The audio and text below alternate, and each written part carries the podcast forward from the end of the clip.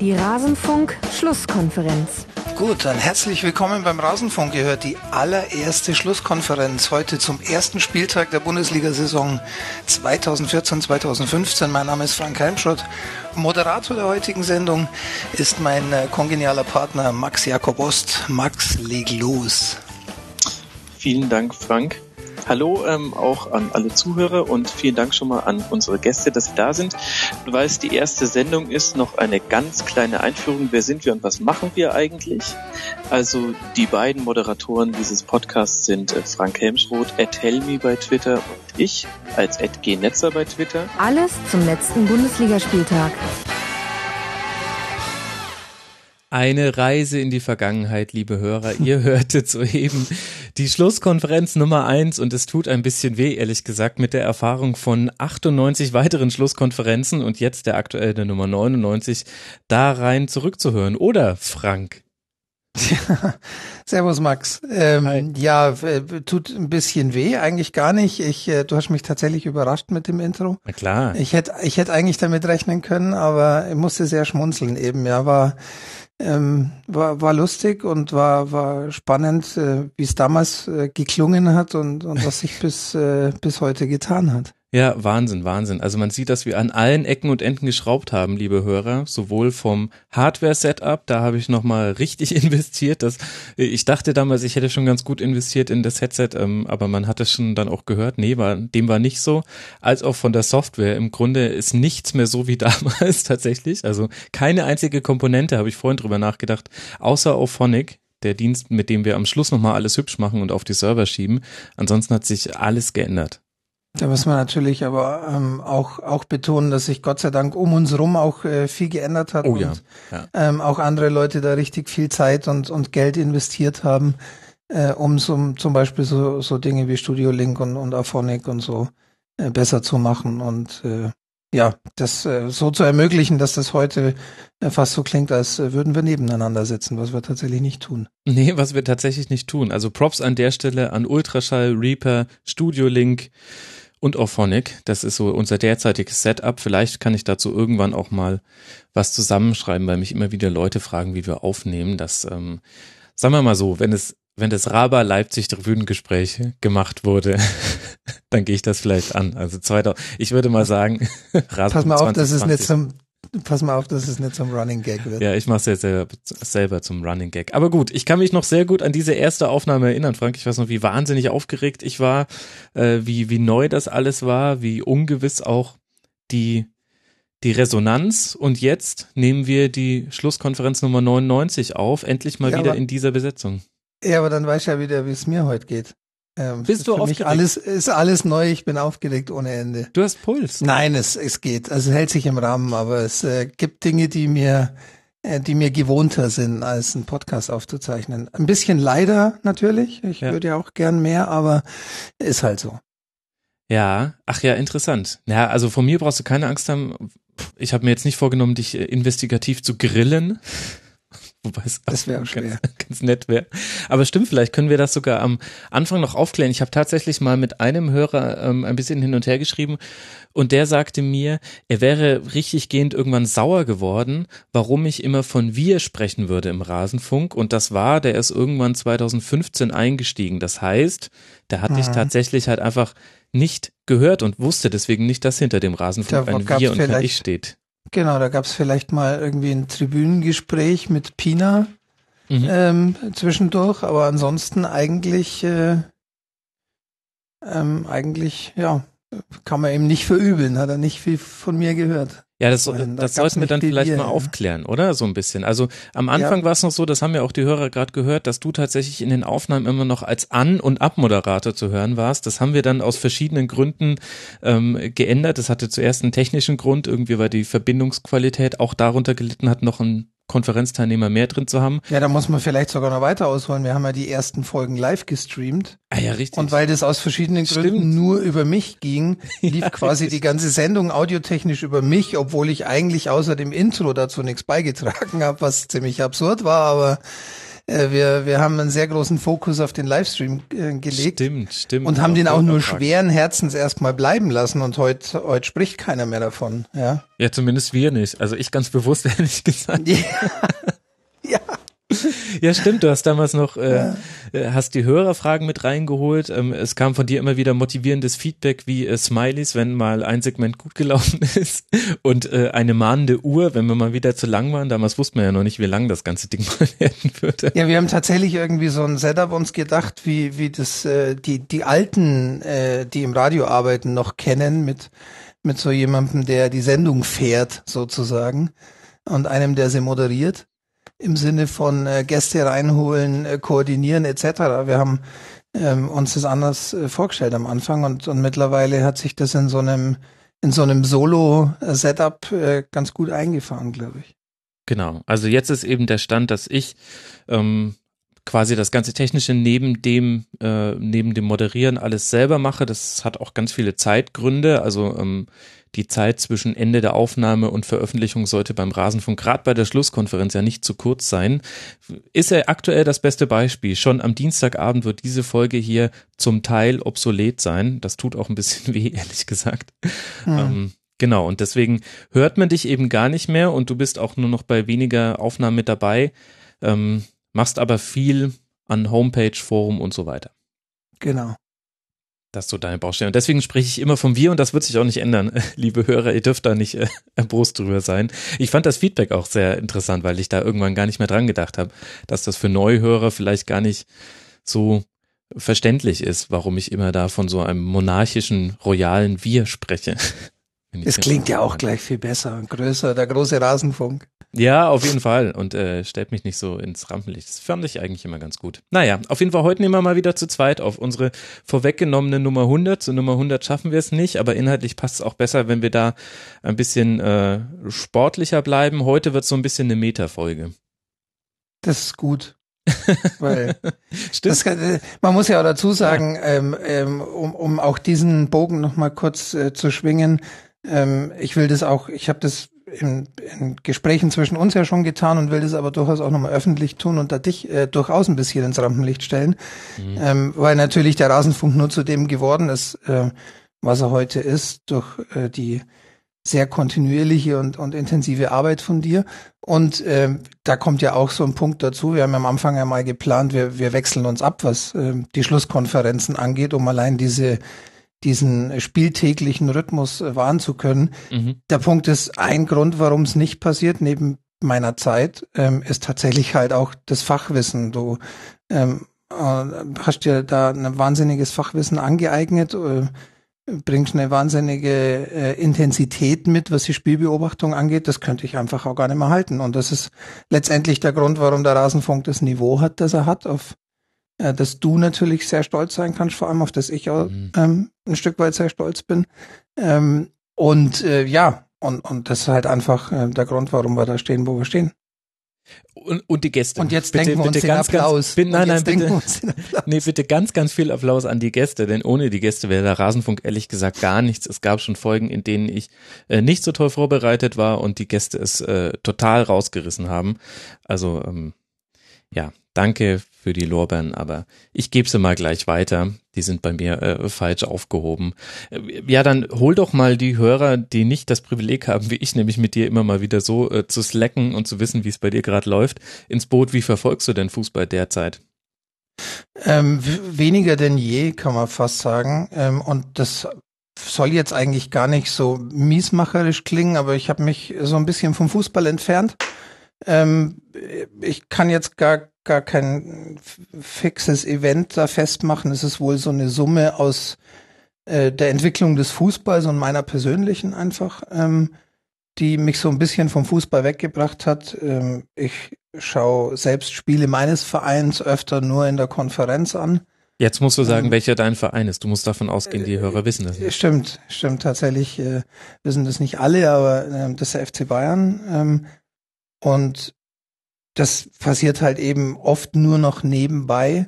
Ich habe äh, früher ganz intensiv alles verfolgt, was auch um den Fußball passiert ist. Das heißt, ich wusste eigentlich auch immer ähm, über, keine Ahnung, Gerüchte, ähm, neben Schauplätze und sonst was Bescheid und, und habe mich auch in gewissermaßen dafür begeistert, aber das ist einfach ein Stück weit weggefallen und ich glaube, ich bin jetzt bei so einer relativ durchschnittlichen Fußballwahrnehmung, ähm, weil einfach, ähm, ja, wie gesagt, einerseits mein, mein persönliches äh, Zeitkontingent, das ich da investieren kann, sich ein bisschen verändert hat, aber einfach auch das Interesse an, an dem ganzen ähm, Schauplatzfußball, nenne ich es mal. Der Zirkus, der vielbeschworene Zirkus. Genau, der Zir vielbeschworene Zirkus. Das wird auch zur Folge haben, liebe Hörer, dass wir heute, das wird jetzt sportlich, wird das jetzt nicht das allzu dicke Brett, das wir bohren. Wir wollen tatsächlich natürlich über den Spieltag sprechen, aber dann auch ähm, möglichst bald, also in Rasenfunk-Maßstäben äh, bald, äh, zu den Hörerfragen kommt, von denen es nämlich einige gab. Das heißt, es wird eher so ein bisschen eine Meta-Folge, aber vielleicht ja auch tatsächlich in einer englischen Woche gar nicht so schlecht. Und Frank, ich finde es aber sehr, sehr gut, dass du zumindest früher tiefer im äh, Fußball drin warst. So haben wir uns ja tatsächlich kennengelernt über Twitter-Stammtisch von Fußballbegeisterten aus der Umgebung München und mhm. die ganze, die ganze Podcast-Nummer und dass wir beide so unzufrieden waren mit der aktuellen Berichterstattung und so weiter, das hat ja wesentlich damit zu tun, dass du damals noch äh, tiefer im Fußball drin warst, so wie ich ja. Genau. Und, und an dieser Unzufriedenheit hat sich natürlich jetzt den Rasenfunk und einige andere tolle Podcasts mal ausgenommen äh, tatsächlich relativ wenig geändert. Im Gegenteil, es ist ja eigentlich äh, nur noch oberflächlicher und ähm, und ja mehr mehr äh, Berichterstattung um diesen Zirkus geworden in, letztendlich. Ähm, insofern äh, hat der Rasenfunk äh, da auch aus meiner Sicht äh, mehr Berechtigung denn je, ähm, ja, das zu tun, was er tut. Ja, wir sind halt die Minderheit, Frank, mit dem, was wir gerne in der Fußballberichterstattung hatten, aber es ist schön zu sehen über den Rasenfunk, dass wir nicht ganz allein sind.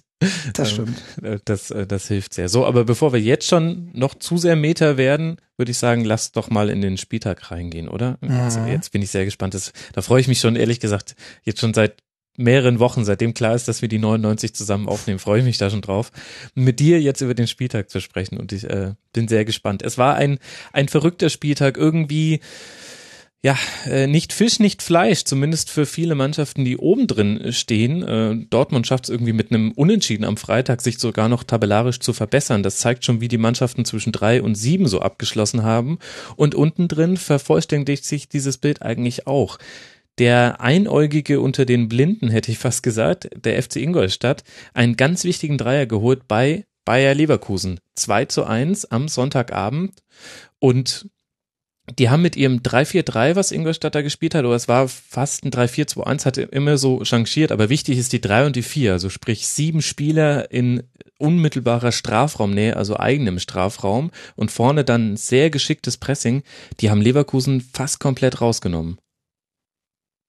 Ähm, ja, das stimmt. Ähm, bestätigt äh, natürlich auf beiden Seiten, aber halt auch so ein Stück weit einen Trend. Ne? Also äh, mhm. Ingolstadt äh, ein bisschen im Aufwind im Moment. Leverkusen, ihr habt ja da letzt, in der letzten Schlusskonferenz einen Schwerpunkt äh, drauf gehabt. Ähm, mit durchaus sichtbaren Problemen. Und äh, ja, im man kann das, glaube ich, nach dem Spiel auch so sagen, dass sich das halt ein Stück weit bestätigt hat. Für Ingolstadt ist das natürlich auch immer ein Riesenstück Arbeit und ähm, letztendlich äh, sind dann immer auch Spielsituationen, die das Ganze auch äh, anders hätten ausgehen lassen können. Vielleicht äh, hätte hätte Cohen das Spiel schon viel früher entscheiden können. Oh ja. Ähm, mhm. Vielleicht äh, hätte es bei Leverkusen die ein oder andere Möglichkeit gegeben, die das noch dreht, aber im Grunde bestätigt es halt einen Trend.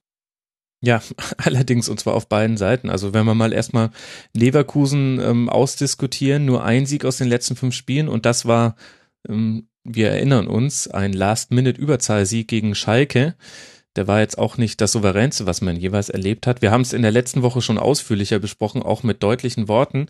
Was ich aber tatsächlich sehr interessant finde, ist, dass viele Mannschaften, die an diesem Wochenende eher Probleme hatten in ihren Spielen, diejenigen Mannschaften sind, die sonst unter einer Doppelbelastung leiden. Also sowohl die Bayern als auch Dortmund, da kommen wir ja noch zu, als auch Leverkusen, wo man eigentlich hätte vermuten können, oh, die haben jetzt mal eine richtige schöne Trainingswoche gehabt, um sich vorzubereiten, sind alle aus ganz verschiedenen Gründen aber nicht so wirklich ähm, gut auf den Platz gekommen. Und die erste Halbzeit mit 1 zu 9 Torschüssen. Am Ende hatte Ingolstadt 17 Torschüsse und Leverkusen 5.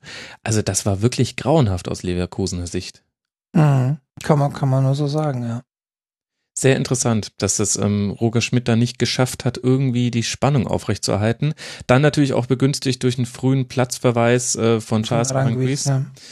in der 49. Das war von ihm nicht besonders schlau und von Roger Schmidt tatsächlich etwas spekuliert. Also er wechselt in der Halbzeit, nimmt Da Costa und Baumgartlinger raus und bringt dafür Wendell und Julian Brandt, also sprich hat die linke Seite mal so richtig aufgerüstet, um es ein bisschen martialisch zu formulieren und hat damit natürlich riskiert, dass der gelb vorbelastete Aranguis eventuell auch die zweite sieht und zack, vier Minuten später war es soweit. Da hat er sich vielleicht auch etwas zu verspekuliert, würde ich sagen.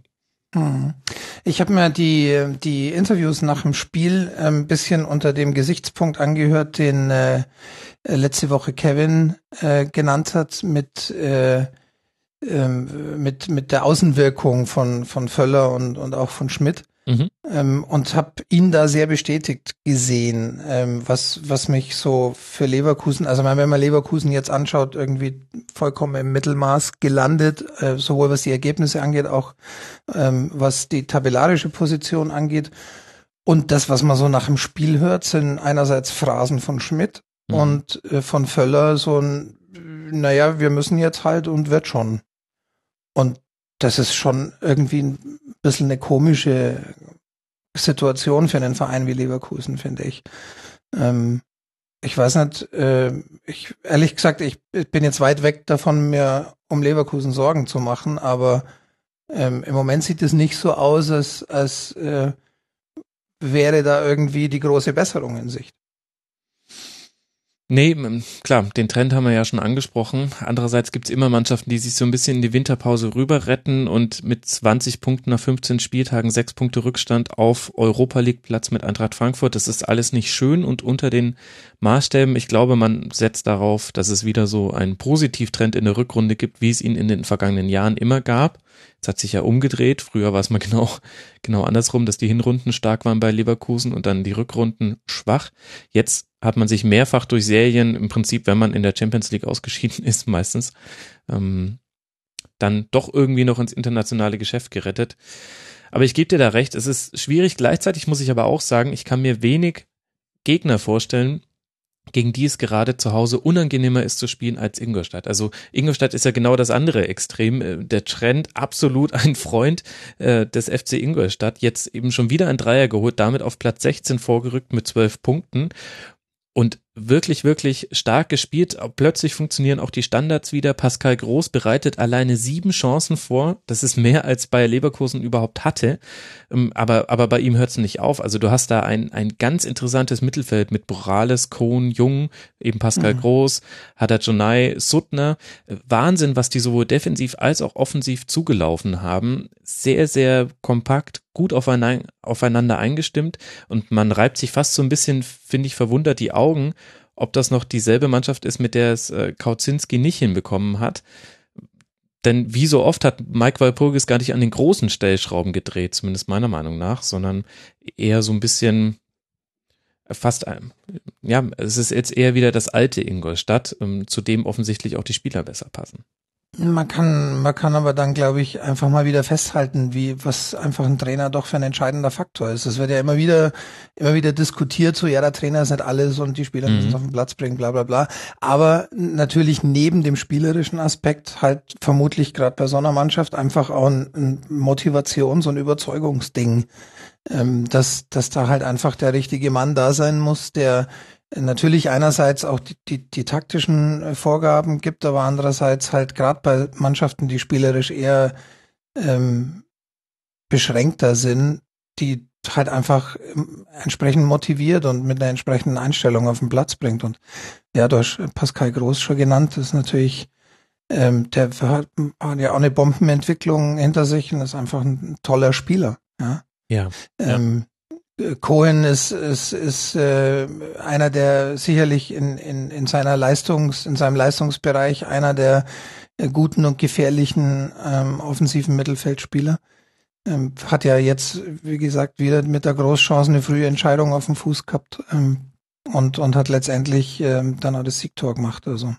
Wenn man etwas kritisieren möchte, dann ist es tatsächlich das. Und das habe ich ja jetzt auch schon oft genug gesagt. Ich sage dir, Frank, wenn Ingolstadt einen richtig guten Torjäger hätte, der auch gerade so einen Lauf erlebt, dann wäre das mit dem Abstieg ähm, schon in ein paar Spielen keine Frage mehr. Denn Ingolstadt spielt sich immer wieder Chancen heraus und auch in dem Spiel hätte man den Decke viel, viel früher drauf machen müssen und wenn dann die größten Chancen von Sonny Kittel vergeben werden in den, in den letzten Minuten der Partie, dann zeigt es mir auch, dass da auch von der Bank jetzt nicht ähm, die Spieler kommen, denen äh, Torgefahr auf die Stirn eintätowiert ist.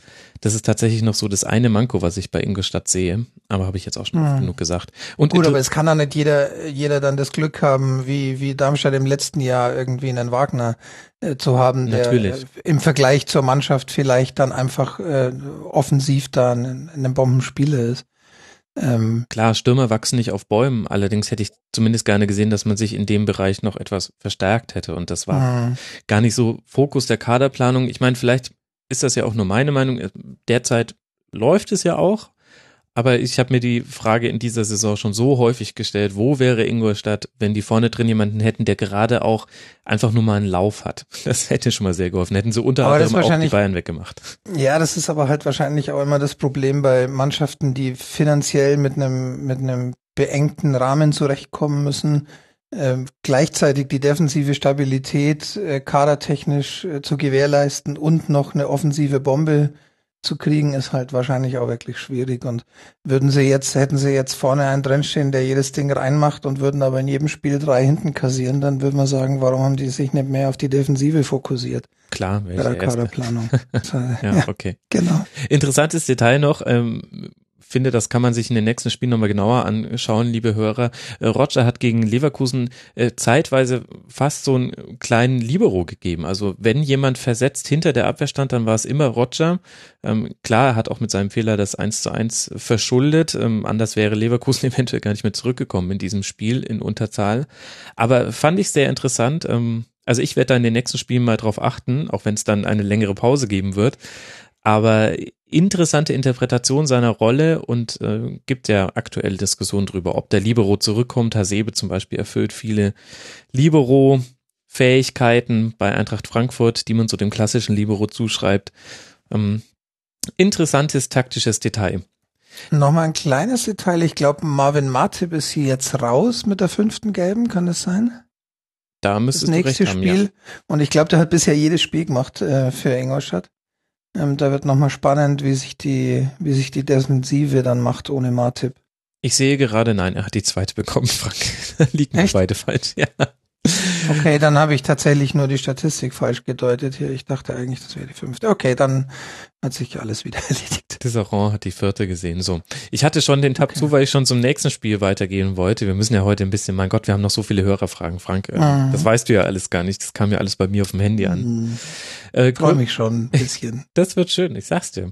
Ähm, Bayer Leverkusen muss jetzt in Köln ran. Das ist jetzt natürlich auch nicht das dankbarste Spiel, um damit dann in die Weihnachtspause zu gehen. Da darf man, glaube ich, gespannt sein, wie sich das dann ergibt. Und Ingolstadt hat die Chance, zu Hause gegen den SC Freiburg nochmal weitere Punkte zu sammeln und diesen Positivtrend dann auch in Punkten zu manifestieren. Aktuell Platz 16 mit 12 Punkten.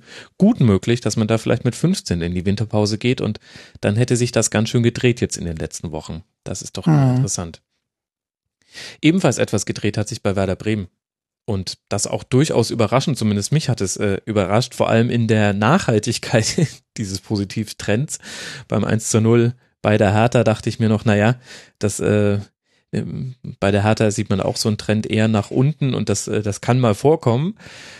Und jetzt äh, gegen den FC ein starkes 1 zu 1 geholt, Werder Bremen und damit jetzt auf Tabellenplatz 14 mit 15 Punkten. Beim FC dagegen hat man so ein bisschen die Frage, ja, wie wertet man die derzeitige Phase? Tabellarisch ist ja alles wunderbar, Tabellenplatz 7 mit 24 Punkten, alles, alles gut, alles cool.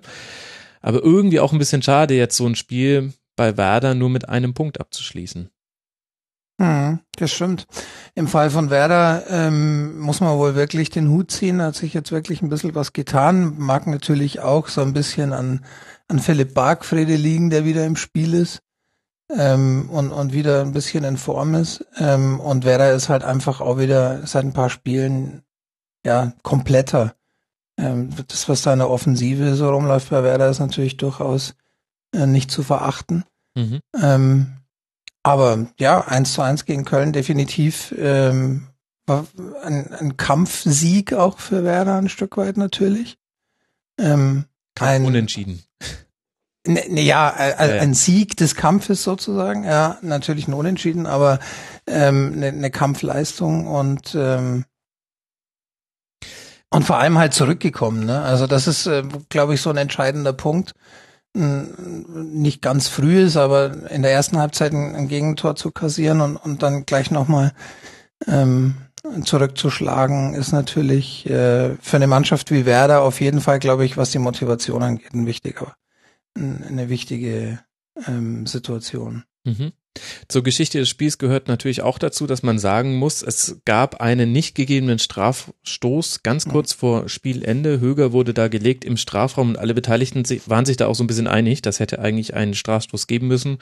Leider das heißt, wieder aus äh, der Sicht etwas glücklich. Allerdings war ich ehrlich gesagt nicht glücklich damit, dass das ganze Spiel dann irgendwie im Nachhinein auf diese eine Szene reduziert wurde, zumindest in vielen Berichten, die ich gesehen und gelesen habe. Und deswegen wollte ich damit nicht reingehen. Aber Frank, du hast äh, gezeigt, warum du vielleicht sogar an manchen Teilen der bessere Moderator im Rasenfunk wärst. Denn wir haben Hörerpost bekommen, auch zu diesem Spiel und zu einer Sache, die ich in den letzten Wochen offenbar zu wenig gewürdigt habe und du hast es jetzt schon mit einem Halbsatz getan. Lass uns da mal reinhören.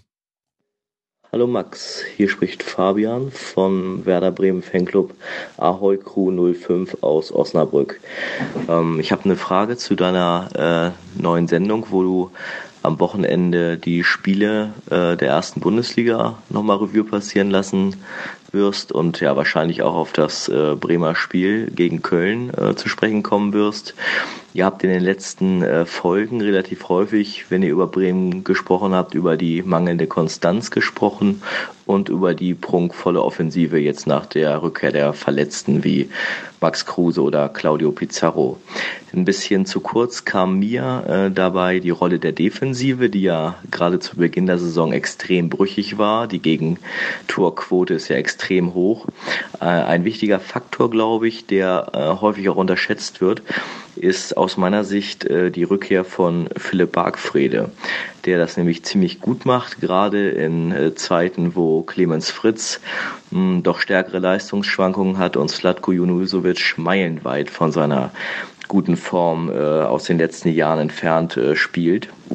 Und zwar ist es ja so, dass ähm, mit Bargfrede die äh, Gegentore pro Spiel deutlich ähm, geringer ausfallen. Äh, als wenn er äh, nicht mit dabei war. Und äh, die Siegquote, äh, die ist auch deutlich höher. 40 Prozent der Spiele gewinnt Bremen, wenn Bargfriede auf dem Platz ist. Nur knapp ein Viertel, äh, wenn er nicht mit dabei ist. Ähm, das ist doch schon ein sehr starker Faktor. Die Frage ist eben nur, ähm, wie lange bleibt Bargfriede äh, verletzungsfrei und kann Bremen unterstützen. Und äh, gut, äh, ich äh, sende dir diese Zeilen jetzt äh, vor dem Spiel äh, gegen Köln. Wenn äh, Bremen jetzt natürlich am Wochenende gegen Köln vier Gegentore kassiert, ist meine These äh, dann wieder dahin. Aber es ist schon wirklich so, dass mit Bargfrede im Moment eine neue Stabilität da ist, die zumindest in den letzten Monaten bei Werder nicht zu erkennen war. Ähm, ja, mich würde jetzt nach dem Spiel gegen Köln interessieren, wie bewertet ihr die Defensivarbeit von Bremen in den letzten Wochen und woran kann es liegen, außer jetzt so einer zu starken Personalisierung? Spezialisierung auf eine Person Bargfrede. Tja, Frank, wer hat den Namen Bargfrede hier fallen lassen? Natürlich du. Ja, natürlich, natürlich. Große Fachkenntnis. Ja, ähm, natürlich, äh, Bargfrede, wie gesagt, sichtbar, wie, wie der Hörer auch gesagt hat, sichtbar stabilisierend äh, für die Defensive da im Mittelfeld. Ähm, aber ja, wie, wie er sagte, die Verletzungsanfälligkeit ist natürlich ein Thema. Ich glaube, der ähm, äh, war jetzt allein äh, in, in im letzten Jahr irgendwie mehr verletzt als, als im Spiel. Ähm, und das ist natürlich ein, ein schwieriges Thema für, für einen Verein wie Werder Bremen. Ja, ich möchte auch, also ich habe Bargfrede schon auch erwähnt, allerdings ihm jetzt nie so einen Raum eingegeben. Was der Hörer jetzt natürlich nicht wissen konnte, also Ed Ahoy Crew war das. Ähm, falls ihr da auf Twitter auch nochmal in die Diskussion geben wollt, liebe Hörer. Was ähm, der Hörer nicht wissen konnte, ist, dass Bargfrede aus dem Spiel gegen Köln mit einer Zweikampfquote von 23 Prozent rausgeht, was ich für ein Sechser tatsächlich eher für schwierig halte. Andererseits oh. sieht man allerdings auch, wenn man sich die bisherigen Statistiken der wenigen Spiele, die er gemacht hat, anguckt, er ist jemand, der viel mit, ähm, mit gutem Stellungsspiel macht. Also ähm, ist äh, der dritterfolgreichste Bremer, wenn es ums Abfangen von Bällen geht. Vier Stück pro Spiel, das ist ein äh, sehr, sehr guter Wert. Das heißt, er postiert sich sehr gut. Ich finde es generell auch, ähm, die Frage ging ja auch über Bargfrede hinaus, ich finde es tatsächlich auch schwierig, die Bremer Defensive zu beurteilen. Also, dass es nicht das Prunkstück ist, das ist, glaube ich, allen klar. Andererseits sind die Tendenzen der letzten vier Spiele, von denen ja keins verloren wurde von Bremen, sind ganz gut. Gegen den HSV zwei Tore kassiert, gegen Ingolstadt nur ein Tor, gegen Hertha sogar zu null gespielt und jetzt gegen Köln, die ja immerhin auch mit Modest äh, jetzt äh, keinen komplett Blinden vorne rumlaufen haben, auch nur ein Tor kassiert. Aber insgesamt hat 33 nach 15 Spieltagen. Da möchte ich jetzt auch nicht irgendwie den Ritterschlag ja, auspacken. Äh, genau, wie, wie, du sagst, ist äh, die Tendenz der letzten Spiele ganz okay, aber ob das halt wirklich äh, dann reicht, wird man wahrscheinlich erst nach weiteren Spielen sehen können, weil ich halt jetzt Werder Bremen nicht so äh, für unendlich stabilisiert, dass man jetzt sagen könnte, ja, die machen jetzt den Eindruck, als hätten sie sich komplett gefestigt. Und dafür finde ich es ehrlich gesagt zu früh. Ja. Und generell finde ich, das hat man auch ganz gut beim 1 zu 0 gesehen durch Rudnevs dann, vorher mit tollem Pass von Hector auf Modest der war natürlich sehr, sehr gut gespielt und dann in der Form sehr, sehr schwierig nur zu verteidigen. Wenn so ein Schnittstellenpass sitzt und genau auf den Fuß quasi kommt, dann kann man da als Innenverteidiger wenig zu machen. Aber das fällt mir schon immer wieder bei Werder auf, dass äh, die Schnittstellen zwischen den Außen- und den Innenverteidigern, in dem Fall jetzt Garcia, Moisander und Sané und Bauer, als auch zwischen den Innenverteidigern, also die Abstimmung der beiden, das stimmt halt einfach nicht immer. Und es reicht in der Bundesliga eben, wenn du in, naja, sagen wir mal, zehn Spielminuten die Abstimmung nicht so wirklich sitzt und in den anderen 80 sitzt sie, dann fällt in der Regel in diesen zehn Minuten mindestens ein Gegentreffer. Und deswegen wäre ich ehrlich gesagt doch noch ein ganzes Stück davon entfernt, die Bremer Defensive zu loben, auch wenn sie besser steht als in den Spielen zuvor. Aber es ist halt auch die Frage, mit was man sich vergleicht, ehrlich gesagt. Naja, wir, wir, wir werden uns an unseren Worten messen lassen, dass die Offensive ein, ein Pfund in diesem Abstiegskampf ist. Das haben wir, denke ich, jetzt auch wieder gesehen. Sehr, sehr schöner Ausgleichstreffer von Serge Nabri. Da hat er all sein Herz in diesen Schuss reingelegt und wurde dafür belohnt, endlich mal ein Heimtor geschossen. Und beim FC, ja, ich habe schon angesprochen, schwierig das Ganze einzuordnen. Natürlich verletzungsgeplagt, ähm, gleichzeitig ja einfach so auch kein kein schlechtes Spiel abgeliefert in den letzten äh, Spieltagen, aber eben jetzt auch allein von den Punkteausbeute her ein bisschen weniger, als man es gewohnt war vom guten Saisonstart. Interessant fand ich Osako jetzt mal auf der Zehnerposition zu sehen, hat eigentlich auch also er stand eigentlich auch immer genau da, wo du dich gegen Bremen hinstellen musst, nämlich in die Zwischenräume zwischen der ersten und der zweiten Viererkette. Ähm, da musste dann Fritz einige Male ganz schön, naja, ins Risiko gehen, um da die Bälle noch irgendwie von ihm wieder zu bekommen. Also eigentlich hat es der FC jetzt auch nicht schlecht gemacht und ist halt ein 1 zu 1. Das ist irgendwie ja auch nichts passiert, bis auf die Schiedsrichterfehlentscheidung, oder? Ja, leider mal wieder. Ähm, das ist ja leider ein Thema und, und, und daher wahrscheinlich auch äh, ein Grund dafür, warum es dann, wie du vorhin schon angedeutet hast, in der Berichterstattung oft als erstes erwähnt wird, ähm, was uns halt äh, schon eine Weile jetzt begleitet, das Thema Fehlentscheidung und auch an diesem Spieltag halt wieder nicht, äh, ja, durchaus eine starke Beteiligung hatte, um es mal vorsichtig zu formulieren, zumindest in der öffentlichen Darstellung. Ob es dann nur wirklich immer so entscheidend war, wie hier jetzt bei bei Bremen gegen Köln lassen wir mal dahingestellt. Ja. Ja. Schwieriges Thema. Ich, ich tue mir das schwer. Also gerade bei, bei Köln-Spielen, ehrlich gesagt, ähm, dadurch, dass die Köln-Fans jetzt nicht die Letzten sind, die auf den Schiedsrichter draufhauen, tut mir das immer doppelt weh, wenn es dann tatsächlich eine, eine Fehlentscheidung gegen den FC gab, denn dann gibt's auch noch Recht äh, zu knüppeln.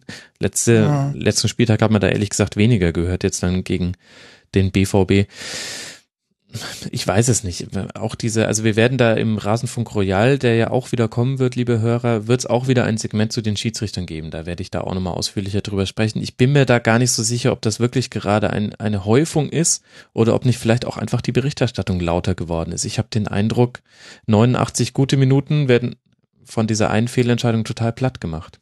Ja, es gibt natürlich auch diese Agenda-Videoschiedsrichter. Ähm, Und ich glaube, viel, vieles in der öffentlichen Berichterstattung, dass dann wie am letzten Spieltag das Thema auch in, in, auf Boulevard-Ebene komplett hochgezogen wird und meines Erachtens auch völlig übertrieben dargestellt wird. Ähm, das merkt man dann halt, wenn im Kontext immer sofort, äh, das heißt, ja, jetzt wird's aber mal wirklich Zeit, dass die Videoschiedsrichter kommen. Was ich äh, gar nicht abstreiten will, dass das ein, ein guter Move ist oder wäre. Ähm, aber ähm, ja, Fakt ist, die, die Entscheidungen sind da und äh, sie sind teilweise halt wirklich eklatant und das ist nicht schön und ja, ich äh, werde auch gespannt äh, der Einschätzung. Ich nehme an, du wirst vielleicht Alex zu Gast haben zu dem Thema. Richtig. Ähm, ja, eure Einschätzung lauschen, äh, vor allem der von, von Alex, weil die ja doch immer noch eine sehr nüchterne Einordnung äh, bietet. Ja, ja, hast du natürlich vollkommen recht. Ach, ich weiß es nicht. Jetzt ja tatsächlich erster Videobeweis aus dem Spiel heraus bei der Club-WM und das ist aber auch das Einzige, was man über die Club-WM wissen muss. Dieser äh, Witzwettbewerb ähm, meine Güte. Ach, es ist alles nicht so einfach. Und der Videobeweis, er wird uns nicht retten, liebe Hörer. Und gleichzeitig tun mir die Schiedsrichter an vielen Stellen auch tatsächlich leid. Gut. Machen wir damit das Spiel mal zu. Werder spielt jetzt noch in Hoffenheim, sind die letzte Mannschaft, die es noch vorm Winter versuchen kann, Hoffenheim eine Niederlage beizubringen. Mal gucken, ob das klappt. Und der FC, wie vorhin schon angesprochen, zu Hause gegen Leverkusen. Da könnte dann mit einem Dreier das äh, Jahr tatsächlich auch sehr versöhnlich enden. Und damit würde ich gern zum nächsten Spiel kommen, nämlich auch zu einem versöhnlichen Ende, aber einem interessanten Anfang, zumindest aus meiner Sicht.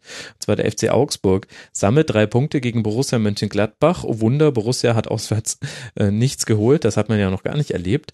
Aber das viel überraschendere, Dirk Schuster ist weg und Manuel Baum, der Chef des Nachwuchsleistungszentrums, ist der neue Trainer beim FC Augsburg.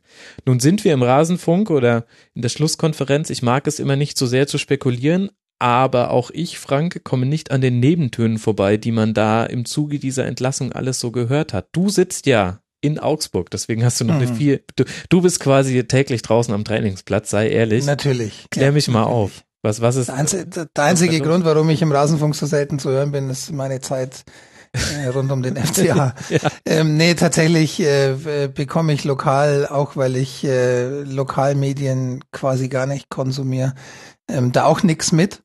Ähm, muss aber dazu sagen, dass ich es natürlich genauso seltsam fand, was da passiert ist. Einerseits ähm, die Begründung, die für Stefan Reuter meines Erachtens seltsam klingt.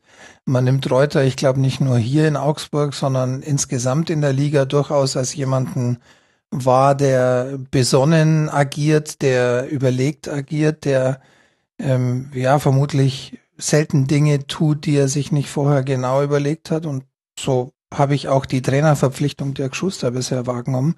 Ähm, jetzt trennt man sich wegen einer zu defensiven Spielweise und äh, einer sportlichen Zukunft, über die man sich nicht einigen konnte. Jetzt kann man die äh, sportliche Zukunft äh, vielleicht noch sagen, okay, da gibt's äh, viele Details, die wir jetzt äh, außen nicht wahrnehmen, aber die defensive Spielweise ist ja nur definitiv nichts, was man von Dirk Schuster nicht hat erwarten können. Und ähm, über die sportliche Zukunft würde man meinen, unterhält man sich im Sommer, äh, wenn man den Trainer verpflichtet oder im, im Vorfeld. Ähm, und wenn da jetzt noch vor der Winterpause äh, eine dringende Änderung nötig ist wegen der sportlichen Zukunft, dann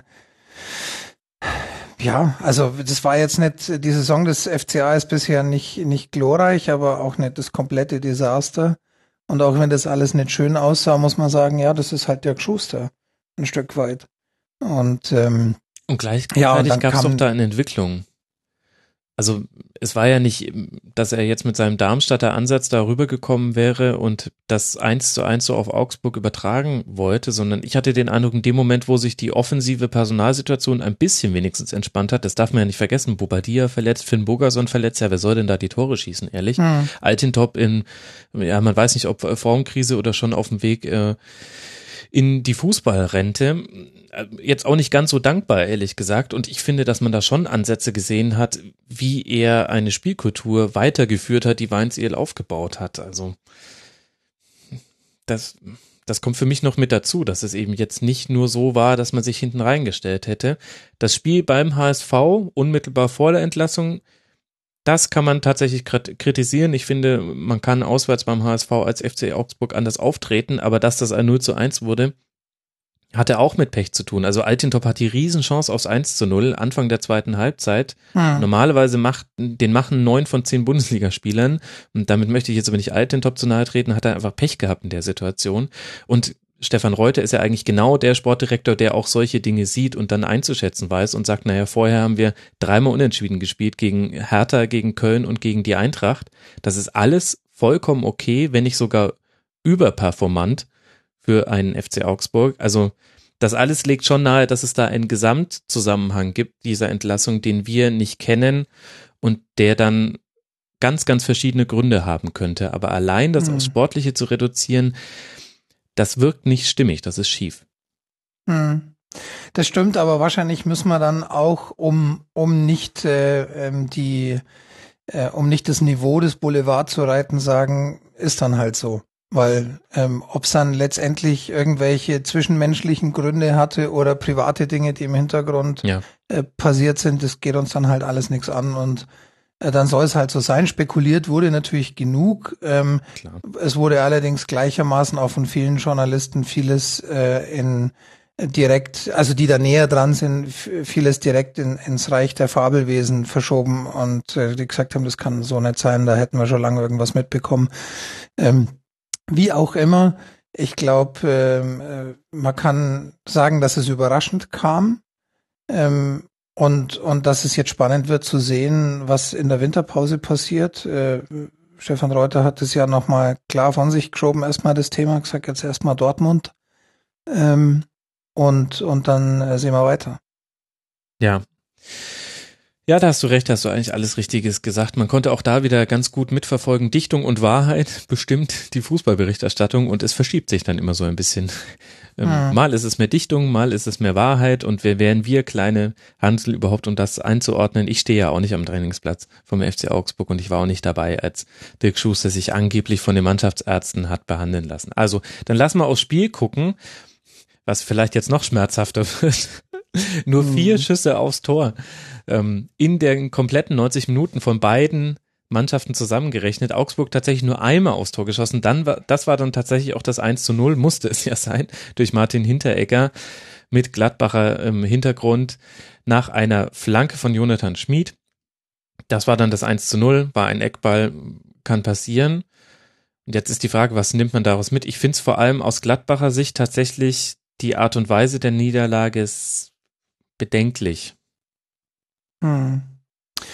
Ähm, ja, ich kann zu dem Spiel tatsächlich relativ wenig sagen. Ich habe es in der Konferenz gesehen und ich kann äh, diese äh, diese fehlende Unterhaltsamkeit des Spiels eigentlich in erster Linie daran ablesen, dass die Übergaben in der Konferenz schon immer so ein bisschen mit schmerzverzerrtem Gesicht äh, passiert sind und dass sie auch insgesamt sehr selten an der Zahl waren, was in der Konferenz immer ein gutes Zeichen dafür ist, dass äh, man nichts versäumt, wenn man das Spiel nicht gesehen hat und äh, so war es wohl auch hier wenn man sich hinterher die Zahlen anschaut, dann, dann war da natürlich Gladbach so ein bisschen ähm, in der Überhand, was den Ballbesitz und die Zweikampfquote angeht. Aber insgesamt kann man wohl sagen, war es doch relativ ausgeglichen. Mhm. Und ähm, für Gladbach äh, ist natürlich die, die ganze Situation eklatant, weil eigentlich darf man bei einem FCA in der Form als, als Borussia Mönchengladbach nicht verlieren. Ja, na gut, also verlieren, das passiert mal, aber ich glaube, das Wichtige ist in der Form. Mhm. Also es geht um die Art und Weise. Ich meine, allein, rein tabellarisch ist so, liegt es sowieso auf der Hand, dass da vieles gerade nicht stimmt. Tabellenplatz 13 mit 16 Punkten, das ist ganz, ganz weit vom eigenen Anspruch entfernt und vor allem noch kein einziger Auswärtssieg, erst ein Pünktchen geholt auswärts. Nur der SV Darmstadt ist noch schlechter, der hat noch gar nichts auswärts mitgenommen. Das kann halt nicht sein. Und wenn ich mir dann das Augsburg-Spiel angucke und ich habe habe auch nicht zu viel davon sehen können. Es war nicht das Spiel, was ich über 90 Minuten gesehen habe an diesem Wochenende, liebe Hörer. Ihr mögt es mir verzeihen. Aber alles, was ich mir dazu zusammengelesen und so angeguckt habe, war tatsächlich die Art und Weise das eigentlich Erstaunliche. Totale Abhängigkeit offensiv von Raphael. Der hat sechs von sieben Torabschlüssen kreiert, von denen dann ja, wie ich es vorhin schon gesagt habe, nur drei tatsächlich aufs Tor gingen. Aber das heißt, von dem ist Gladbach total abhängig da kann man dann fragen, wie, wie positioniert sich dahinter ein der Hut? Was macht eigentlich André Hahn, der jetzt gespielt hat? Was ist mit Torgen Hassar? Natürlich auch wieder eine bittere Nachricht. Kramer verletzt sich schwer bei einem Tackling von Osami. Das gehört natürlich auch zu dieser Geschichte dieses Spiels mit dazu. In der 59. Minute war das. Aber insgesamt sieht man, finde ich, einfach recht wenige Ansatzpunkte, an die Schubert noch ran könnte. Ich finde, er hat schon einiges probiert und man hatte den Eindruck, mit Rückkehr der Verletzten, gerade in der Offensive, würde sich dann wieder etwas verbessern und jetzt sieht man, naja, so, also das alleine reicht nicht und eine wirkliche taktische oder auch von der Einstellung her, von der Spielausrichtung her Veränderung kann ich ehrlich gesagt bei Gladbach nicht erkennen. Es ist the same. Die Gladbach-Fans würden sagen, shit, every Matchday. Hm. Nur ein Sieg aus den letzten zehn Spielen. Genau, das ist genau der Punkt, auf den ich auch gerade noch raus wollte. Ein Sieg in den letzten zehn Spielen, äh, fünf Niederlagen. Das ist natürlich schon äh, eine Entwicklung, die, die sehr bedenklich ist. Und äh, wo es, glaube ich, jetzt nicht ganz abwegig ist, ähm, zu überlegen, ob da nicht im Winter was passiert. Weil ähm, das ist ja, also die, die nächsten Spiele, die man jetzt vor der Nase hat, sind auch nicht gerade die einfachsten. Jetzt im in, in der englischen Woche noch gegen Wolfsburg äh, mhm. zu Hause, die ähm, sich zumindest so mit, mit so einem leicht äh, positiven Trend entwickeln.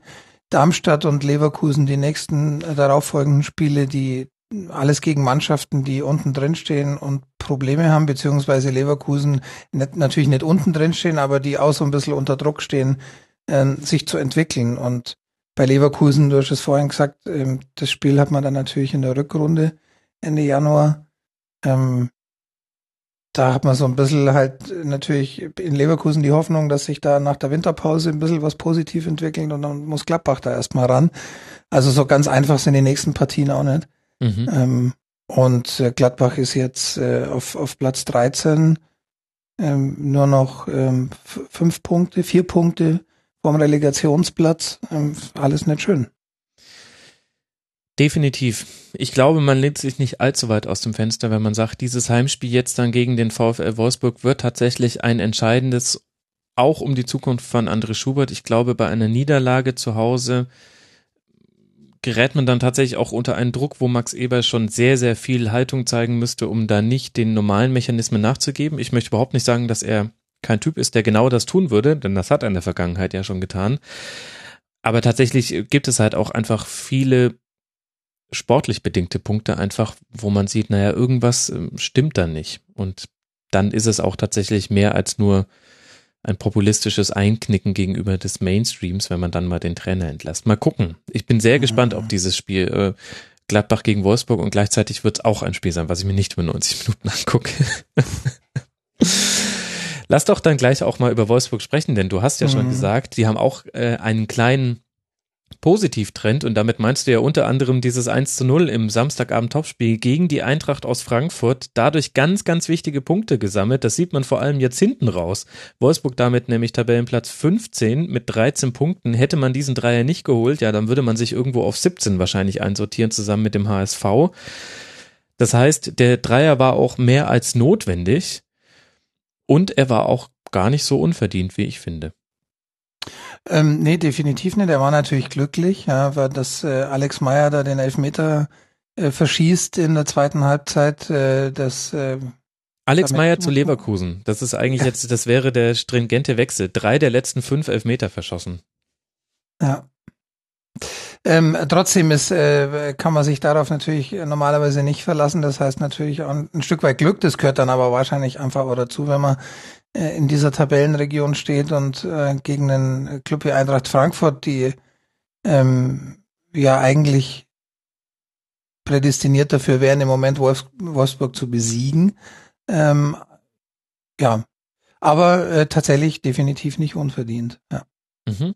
1 zu 0 durch Jeffrey Brumer, Kopfball nach einer Draxler-Ecke und damit wissen wir, Julian Draxler durfte auch tatsächlich wieder spielen, wurde aber meiner Meinung nach von Mario Gomez nach dem Spiel dann schon mit gar nicht so warmen Worten verabschiedet. Mario Gomez sagt, Zitat, wenn im Winter jemand weggehen will, dann soll er weggehen, so sehe ich es schon die ganze Saison und das hätte schon im Sommer passieren müssen. Zitat Ende.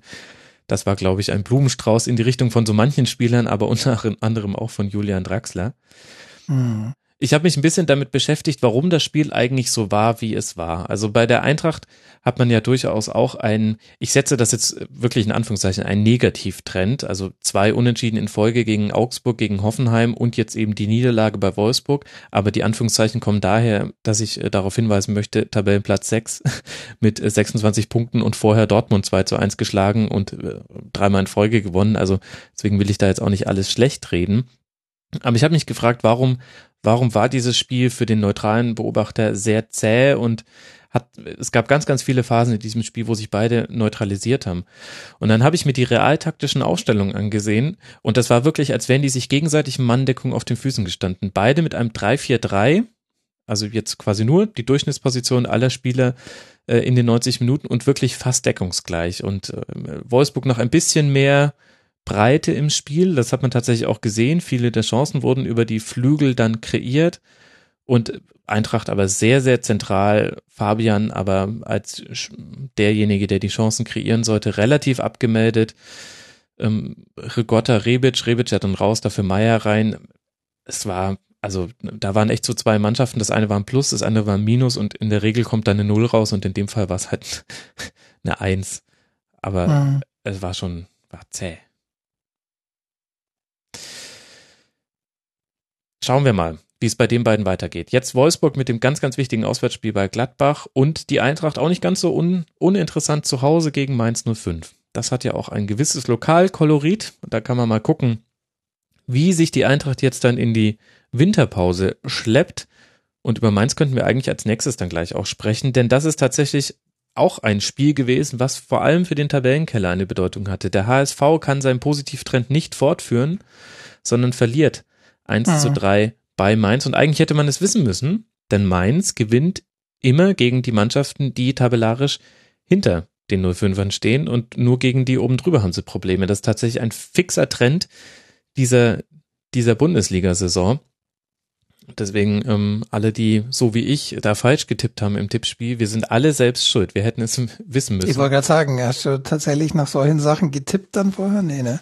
Nee, ich habe äh, ehrlich gesagt, äh, lief das Tippen in den letzten Wochen sehr, sehr spontan und ohne viele Gedanken, weil ich äh, einfach, mhm. naja, du weißt ja auch, das vierte Quartal ist bei uns äh, Selbstständigen häufig häufig sehr anstrengend und das trifft auf meins definitiv zu.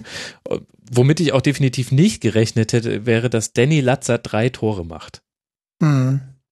Also, ja, der HSV wohl auch nicht, ne? ja, sonst hätte man zumindest bei dem zweiten oder dritten Tor den Rückraum irgendwann mal abgedeckt. Das fand ich. Ja, wahrscheinlich.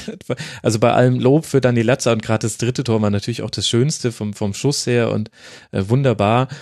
Aber mir hat da in der Berichterstattung auch so ein bisschen die Frage gefällt, ja, Moment mal, wo waren denn da eigentlich die Sechser zum Beispiel, die genau diesen Rückraum auch abdecken sollten? Ja, nach zwei, äh, zwei Unentschieden und zwei Siegen für den HSV hat man jetzt wohl irgendwie damit gerechnet, dass da so eine gewisse Stabilität einkehrt. Äh, was die Defensivleistung angeht, kann man das wohl nicht sagen, ne? nee, also in das, dem Spiel äh, nicht. Ja. Und, und dafür aber ganz wichtiger Sieg für den FSV. Ich glaube vor allem auch so fürs Gefühl. Also tabellarisch jetzt alles wieder wunderbar, Tabellenplatz 8 mit 20 Punkten. Aber das haben wir auch in der Schlusskonferenz ja schon äh, jetzt mehrfach angesprochen. Man hatte so ein bisschen den Eindruck mit drei Niederlagen in Folge, zwar gegen vermeintlich sehr starke Gegner, also Hertha, Bayern und Gladbach. Gladbach sind so die einzigen mit dieser Regel, vor denen äh, Mainz steht, gegen die gewinnen immer. Ähm, die nehmen, die nehmen wir da raus, habe ich letzte Woche schon so anmoderiert. Also man hatte so ein bisschen den Eindruck, Hu vielleicht äh, setzt da eine Rückwärtsentwicklung ein und jetzt zumindest in diesem einen Spiel überhaupt nicht. Jetzt dann bei der Eintracht, da kann, glaube ich, Mainz auch weniger verlieren als tatsächlich Frankfurt selbst. Deswegen, die sind wieder in der Spur. Ich habe äh, von dem Spiel vom HSV leider auch nicht allzu viel gesehen. Da haben ja Holtby und Churu gefehlt, was ja, ähm, was ja mhm. schon gerade im Fall von Churu natürlich eine Auswirkung haben kann. Kannst du beurteilen, inwieweit das ein Faktor war in dem Spiel? Auf jeden Fall. Das wäre auch noch ein Punkt gewesen, auf den ich zu sprechen gekommen wäre. Die erste Startelf-Änderung ja tatsächlich in den letzten Spielen und gezwungenermaßen, also nicht freiwillig mhm. von Markus Diskol und gerade also, also bei beiden hast du das Fehlen gemerkt. Holtby noch weniger, denn Sakai und Oscholek, ähm, die sind ja erstmal dafür da, hinten dicht zu machen und das haben sie auch in dem Spiel ganz okay versucht, aber die Abstimmung zwischen Jung und Spajic in der Innenverteidigung, das hat manches Mal nicht so ganz gestimmt. Und dann hat aber dieses ganze Spiel auch so eine Dynamik einfach bekommen. Also HSV ja gar nicht so schlecht gestartet, auch verdient in Führung gegangen durch Bobby Wood. Das war ein wunderschöner, schönes Tor, ja. schöne Kombination. Und da wiederum hat den Mainzern so ein bisschen der Zugriff gefehlt. Und dann kriegst du halt einfach so Nachschusstore, eines nach dem anderen. Aber das, was tatsächlich mir als HSV-Fan Sorgen machen würde, wäre eben dann tatsächlich die, die Phase nach dem 3 zu 1. Da kann man natürlich sagen, naja, das ist dann auch sehr schwierig gebe ich recht, aber da kam halt auch weniger als nur eine Reaktion vom hm. HSV. Und das ist ähm, gut, das, das kann so sein, das passiert, aber wenn man halt auf Tabellenplatz 17 steht, dann möchte man halt einfach jeden Punkt mitnehmen, den es geben kann. Da kann man, da ist man nicht mehr so entspannt zu sagen, naja, meins war an dem Tag einfach besser.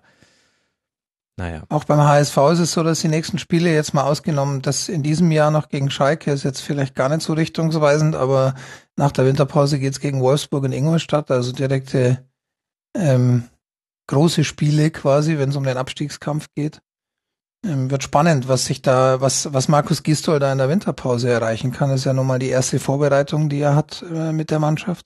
Ja. Ähm, genauso spannend wird natürlich, was, was personell noch passieren kann, weil das ist ja nur auch viel diskutiert worden, dass da ähm, vor allem in der Defensive und im, im Sechserbereich äh, Bedarf besteht. Ja, spannend, die, was, die, was sich da tun kann. Und die ganzen Nebenschaukämpfe. Du hast äh, jetzt ähm, Spieler, die sich, äh, die sich solidarisieren mit Dietmar Beiersdorfer. Schlimm. Wo ich ehrlich gesagt äh, ganz, ganz vorsichtig werde. Das, das ist für mich ganz, ganz verdächtig, wenn Spieler, die nicht dafür bekannt sind, aus ihrer Komfortzone gerne herausgehen, wenn die jemanden loben als äh, total tollen Typen, der sehr nah an der Mannschaft ist äh, habe ich genauso auch schon äh, beim VfL Wolfsburg gesagt, als Rodriguez die Mannschaft dazu gezwungen hat, sich öffentlich in Freiburg zu Valerien Ismael zu bekennen. Da dachte ich mir auch, naja, oft hat er die nicht den berühmten Magath-Hügel Hügel hochgejagt. Mhm. Naja, äh, Frank, bevor du noch weitere kluge Sachen zum HSV sagst, muss ich noch etwas einspielen, nämlich vom lieben Erik. Der wendet sich nämlich in seiner Hörerpost, die er uns geschickt hat, ganz bewusst an dich. Dann noch eine Frage an den Frank. Also ja, die Lage des HSV wurde ja jetzt schon von einigen betrachtet und ihr hattet da ja zwar zuletzt auch noch einen ASV-Experten zu Gast, aber trotzdem würde ich dich gerne nochmal fragen, wie, wie du so die Lage des HSV einschätzt und ja, werden sie den Saison gut überstehen? Werden sie den Klassenerhalt wieder schaffen oder wird es dieses Mal das erste Mal dazu reichen, dass sie es nicht schaffen? Also, wie siehst du das? Natürlich ist es jetzt ein bisschen eine böse Frage. Das will man ja eigentlich keinem Verein wünschen, den Abstieg. Aber irgendwie, naja, ich sehe das schon, ich sehe das aus meiner Warte halt kritisch, dass das jetzt schon so seit drei, vier Jahren immer wieder geht, dass der HSV an der unteren Tabellengrenze kratzt und ich sehe aber auch irgendwie nicht, dass, dass daraus mal eine Lehre gezogen wird und die richtigen Schlüsse gezogen werden. Also ich habe immer gedacht, in den ersten Jahren, naja, jetzt sind sie mit der Relegation noch drin geblieben, aber das muss ja jetzt ja mal ein Augenöffner sein, dass sie ab jetzt das alles insgesamt mal ein bisschen besser machen. Und dann haben sie in der nächsten Saison genau denselben Mist wieder gemacht ja, vielleicht ist es da dann doch mal nötig, dass, dass ein Abstieg mal wirklich so eine Komplettreinigung macht. Ich weiß nicht, wie siehst du das, lieber Frank? Jetzt bin ich gespannt. Jetzt darfst du das, mir tatsächlich auch noch, das ist tatsächlich eine Premiere. Das ist mir auch noch nicht passiert, dass mich jemand gezielt nach meiner Expertise zum HSV befragt. Ich habe mich so darauf gefreut. ähm, ja, also meine Glaskugel ist natürlich in der Reparatur leider. Deshalb äh, tue ich mir jetzt schwer zu sagen, ob der HSV absteigen wird oder nicht.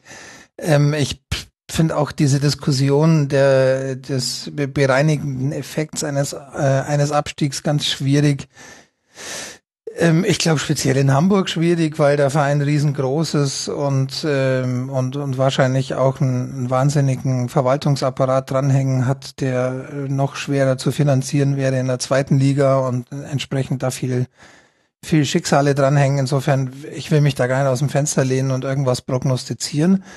Interessant ist ja schon, dass es jetzt mal eine Entwicklung gibt, die aus meiner Sicht so ein bisschen in eine andere Richtung geht, insofern, dass man mit Heribert Bruchhagen jemanden verpflichtet hat, der zwar wenig, wie du das schon, ähm, ich glaube, in der vorletzten Schlusskonferenz äh, gesagt hast, der zwar wenig äh, richtungsweisend ist ähm, und, und wenig zukunftsweisend, ähm, sondern halt ja eine, eine eher konservative Verpflichtung, aber eben auch das keine, die jetzt irgendwie von allen Seiten gefordert wurde, wie, wie Dietmar Beiersdorfer, keine, die sonst äh, irgendwie sensationell ist. Ähm, mit Heribert Bruchhagen hat man jemanden verpflichtet, der den Verein lange kennt, der die Liga lange kennt, der ähm, durchaus dafür bekannt ist, äh, vernünftig zu wirtschaften, eher sogar zurückhaltend. Wie das jetzt in Hamburg passieren wird, kann man natürlich nicht sagen, aber ich glaube, ähm, wenngleich man tatsächlich sagen kann, dass das jetzt wahrscheinlich nicht äh, den großen Umbruch in Hamburg bedeutet und irgendwelche bahnbrechenden Dinge passieren, kann man, glaube ich, davon ausgehen, dass er sehr solide arbeiten wird. Zumindest würde ich das jetzt mal erwarten. Ob das, äh, das wird jetzt natürlich ähm, nichts Wunderheilendes bewirken innerhalb kürzester Zeit und die Auswirkungen auf die aktuelle Saison sind da wahrscheinlich eher überschaubar. Das wird sich vielleicht als erstes zeigen, wenn man die Sportdirektorverpflichtung hört und das ist natürlich ein spannender Punkt. Ähm, du hast ja diese Fürsprache für Dietmar Beiersdorfer angesprochen, die ich äh, Hanebüchen finde. Hm.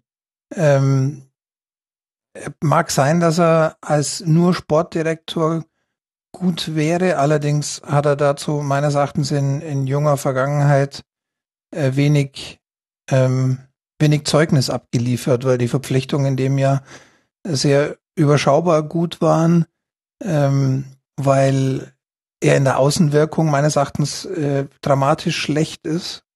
Und äh, das zählt halt äh, zu den Aufgaben eines Sportdirektors. Ich glaube nicht, dass ähm, dass Heribert Bruchhagen jetzt da die komplette Öffentlichkeitsarbeit übernehmen wird mit äh, Fernsehauftritten etc. Ich glaube einfach, ein, ein, ein, guter Sportdirektor ist die, die Nummer eins Aufgabe für, für Heribert Bruchhagen und daran wird sich viel entscheiden, auch daran, was man im Winter jetzt noch tun kann.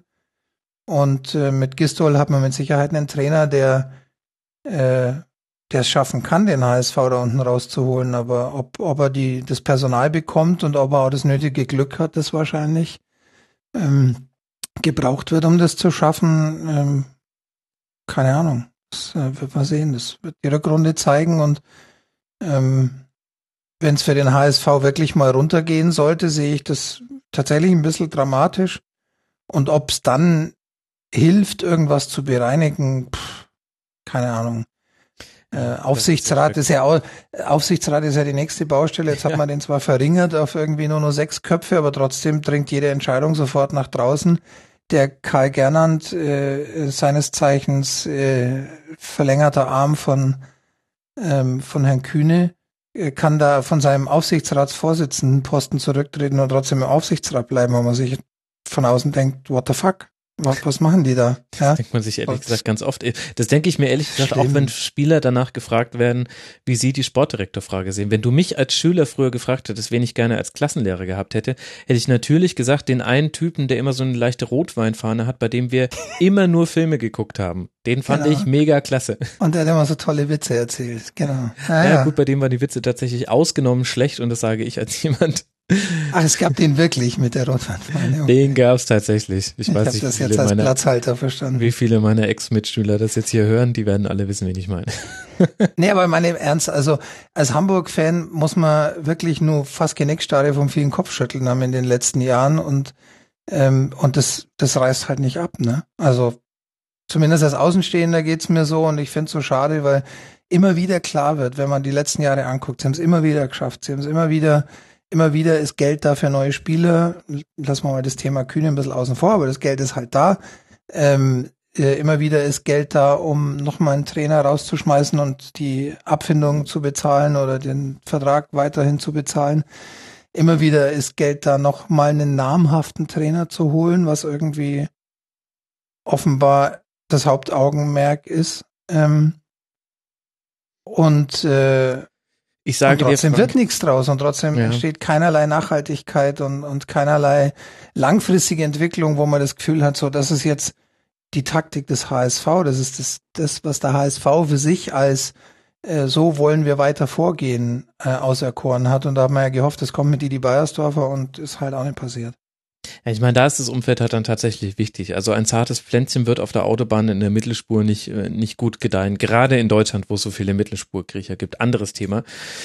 Ähm, andererseits, was Hoffnung macht, ähm, neun von zehn Punkten unter Gistol geholt und gegen welche Mannschaft man alles nicht verloren hat. Das waren nämlich Ingolstadt, Bremen, Darmstadt und Augsburg. Also ich würde sagen Konkurrenten um den Abstieg. Ich sehe ehrlich gesagt den HSV nicht runtergehen, aber da gehen all meine Props an Markus Gistol und an diejenigen in der Mannschaft, die jetzt auch Leistung zeigen. Und das hat nichts mit den Umständen zu tun, sondern sie werden der Umstände zum Trotz, glaube ich, nicht absteigen. Damit mhm. hätte ich mich jetzt mal aus dem Fenster gelehnt. Frank, wir haben jetzt über ein Team unten im Tabellenkeller noch nicht gesprochen und das ist der SV Darmstadt. Mhm. Interessante Entwicklung da. Mit, auch mit einem Trainerwechsel haben wir in der letzten Schlusskonferenz schon abgefrühstückt und direkt danach konnte man Veränderungen sehen. Man konnte sehen, ein Spiel in Freiburg, das unglücklich 0 zu 1 verloren ging mit einem Elfmeter, über den wir damals auch schon diskutiert haben, letzte Woche. Und jetzt gegen den FC Bayern gespielt, unseren FC Bayern, Frank, zu Hause mhm. wieder nur 0 zu 1 verloren. Das heißt, ja, und man kann, glaube ich, wieder sagen, unglücklich, oder? Also. Ich glaube, das kann man sagen bei einem, äh, bei einem Knaller Sonntagsschuss am Sonntag aus 30 Metern und ähm, einer Großchance noch nach einem Freistoß, wo der Nachkopfball eigentlich nur ein bisschen platziert hätte gewesen sein müssen. Und dann hätte da auch ähm, Manuel Neuer gegen Peter Niemeyer keine Chance mehr gehabt. Kann man, glaube ich, so sagen. Roth, der, der Trainer der Darmstädter, hat es nach dem Spiel ein wunderbares Scheißtor genannt. äh, und ich glaube, das trifft's aus, äh, aus Sicht der Darmstädter ganz gut, ja. Aber trotzdem stellt sich ja so ein bisschen die Frage, was nimmt man daraus jetzt mit? Also natürlich musst du dich an dem, an dem spielerischen Aufwärtstrend fest, festhalten, denn du hast nicht sonst viel, an dem du dich festhalten kannst, außer irgendwie deinen Lebenspartner oder umstehende Leute an der Bushaltestelle.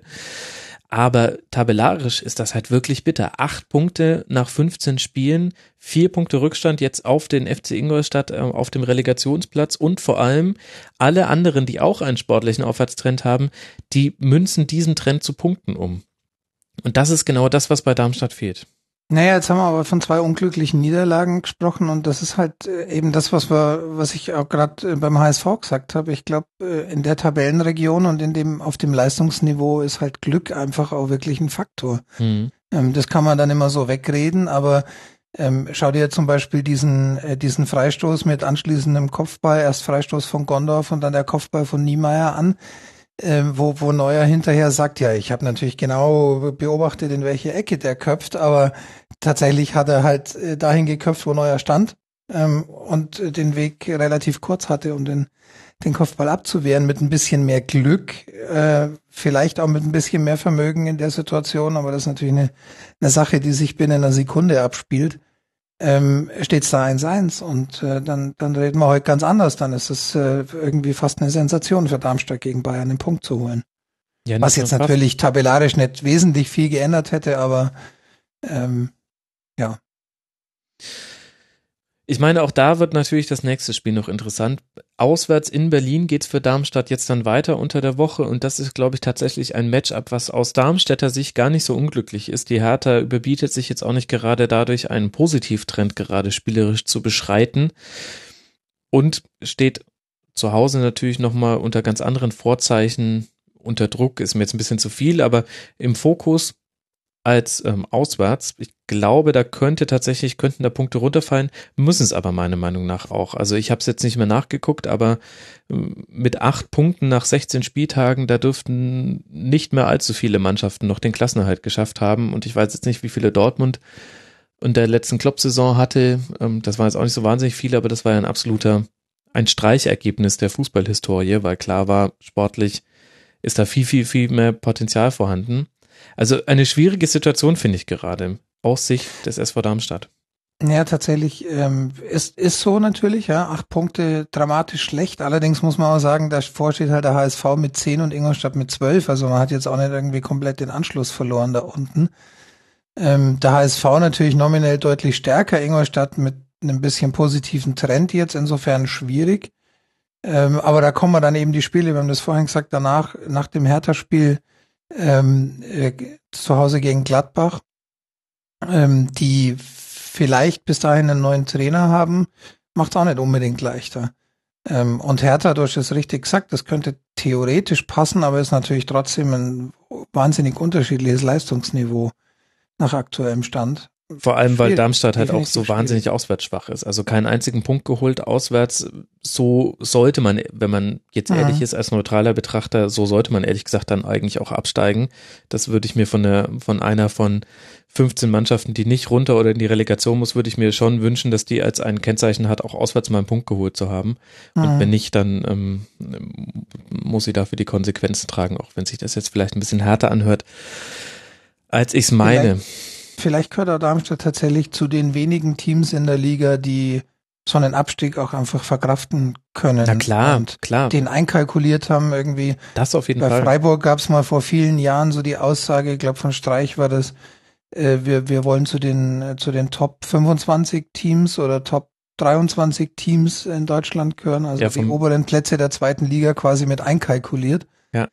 Ähm, und, und ich glaube, so müsste man Darmstadt im Moment auch einordnen und dann kommt halt in der Saison einfach auch vieles zusammen, unter anderem jetzt ein, eine Trainerverpflichtung, mit der man sich ein bisschen vergriffen hat, ähm, mit, mit Norbert Meyer. Mhm. Und ähm, ja, und, und dann ist halt einfach der Kader nicht, nicht auf dem Niveau, wo man ihn bräuchte, vielleicht, um auch mal den einen oder anderen noch drin zu haben, wie eben den Wagner letztes Jahr der dann im Zweifelsfall aus, aus einem 0-1 mal ein 1-1 macht oder ein 2-1. Ja, interessanter Punkt tatsächlich.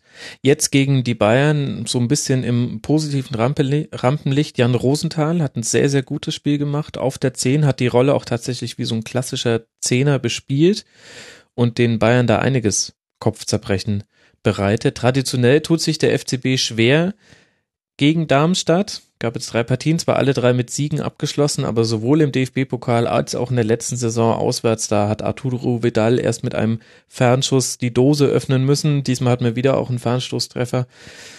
Jetzt auch nicht so vergnügungssteuerpflichtig aus Sicht der Bayern. Was äh, nimmst du denn da aus deren Spiel mit, jetzt auch vor dem Hintergrund des, des ewig jungen Bundesliga-Klassikers gegen Leipzig, der jetzt dann am Mittwochabend steigen wird, mit mir im Stadion übrigens? Ich habe mich äh, gestern schon bei Twitter darüber beschwert, dass äh, solange es da keinen Namen gibt für dieses äh, großartige, weltwichtigste Spiel, kann ich das alles gar nicht ernst nehmen. Ähm, Rabambel. beiseite. Ich, Rabambel in the Jungle. Ich habe Commerzico vorgeschlagen, aber das wollte auch keiner nehmen. ja, okay, auch nicht schlecht. Ähm, ja, was kann man mitnehmen? Ich glaube, man kann für das Spiel gegen Leipzig relativ wenig mitnehmen, weil das ist natürlich... Ähm, zumindest in meiner Wahrnehmung schon auch so ein Motivationsding gewesen, glaube ich, gestern. Ähm, dass die, der, der Auftritt der Bayern hat einfach ähm, wenig, wenig motiviert gewirkt in, in weiten Teilen. Mhm. Ähm, da hat man natürlich mit, mit Darmstadt einen Gegner, der dann auch nicht ganz einfach zu spielen ist, relativ defensiv ausgerichtet. Dann haben sie doch aus dem einen oder anderen einfach jemanden auf die Füße gestellt, was ähm, offenbar was war, womit man gar nicht gerechnet hat oder zumindest die Spieler selber nicht damit zurechtgekommen sind, wie zum Beispiel Arturo Vidal. Du hast gesagt, mhm. letztes Jahr hat er das Spiel entschieden. Dieses Jahr meines Erachtens hat er eher für negative Glanzpunkte gesorgt. Ja. Gar nicht mal nur Glanzpunkte, sondern einfach insgesamt eine schlechte Leistung von ihm. Ähm, zumindest habe ich so empfunden. Und ähm, ja, und dann hat man einfach gemerkt, dass der Mannschaft, äh, und das besorgt mich tatsächlich so ein bisschen, wenngleich ich im Moment, wie anfangs erwähnt, da nicht, nicht so dicht äh, dran bin in der Beobachtung und, äh, und äh, das nicht so intensiv verfolge, aber das, was ich vom FC Bayern sehe, besorgt mich insofern ein bisschen, dass ich relativ wenig Entwicklung sehe. Jetzt hat man zwar die letzten Spiele gedacht, da tut sich ein bisschen was, auch spielerisch. Angelotti lässt sich zu der einen oder anderen Änderung hinreißen, die, die das Ganze besser macht. Ähm, aber jetzt war es halt gestern wieder ein 4-3-3 bis, glaube ich, zur 70. oder so. Ähm, und die Änderungen danach waren halt auch eher überschaubar. Das Tor hat natürlich mit taktischen Änderungen überhaupt nichts zu tun gehabt. Das war einfach eine, eine tolle Einzelleistung. Und, und umgekehrt äh, kann man natürlich sagen, klar, von Darmstadt gab es jetzt auch wenig konkrete Gegenwehr. Die Chancen von Darmstadt waren auch überschaubar. Insofern ist es dann wahrscheinlich auch ein verdienter Sieg unterm Strich. Ähm, aber die Leistung der Bayern muss man schon kritisch sehen, was Manuel Neuer nach dem Spiel auch getan hat. Mats Hummels hingegen hat es ein bisschen ähm, versucht abzuschwächen, aber Manuel Neuer war relativ deutlich äh, in seiner Unzufriedenheit. Und ich glaube, das kann man als Fan nur unterstreichen. Das war, war keine glorreiche Leistung. Mhm. Kein einziger Schuss aufs Darmstädter Tor bis zur 54. Minute. Und insgesamt nur zwei. Das ist halt auch einfach viel, viel, viel zu wenig, wenn man den Anspruch des FC Bayern hat. Jetzt hast du auch schon das 4-3-3 angesprochen, die Grundordnung, aus der Ancelotti heraus gerne spielen lässt. Da habe ich auch schon gestern eine Diskussion bei Twitter mit einem, ich glaube, Fan des FC Bayern geführt, der tatsächlich dem 4-3-3 viel Schuld daran gibt, dass die Bayern so pomadig aufgetreten sind. Für mich ist es ehrlich gesagt, hat das erstmal mit dem System gar nichts zu tun. Es hat viel mit Laufbereitschaft zu tun. Die hatten keine Lust, zwischen die Räume zu gehen, die es, die es tatsächlich auch gab im Darmstädter Rückraum, auch wenn die sehr kompakt standen, aber es gab Räume zwischen den Ketten, die man hätte bespielen können. Da habe ich die Bayern-Spiele zu wenig gesehen und dann finde ich tatsächlich, dass man ganz viel am Positiven wie auch jetzt am Negativen bei den Bayern an der Personalie Arjen Robben festmachen kann. Es ist immer noch ein himmelweiter Unterschied, ob Robben spielt oder nicht. Einziges, einzige Ausnahme ist, na wobei, nee, kann man eigentlich nicht sagen. Gegen Dortmund hat er auch schon viel Gutes gemacht. Ich- aber die ich- doppeln ihn halt immer so gut. Aber ansonsten. Ich sehe da aber tatsächlich nochmal eine Personalie, die Ja. in meiner Wahrnehmung so ein bisschen entscheidend mitwirkt, sowohl positiv als auch negativ. In der Vergangenheit, in der ferneren Vergangenheit sehr positiv, in der jüngeren meines Erachtens eher negativ. Ähm, das ist Xabi Alonso. Ich ja, äh, ja, ja. werd nicht mehr, kann mich nicht mehr anfreunden mit seinem Spiel. Er wirkt immer öfter unsicher, was meines Erachtens sein großes Pfund war, dass er immer sehr sicher war. Ja. Äh, er war nie pressingresistent. Das ist äh, jetzt nur nichts Neues, dass wenn ihn jemand anläuft, dass er dann ähm, auch durchaus mal unsicher wird. Aber der, der lässt jetzt unter ohne Bedrängnis äh, Anspiele ähm, drei Meter weit weghüpfen, ähm, spielt teilweise schlimme Pässe und ähm, gefällt mir nicht mehr. Also wie gesagt, ich bin da zu wenig der große Fußballfachmann, um das jetzt alles taktisch beurteilen zu können, aber das, was man offensichtlich sieht äh, von Xabi Alonso, ist nicht mehr schön und mir haben die Spiele besser gefallen, in, in denen er nicht äh, dabei war. Mhm. Unter anderem ja in. Mainz, da war wegen muskulärer Probleme nicht im Kader. Da bist du nicht so allein mit deiner Meinung. Ähm, stimme ich dir auch zu. Gleichzeitig muss Alonso irgendetwas haben, was sämtliche Trainer in seiner Karriere an ihm hat festhalten lassen. Diese Pressing, äh, fehlende Pressing-Resistenz, die hat er ja schon immer gehabt. So am wenigsten vielleicht noch bei Liverpool damals, aber damals hat man auch noch nicht so ein Pressing gespielt wie heute, ehrlich gesagt. Mhm. Aber ich würde dir da vollkommen zustimmen. Wir sind uns da deckungsgleich einig. Ist ein Unsicherheitsfaktor und vor allem, wenn ich daran denke, was von Leipzig gegen die Bayern zu erwarten ist. Also so wenig natürlich man jetzt diese beiden Spiele jetzt Darmstadt und Leipzig nebeneinander legen kann, aber in dem Punkt glaube ich schon. Also es gab so einige Momente im Aufbauspiel, wo auch die Darmstädter durch ihre relativ, das war ein relativ einfaches Anlaufen des Ballführenden und punktuelle Manndeckung. Also Vidal haben sie in Manndeckung genommen, Mhm. Alonso, das hat so ein bisschen gewechselt, aber ich glaube, der Plan war eigentlich auch, ihn äh, in Manndeckung zu nehmen. Zumindest ab der Mittellinie wurde er immer verfolgt. Und das hat ehrlich gesagt schon gereicht, dass die Bayern im Aufbauspiel zwei, drei, vier, fünf Ballverluste hatten, die du dir gegen Leipzig am besten sparst. Mhm. Und wenn nach Ja, man hat es ja gegen Darmstadt schon gesehen, da ziemlich zum Schluss, als, als Alonso noch dieses dumme Foul ziehen muss, mhm. äh, was dann noch zu doppelt schlimm wird, weil er erst läuft Spiel weiter, er kriegt dafür die gelbe und dann passiert das zweite Foul direkt am 16er. Ich glaube, das war dann auch diese Gelegenheit Ja. mit dem Gondorf-Freistoß.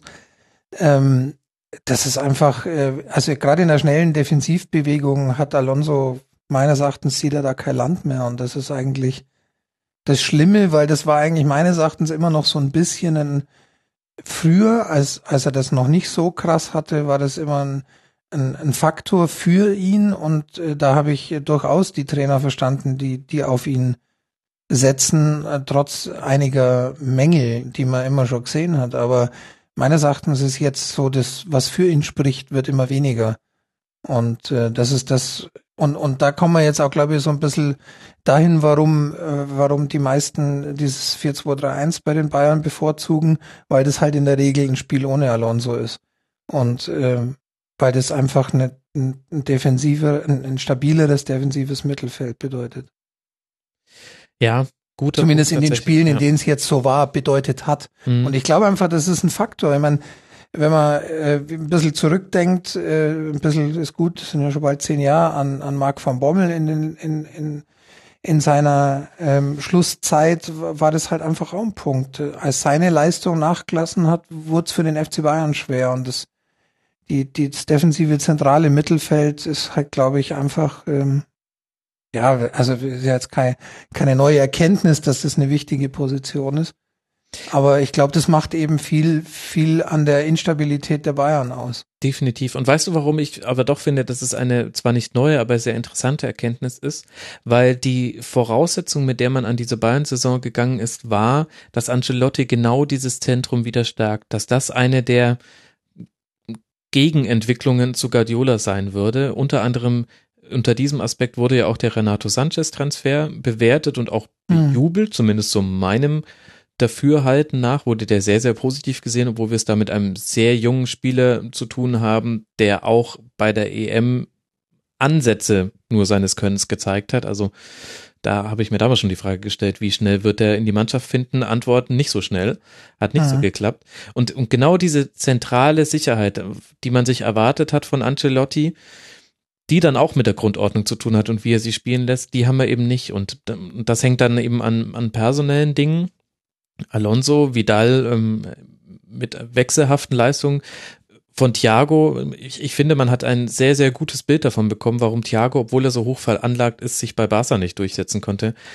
Weil gerade in den Spielen, wo es so ein bisschen weh tut, siehst du manchmal sehr, sehr wenig von, von Thiago und ich würde ihm das zugestehen, wenn er mit seinem tollen Stellungsspiel ganz, ganz viel zustellen würde. So macht's immerhin Toni Groß häufig, wenn man ihn nicht sieht.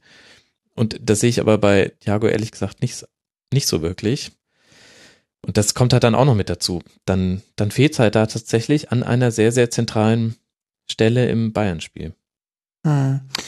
Ja, das äh, Interessante ist ja, dass äh, langsam jetzt so ein bisschen unter den Fans äh, sich die, der Unmut breit macht, was, äh, was Carlo Ancelotti angeht, was unter den Gesichtspunkten, die wir jetzt genannt haben, glaube ich, ganz verständlich ist. Ähm, was Jein, mir, weiß ich, ich nicht. Aber mach erst deinen Punkt fertig und dann kommen wir naja, zu ich, Ancelotti. ich will jetzt nicht sagen, also wir wir sprechen ja jetzt nicht von Angelotti rausrufen. Äh, das, das ist ja nicht der Fall, aber dass man sich halt jetzt so ein bisschen fragt, äh, eigentlich müsste man jetzt von einem erfahrenen Trainer langsam mal Entwicklung sehen. Die sieht man halt nur in Teilen, nur manchmal und äh, dann denkt man sich wieder, naja, vielleicht doch nicht beim nächsten Spiel. Ähm, es passiert halt einfach wenig und diese diese Probleme, die wir jetzt angesprochen haben, die ähm, wohl offenbar auch viele sehen, ähm, man, man steckt ja nicht drin, ja, man weiß jetzt nicht, was der Grund ist, warum zum Beispiel Joshua Kimmich bisher kaum gespielt hat im Vergleich zum letzten Jahr. Ähm, man weiß nicht, was wirklich der Grund ist, warum Sanchez Probleme hat, in die Mannschaft zu rücken.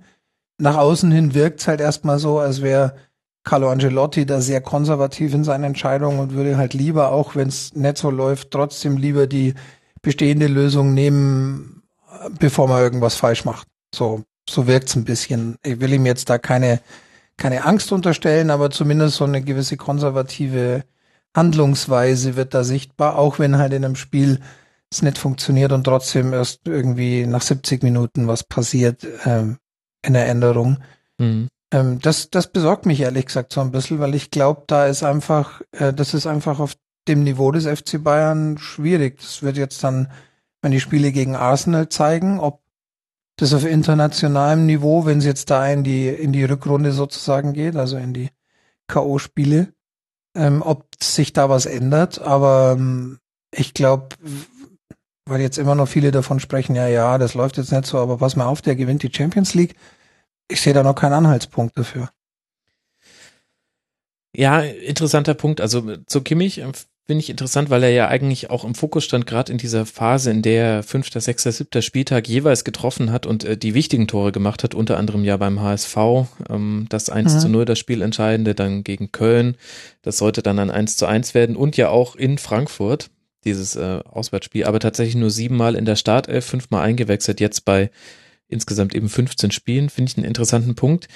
Ich frage mich da aber tatsächlich auch, wenn ich dir zuhöre, ob das vielleicht einfach, was wir gerade erleben, einfach nur das ist vielleicht die markantere Unterscheidung zwischen Guardiola und Ancelotti. Ich will das nicht so sehr an Systemen festmachen, sondern mir geht es um die Herangehensweise an das jeweilige Spiel.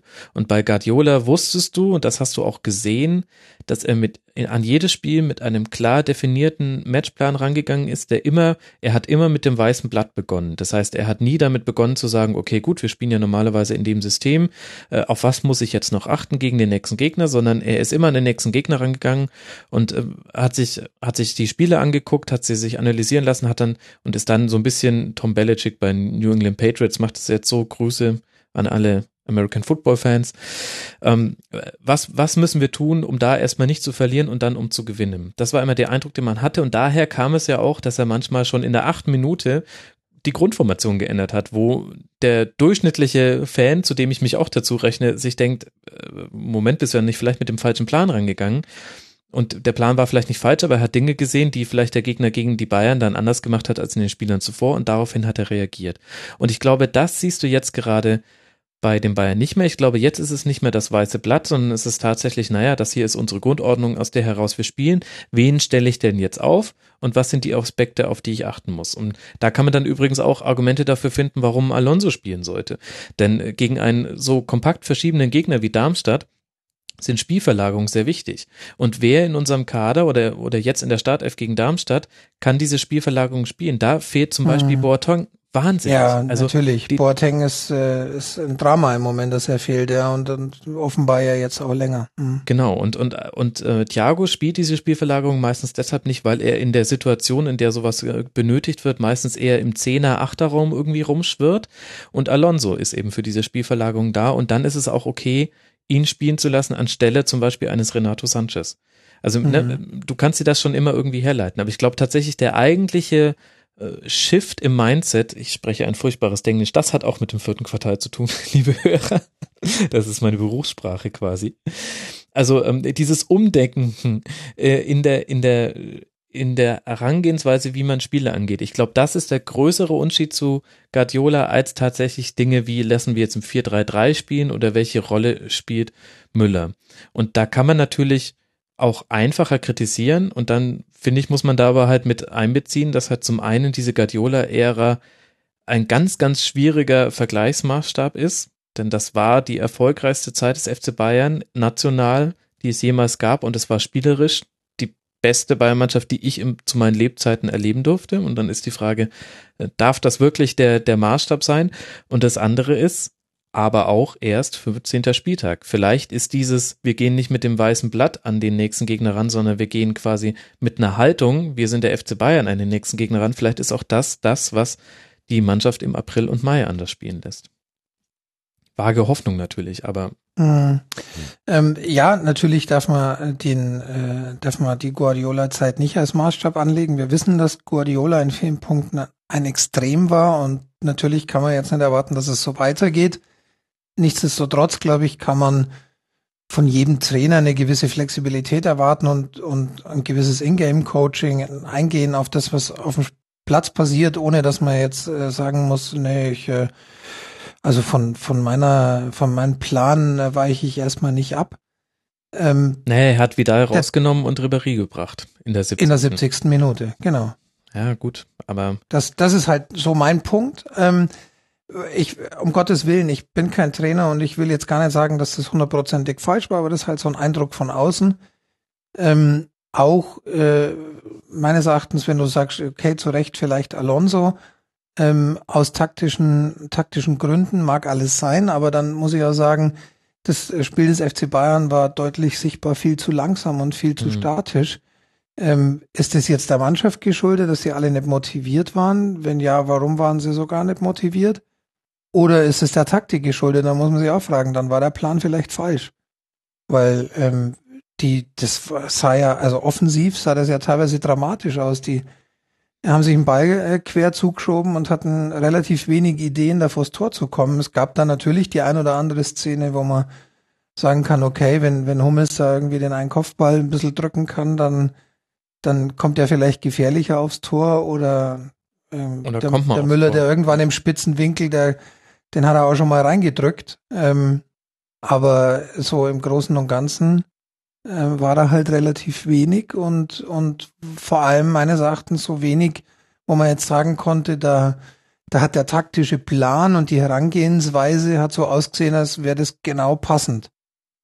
Und, Naja, da äh, gebe das ich- ist halt ein Stück weit schon was, was man dem Trainer anlasten kann, glaube ich. Ja, ja, klar, ich will jetzt nicht Ancelotti ähm, zum Heiligen sprechen und ähm, so unfair der Guardiola-Vergleich ist, so darf das auch kein Totschlagargument sein, dass Leute wie ich sagen, wir dürfen uns nicht mit dieser Zeit vergleichen. Da gebe ich dir schon vollkommen recht. Ich habe das Spiel im Real Life äh, nachts gesehen und wusste, wie es ausgeht. War jetzt auch nicht, äh, waren jetzt nicht die geilsten äh, anderthalb Stunden, die ich in meinem Leben hier was verbracht hat. Das ist schon wahr. Gleichzeitig Dein Argument noch, es ist erst der 15. Spieltag, ähm, stimmt natürlich, aber es ist halt auch schon der schon der 15. 15. Spieltag. Ja, ja, das habe ich mir, es als ich es gesagt habe, auch gedacht. Wir sind jetzt nicht am fünften Spieltag Ja, und stimmt. natürlich kann man jetzt sagen, okay, wart mal ab und ich würde jetzt auch sagen, lass uns mal äh, die die Wintervorbereitung äh, noch abwarten und mal schauen, wie wir dann äh, ins nächste Jahr, äh, wie die Mannschaft da ins nächste Jahr startet, um das letztendlich zu beurteilen. Ich bin auch weit davon weg, jetzt zu sagen, mit Ancelotti wird das nichts. Aber im Moment sehe ich es zumindest ein bisschen kritisch. Und ähm, Da, da stimme ich Ja. dir auch zu. Wir, beide- jammern natürlich trotzdem auf hohem Niveau, ja. Tabellenführer 36 Punkte nach 15 Spieltagen. Das ist die andere Sache. 35 zu 9 Tore. Hm. Das, das muss man sich auch mal vor Augen halten, was das eigentlich für eine sportliche Bilanz ist. Und ja, vielleicht nicht mehr mit der Dominanz erzielt, die wir gewohnt sind. Aber das sind doch, ehrlich gesagt, die Bayern, die wir alle kannten. So war es doch Hm. früher die ganze Zeit, dass wir oben standen und uns gedacht haben, boah, aber ehrlich gesagt, so wie wir das damals am 8. und am 19. Spieltag hingekriegt haben, das weiß ich alles gar nicht mehr so genau. Man muss aber natürlich dazu sagen, dass Sakara 2010 auch noch ein anderer war, als es heute ist. Natürlich, klar, das ist ja das Problem. Es spielen so viele Dinge miteinander äh, zusammen, beziehungsweise es ist nicht das Problem, eigentlich ist es das Herrliche. Also wir, wir, Hm. wir werden in unserer Diskussion nie zu dem Schluss kommen, Ancelotti ist schuld oder die Spieler sind schuld oder Alonso ist schuld oder Müller ist schuld, sondern es sind immer ganz viele Dinge, die zusammenkommen und letztlich ist es dann so eine subjektive Sache, wie man das alles bewertet. Mir ist manchmal das Geschrei ein bisschen zu laut gewesen. Ich sehe auch, also dieses Spiel gegen Darmstadt, das war furchtbar. Als, also sich das quasi aus der Fanperspektive anzugucken. Ich habe dann immer mir gedacht, naja, jetzt guck dir halt genau an, wie Darmstadt das macht, ähm, dann, dann weißt du es für die Sendung. Hat dann aber ehrlich gesagt auch nicht so wahnsinnig viel Spaß gemacht, weil ich, weil ich dann immer auch gesehen habe, ja, die machen das schon gut, aber da gibt es doch trotzdem Möglichkeiten. Jetzt verdammt nochmal, geht doch mal in die Zwischenräume. Es gibt's ja alles nicht. Warum ist jetzt dieser Pass auf Vidal wieder so ungenau? Also ist viel Vielleicht schwer. hat Mats Hummels einfach doch ein bisschen recht, wenn er nach dem Spiel sagt, er sieht es nicht ganz so kritisch. Ähm, und es ist halt einfach auch wahnsinnig schwer, Darmstadt zu spielen. Er kann sich an, an, an kein Spiel erinnern äh, in Darmstadt, das irgendwie leicht gewesen wäre. Er kann sich an, an kein Spiel einer anderen Mannschaft erinnern, die, die hier mit großem Zauberfußball äh, gewonnen hat und so. Natürlich hat er da ein Stück weit recht. Ja, es ist halt Darmstadt, es ist dann halt auch irgendwie Mitte Dezember. Ähm, Fr- Fritz von Torn und Taxis hat in seinem Kommentar irgendwie sowas gesagt, die Sonne scheint, ich sehe sie noch nicht, weil es ist bewölkt. ähm, genau so war es halt auch, es war halt hässlich, es war kalt, nass, was auch immer. Ja, vielleicht ist es dann halt auch schwer, eine Topleistung abzurufen und vielleicht ist es dann halt auch für Ribery, Costa et al. schwer, ähm, sich äh, da mit großen äh, Zauberleistungen äh, zu glänzen. Mag sein, vielleicht steckt man da auch nur zu wenig drin. Ähm, am Ende haben wir uns tatsächlich wohl mehr erwartet, mehr Unterhaltung, mehr fußballerische Leistung. Ähm, ein Sieg ist es trotzdem geworden. Das kann man, ist glaube ich das Positive, was man rausziehen kann. Drei Punkte sind halt einfach, ja, ich höre schon auf. Sonst muss ich ins Phrasenschwein zahlen. Na gut, geht ja direkt in unsere Taschen, Frank. wir sind ja nicht so bescheuert und spenden den Kram, wir sind ja nicht dumm. Äh, ja, äh, machen wir das Spiel jetzt auch nicht größer als es ist. Ich denke natürlich, ähm, natürlich ist die Aufregung jetzt vor diesem Heimspiel jetzt gegen Raba Leipzig besonders groß und das sei dem Ganzen auch unbenommen und das hat ja auch eine sportliche höchst brisante Berechtigung. Also beide mit 36 Punkten, beide drei Unentschieden und eine Niederlage. Äh, Ein ganz gleichen, kleinen Unterschied in der Tordifferenz, aber auch nicht wahnsinnig, wenn man da mal so Sonderspiele wie den Auftakt der Bayern gegen Werder zum Beispiel rausrechnet. Also das wird jetzt natürlich so ein bisschen das, das Showcase-Spiel, mit dem werden wir uns dann noch lange beschäftigen. Ähm, Und das wird uns, das wird, glaube ich, den Duktus bestimmen, mit dem über die Bayern in der in der Winterpause berichtet werden wird. Da bin ich sehr gespannt drauf. Und gleichzeitig kann, glaube ich, keine Mannschaft entspannter in den nächsten Spieltag gehen als eben genau jedes, jenes angesprochene Leipzig, wie ich finde. Da musst du mir jetzt widersprechen, wenn du es anders siehst, aber die können ja tatsächlich nicht verlieren. Die gehen nach dem 2 zu 0 gegen Hertha mit punktgleich, gehen sie in dieses Duell. Wenn sie verlieren, sagen alle, na ja, das ist halt einfach der FC Bayern oder dann, dann werden wir schon irgendeine Geschichte daraus stricken, die das Ganze dann herleitet. Vermutlich hat sie mit individueller Klasse zu tun. Looking at you, Arjen Robben. Ich bin gespannt und äh, ein bisschen, ich hoffe vor allem. Ähm, und und wenn es aber ein Unentschieden wird, dann ist das schon ein Achtungserfolg und sollte es äh, der Auswärtssieg werden, dann ist das natürlich die Sensation und dann brennt äh, nicht nur der Weihnachtsbaum in München. Also Leipzig äh, beste bestmögliche Ausgangsposition für dieses für diesen noch so jungen Klassiker, den Commercico. Finde ich sehr schön. Ich glaube, ich glaub, da hast du aus, aus der Außensicht äh, vollkommen recht. Ähm, wenn man sich Ralf Rangnick so anhört, ich habe ganz kurz nur reingehört, gestern Abend war er bei SK90 und hat sich ja durchaus hier und da mal äh, geäußert ähm, in, in den Medien und, und auch äh, die, die Interviews und Pressekonferenzen mit Ralf Hasenhüttel habe ich hin und wieder mal gehört.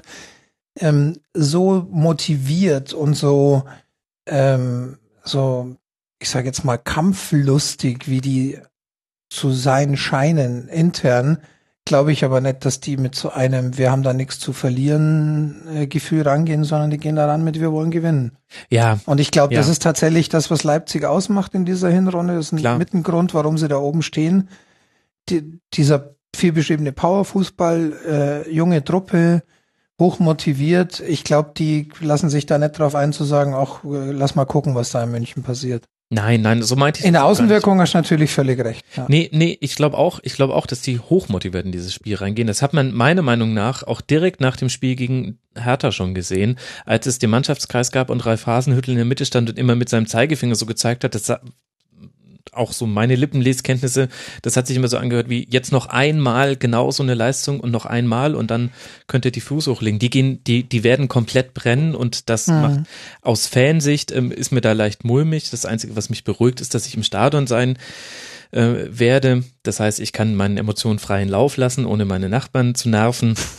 Und gleichzeitig will ich auch einfach mal sehen, wie, wie das, was Raba da spielt, im Stadion aussieht. Das schon, aber ich glaube, die Grundlage für diesen, für diesen Hunger und für diese Gier ist eben eine Entspanntheit, weil es kann nichts passieren. Und das wird ihn, glaube ich, das macht die Brust halt noch, noch breiter. Und da gibt ja auch das Spiel gegen Hertha ähm, total recht. Also Wie ist dein, dein Gefühl äh, in Bezug auf deinen eigenen Verein? Also wie, wie schätzt du das Spiel ein, das wir da sehen werden am Mittwoch?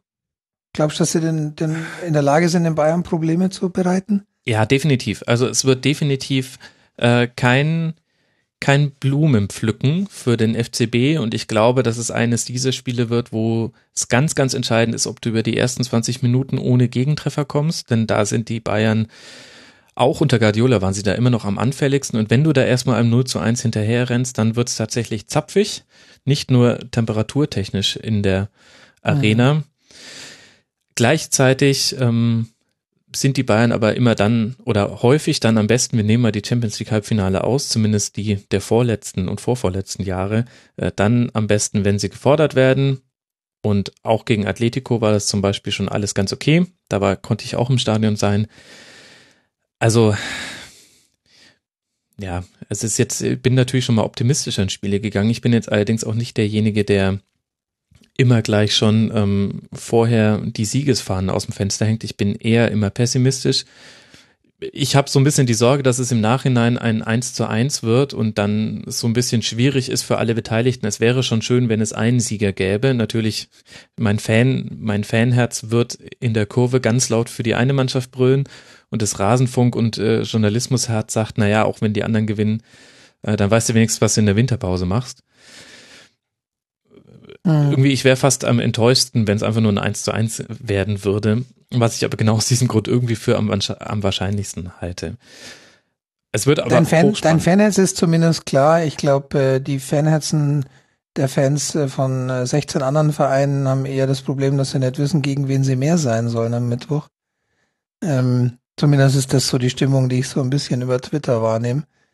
Ähm, aber ja, ich gebe dir recht. Ich glaube, äh, was, was die Motivation angeht, Ähm, und das hat für mich so ein bisschen mit zu dem Bild beigetragen, dass die gegen Darmstadt gefehlt hat, weil man in den Interviews nach dem Spiel sofort gehört hat, naja, also gegen Leipzig, ist eine ganz andere Nummer und so nach dem Motto Unterton, da sind wir ja total motiviert und äh, da geben wir Vollgas und da geben wir alles und so. Und das hat halt einfach äh, beim Spiel in Darmstadt gefehlt und da ist, glaube ich, schon mit zu rechnen, dass man das dann in der Allianz Arena sehen wird. Ja, wird allein aber auch nicht reichen, nur die Motivation. Also das ist eigentlich so die eine interessante spieltaktische Frage, die ich mir vor diesem Spiel stelle, denn das hat gerade auch Hertha gezeigt jetzt gegen Leipzig. Mhm. Hertha ist eigentlich relativ offensiv rangegangen, dafür sind aber viel, viel, viel zu wenige Torchancen runtergefahren, nämlich kein einziger Berliner Schuss aufs Leipziger Tor. Und hinten, die mich vor allem mit ihrer Aggressivität überrascht am Anfang. Ich habe äh, das auch nur in Auszügen gesehen, aber am Anfang ein, ganz, ein ganzes Stück. Da war ich überrascht, wie, wie, wie aggressiv die Hertha da gegen dieses äh, aggressive Spiel der Leipziger gegenhält. Das fand ich genau. bemerkenswert. Und, und, und ich glaube, genau das wird äh, Bayern machen müssen. Ich glaube, Aggressivität ist ein ganz wichtiger Punkt, wenn du gegen Leipzig spielst, denn das, das was Hertha dann falsch gemacht hat, meinem Dafürhalten nach, ähm, aber ich habe da eben sehr genau drauf äh, geachtet, man stand dann ab einem gewissen Punkt, ähm, wenn die Leipziger der ersten Pressingwelle ähm, sich der gegenüber resistent gezeigt haben und den Ball ins ähm, Offensivdrittel bekommen haben. Dann hat sich Hertha sehr tief gestaffelt, um natürlich die Räume hinter den Ketten klein zu halten. Aber da hat diese Aggressivität total gefehlt. Das heißt, ähm, Leipzig hatte dann den Ball und es ist ein Irrglaube zu glauben, Leipzig könnte mit dem Ball nichts anfangen. Die wären eine reine Umschaltmannschaft. Die können schon beides. Und wenn die den Ball haben, dann, dann musst du aber aggressiv draufdrücken. Da musst du ähm, dich immer wieder aus den Ketten lösen, dem Ballführenden auf den Füßen stehen. Das hat Berlin überhaupt nicht gemacht und so konnte dann zum Beispiel auch ein sehr, sehr gechilltes 1 zu 0 fallen. Ich meine, das war natürlich ein super Pass von Nabi Keita auf Timo Werner, aber wie, wie vorher Leipzig sich den Ball zuspielen konnte, äh, das dürfte Paradabadei überhaupt nicht gefallen haben. Und das ist, glaube ich, diese eine Komponente, die müssten die Bayern bringen. Die sieht man aber ganz, ganz, ganz selten von denen. Mhm. Den sieht man ehrlich gesagt nur, wenn sie beleidigt sind aus irgendeinem Grund. Dann werden sie aggressiv. Oder wenn, genau. wenn halt mal wieder die berühmten Raffinias und so weiter dieser Welt. Ähm, naja, vor allem eben nicht, genau, eben nicht so eine negative Aggressivität, sondern so eine spielerisch positive Aggressivität. Ähm, das äh, kennt man halt vor allem von den Bayern unter Ancelotti nicht. Und äh, das wird spannend. Sehe ich auch so. Genau, und das wird man sehen müssen. Und da bin ich auch sehr gespannt. Da werde ich auch mir ganz genau angucken, was so zum Beispiel ein Alaba machen wird. Ich ähm, hoffe aus diesem Grund heraus, dass Kimmich spielen wird. Das sind beide Spielertypen, die das eigentlich drauf haben. Nur bei Alaba hast du eben noch eine Formkrise, die so ein bisschen dazukommt. Und das habe ich so als Lehre aus diesem, aus diesem Leipzig gegen Berlin Spiel mitgenommen. Das mhm. ja ein vollkommen verdienter Sieg für, für Raber war. 16 zu 3 Torschüsse. Ich habe schon gesagt, kein einziger Schuss aufs Tor durch die Hertha. Und man ist mit einem Plan rangegangen, aber hat es in der Ausführung nicht hinbekommen, den so konsequent durchzuziehen, eben auch mit der dazugehörigen Aggressivität, dass man Leipzig wirklich unangenehm werden konnte. Und dann sinnbildlich natürlich das 2 zu 0 durch Willi Orban, also selten war jemand bei einem Kopfball nach Ecke freier. Und dann war das Spiel auch durch. Also dann hast du auch gesehen, da wird jetzt nichts mehr kommen. Und mhm so solltest du gegen Leipzig nicht spielen und wirft für mich auch tatsächlich die Frage auf, wie jetzt eigentlich so die Entwicklung bei, bei Berlin einzuschätzen ist. Wir hatten diesen einen Sieg gegen Wolfsburg, das Spiel noch gedreht mit 3 zu 2, Elfmeter in letzter Sekunde, aber jetzt eben zum einen diese Heimniederlage gegen Werder, jetzt diese Auswärtsniederlage gegen Leipzig und in beiden Spielen konnte man Dinge wiedererkennen, nämlich eine Torungefährlichkeit und auch eine, na, pomadig ist zu viel, aber eben das, was ich vorhin angesprochen habe, eine fehlende Aggressivität in den Defensivzweikämpfen. Und jetzt dann zu Hause gegen Darmstadt, das wird tatsächlich knackig. Also da sehe ich ehrlich gesagt nach den, wenn man nur nach Trent is your friend geht, dann müsste man nicht sagen, ja, äh, da könnte jetzt Darmstadt tatsächlich mal Punkte holen. Ja, da gebe ich dir recht. Vor allem äh, kommt bei der Hertha, glaube ich, noch so ein Ding dazu, dass man mit der Situation, in der man sich befindet, relativ zufrieden ist und auch sein kann. Grundsätzlich. Ja, der, der Trend ist ja äh, zwar jetzt natürlich mit den letzten beiden verlorenen Spielen, aber insgesamt, wenn man die letzten zehn Spiele so anguckt, ähm, waren da halt, waren das insgesamt nur drei Niederlagen, zwei Unentschieden und fünf Siege.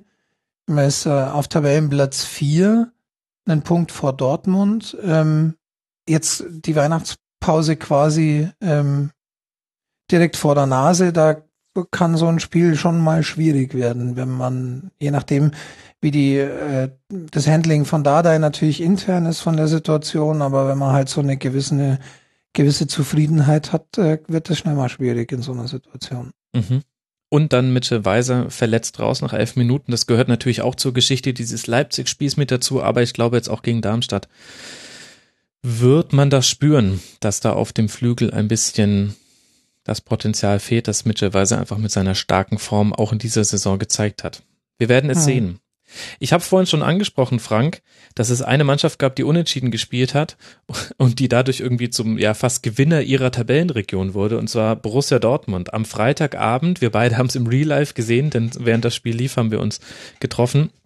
2 zu 2 bei Hoffenheim, was äh, zweierlei bedeutet. Zum einen die TSG weiterhin ungeschlagen als einziges Team in der ersten Fußball-Bundesliga auf Platz 3 mit 27 Punkten und Borussia Dortmund rückt vor auf Platz 5 mit 26 Punkten, jetzt allerdings schon 10 Punkte Rückstand auf Leipzig und Bayern. Ich glaube, die werden sehr hart für einen Unentschieden hm. äh, routen.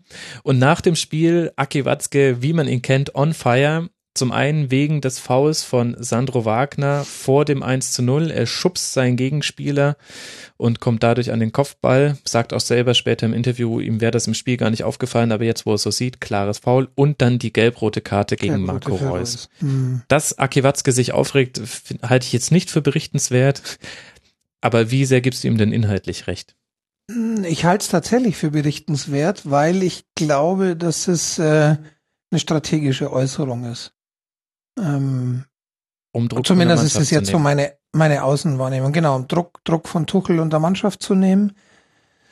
Ähm, meines Erachtens ist es ein, also ja, es sind beides Entscheidungen, die man auch anders fällen kann, zweifelsohne. Man kann auch sicherlich über die zweite gelbe Karte von von Marco Reus streiten, aber das sind beides keine Fehlentscheidungen, über die man sich erbosen muss, meines Erachtens. Mhm. Da haben wir in, in jüngerer Vergangenheit, wir haben das vorher kurz angesprochen, ganz andere Fehlentscheidungen gesehen, viel deutlichere, über die man sich vielleicht berechtigter aufregen kann. Und dann noch aus dem Mund eines Geschäftsführers, der ähm, der jetzt nicht unbedingt dazu gezwungen wird, nach dem Spiel emotionale Äußerungen zu tätigen, da liegt meines Erachtens der Verdacht nahe, dass es halt einfach, ähm, ja, in, in Dortmund ist es nicht gerade ruhig im Moment. Die Leistungen sind nicht so vielleicht, wie man sich's vorgestellt hat. Ähm, es war immer wieder so, dass Tuchel mal ein bisschen mit einem negativen Touch in der Presse war, weil er nicht immer so sich vielleicht geäußert hat, wie, wie sich das alle vorgestellt haben. Und da halte ich das für einen nachvollziehbaren Schritt, wenngleich ich das natürlich auch nicht sonderlich toll finde. Ähm, wenn sich dann äh, Watzke da so äußern muss. Aber tatsächlich in meinen Augen ist eher eine, eine taktische Äußerung als ähm, eine sehr nachvollziehbare ähm, in diesem Ausmaß. Mhm. Irgendwo müssen die Emotionen halt hin, Frank. Wir haben noch eine ganz konkrete Frage zu diesem Spiel bekommen und die würde ich jetzt mal eben einspielen. Ja, hallo ihr zwei.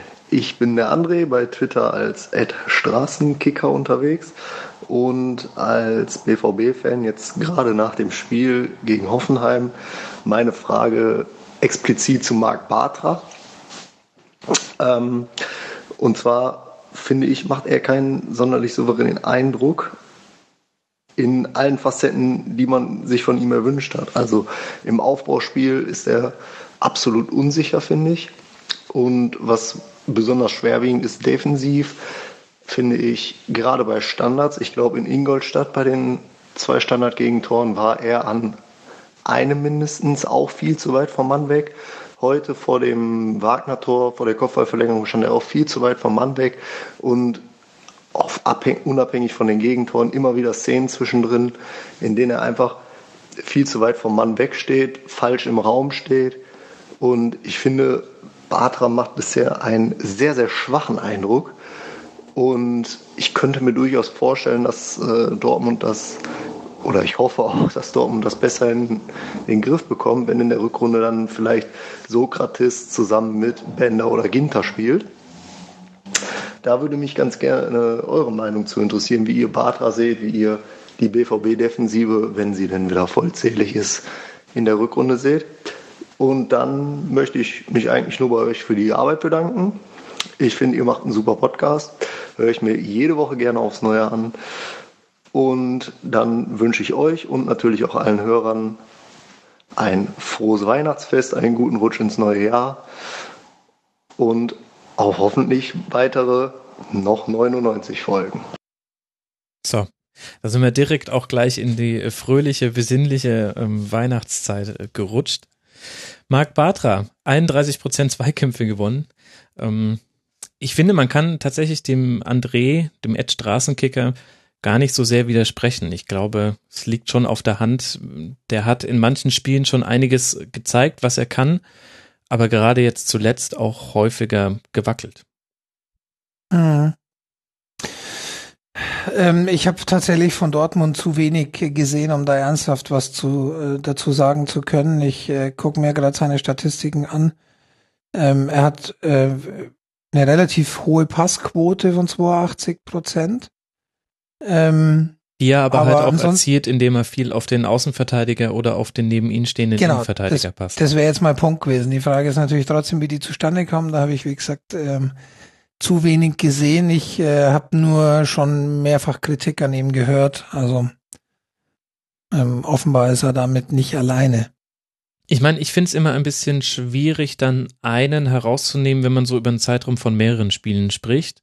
Und mhm. jetzt in diesem einen Spiel lag es nicht an Marc Bartra, dass da zwei Gegentore gefallen sind. Und das muss man ja auch noch sagen, besser versinnbildlicht werden, dass ein Spiel auf das Messerschneide steht, konnte es ja gar nicht als die Entstehung des 2 zu 2. Wagner trifft auf der einen Seite den Pfosten und erzielt dadurch nicht das 3 zu 1 und direkt im Gegenzug fällt dann das 2 zu 2. Also finde ich etwas schwierig. Ähm, da hätte man vielleicht eher bei dem Spiel dann tatsächlich über Roman Weidenfeller reden müssen, beim 1 zu 0 nicht ganz glücklich verhalten. Und gleichzeitig finde ich, die haben sich hinten drin noch nicht gefunden, aus ganz verschiedenen Gründen. Da hast du Verletzungen, die mit reinspielen, Formkrisen. Thomas Tuchel hat sehr, sehr viel geändert. Jetzt hatten wir eine Dreierkette Ginter, Bender, Batra und davor Pulisic und Schmelzer, die halt dann situativ zur Fünferkette wurde. Kennen wir ja jetzt alles schon in der Bundesliga. Es, es fehlt. Die Verletztenliste ist natürlich nicht ohne, ne? Das, ja, äh, und, und, sagen. und er setzt Mats Hummels. dabei und so. Ja, also genau, und er, er setzt Mats Hummels, das ist natürlich auch die Komponente, die fehlt. Die hat ja. man in manchen Spielen von ihm gesehen, die langen Bälle heraus, die, die Mats Hummels gespielt hat. Also da hat Bartra auch schon einige gespielt. Ich erinnere mich an zwei, drei Tore, die er sogar richtig, richtig, richtig klasse vorbereitet hat. Aber generell ist es einfach eine Komponente, die fehlt dem Dortmunder Spiel gerade. Und manchmal fehlt sie sehr und manchmal fehlt sie wenig bis gar nicht. In einem Spiel wie gegen Hoffenheim zum Beispiel fehlt sie sehr. Da hast du sehr gerne mal den schnellen Spielaufbau über den langen Ball, nämlich genau dann, wenn äh, Hoffenheim sich mit vielen Spielern in deinem Defensivdrittel befindet und du dadurch viele Spiele überspielen kannst und einfach Räume erspielen kannst, die du über drei Kurzpässe so schnell nicht erreichen kannst. Mhm. Ich würde es aber auch nicht an ihm festmachen wollen. Schwierig. Eine so lala Antwort. Ich hoffe, der liebe André kann damit leben. Aber besser, mehr wirst du jetzt nicht bekommen von uns. Das, äh, das gehört auch zum Rasenfunk dazu. Dazu gehört auch, dass wir noch über das letzte Spiel dieses Spieltags reden wollen, bevor wir dann zu den restlichen Hörerfragen kommen. Schalke 04 spielt zu Hause gegen den SC Freiburg 1 zu 1. Und auch hier stellt sich die Frage nur 1 zu 1 oder immerhin 1 zu 1 oder trotzdem 1 zu 1.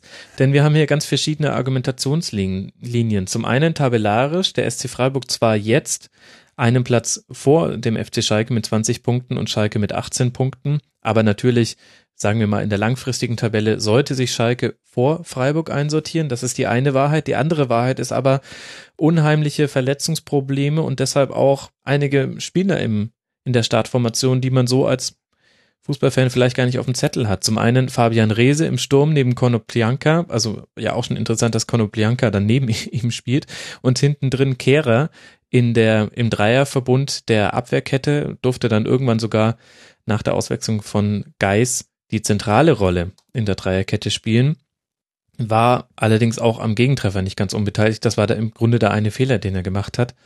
Also du siehst schon, ich laviere so ein bisschen rum. Ich finde es tatsächlich schwierig, dieses eins zu eins in die eine oder in die andere Richtung zu deuten.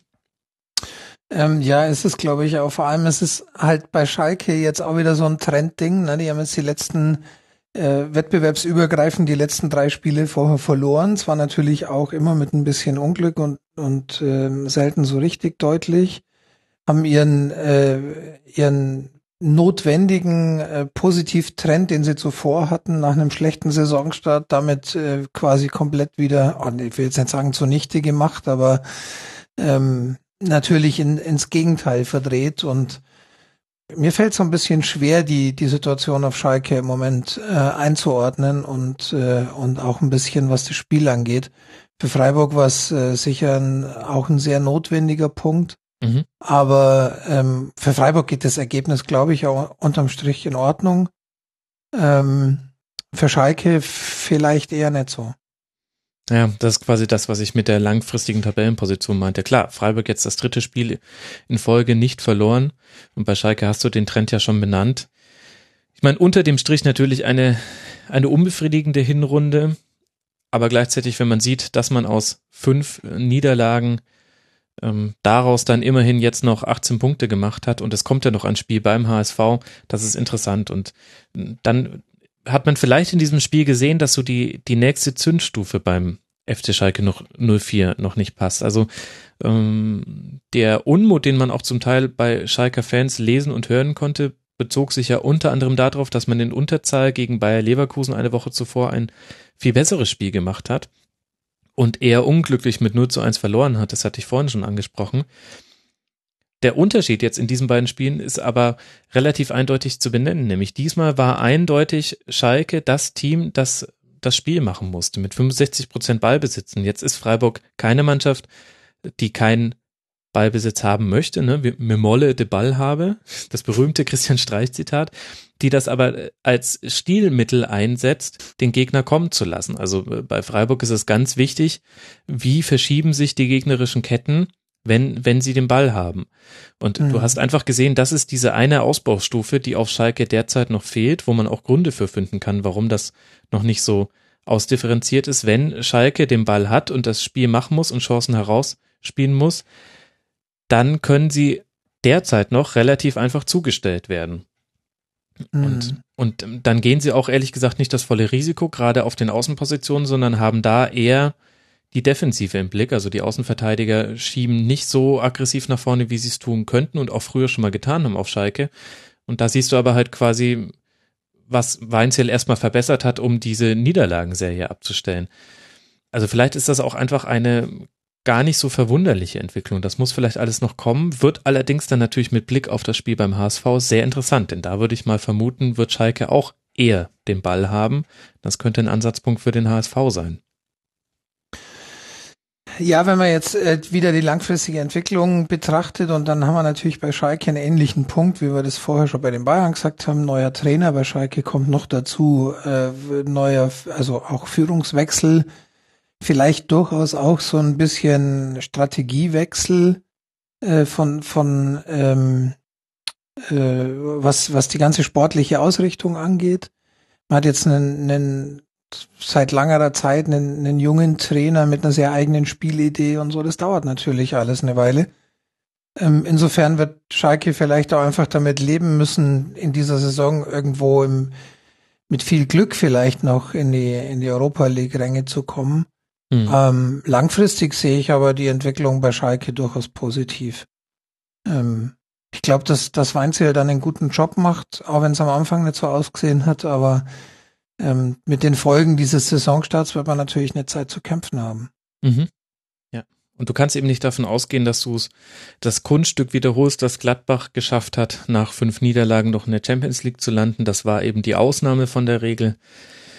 Ja, und vor allem, wenn man dann sieht, wo Gladbach jetzt steht, dann ist es auch nicht so, dass man sagen muss, ja, da ist dann alles glorreich. Also, ja, das hat dann halt genau. in der einen Saison gut funktioniert, aber das heißt ja dann noch lange nicht, dass das langfristig das äh, die, die richtige Antwort war und, und, und in dem Fall Schubert der richtige Mann ist. Und Schalke natürlich weit davon entfernt, gerade mit den besten Elf aufzulaufen, womit ich jetzt gar nicht den Elf, die aufgelaufen sind, auf die Füße, Füße treten möchte. Aber ja. es sind eben halt auch einfach Spieler verletzt, die normalerweise einen Stammplatz hätten. Der Sturm hätte Konoplyanka, Rese, da hätte man viel Geld gewinnen können, wenn man äh, darauf gesetzt hätte, dass Schalke mal mit diesem Sturm in ein Bundesligaspiel geht in dieser Halbserie.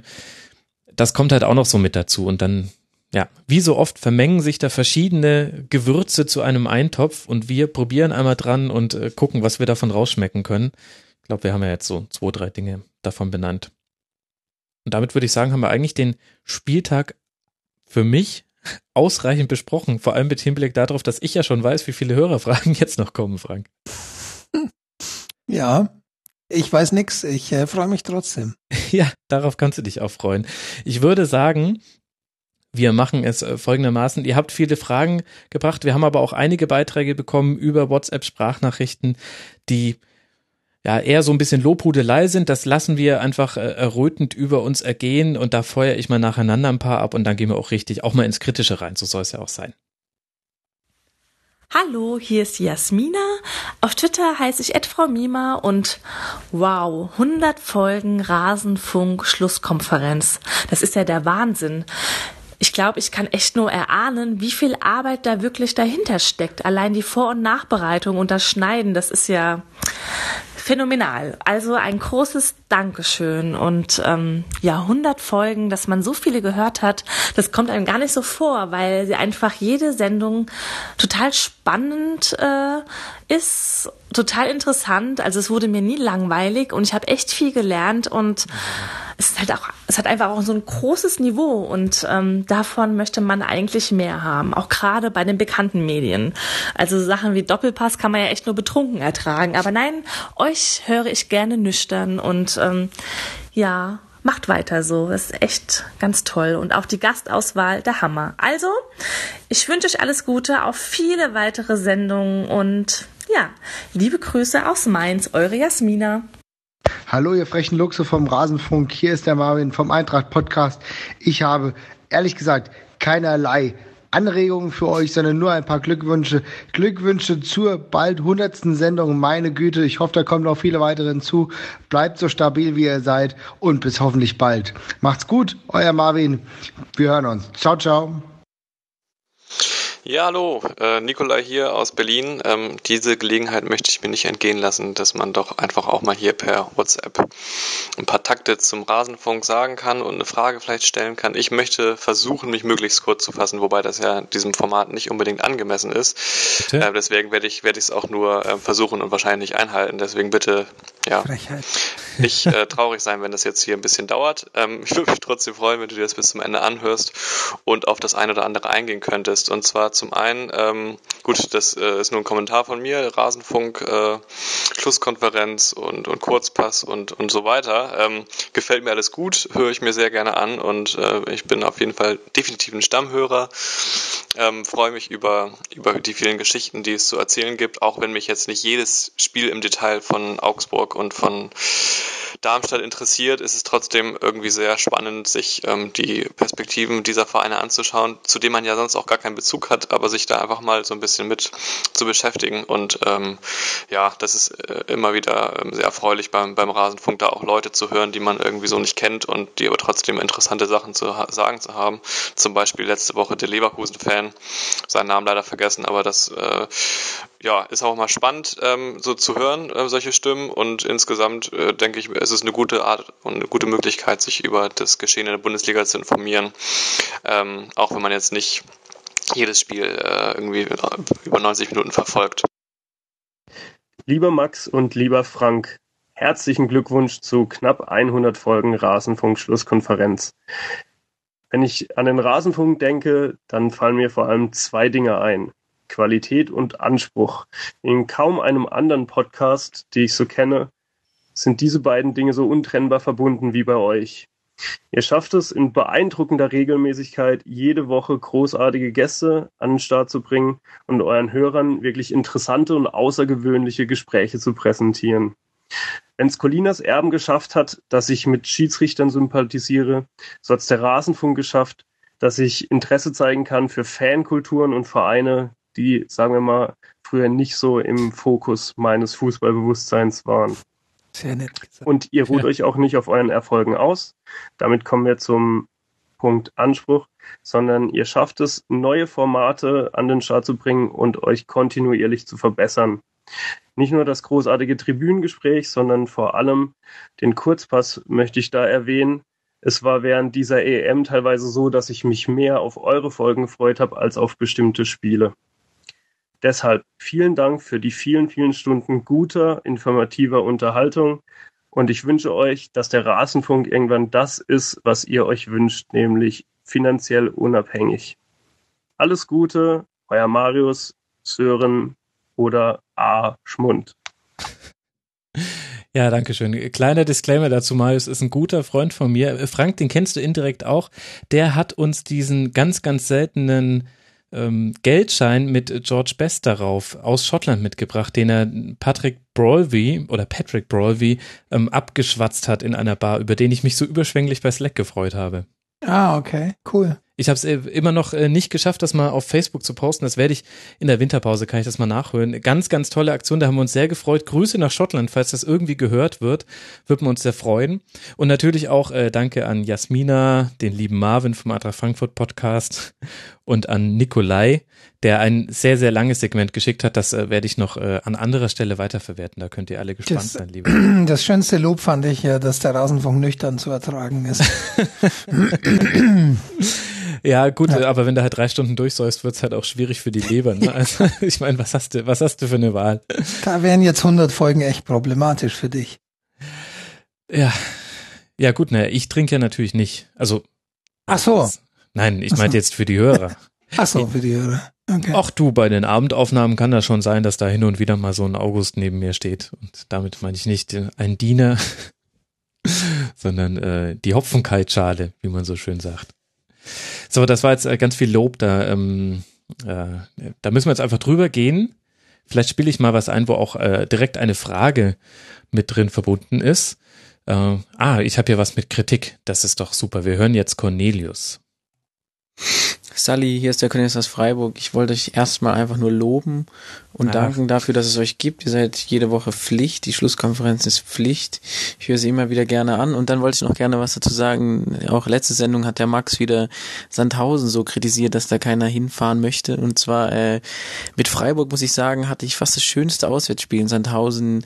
Äh, das Stadion ist fantastisch, das Bier ist billig, äh, es gibt viele Stehplätze. Wir haben Sandhausen gerockt und die Polizei hatte uns na, äh, beim Warten auf den Sonderzug sogar mit Partyliedern äh, die Zeit vertrieben. Deswegen, äh, ich fahre lieber nach Sandhausen als zum Beispiel nach Leipzig oder Hoffenheim. Ja, da hat er mich natürlich Ja. erwischt. Ich, ich, der alte Sandhausen-Hasser, wobei ich es beim letzten Mal eigentlich noch versucht habe einzuordnen.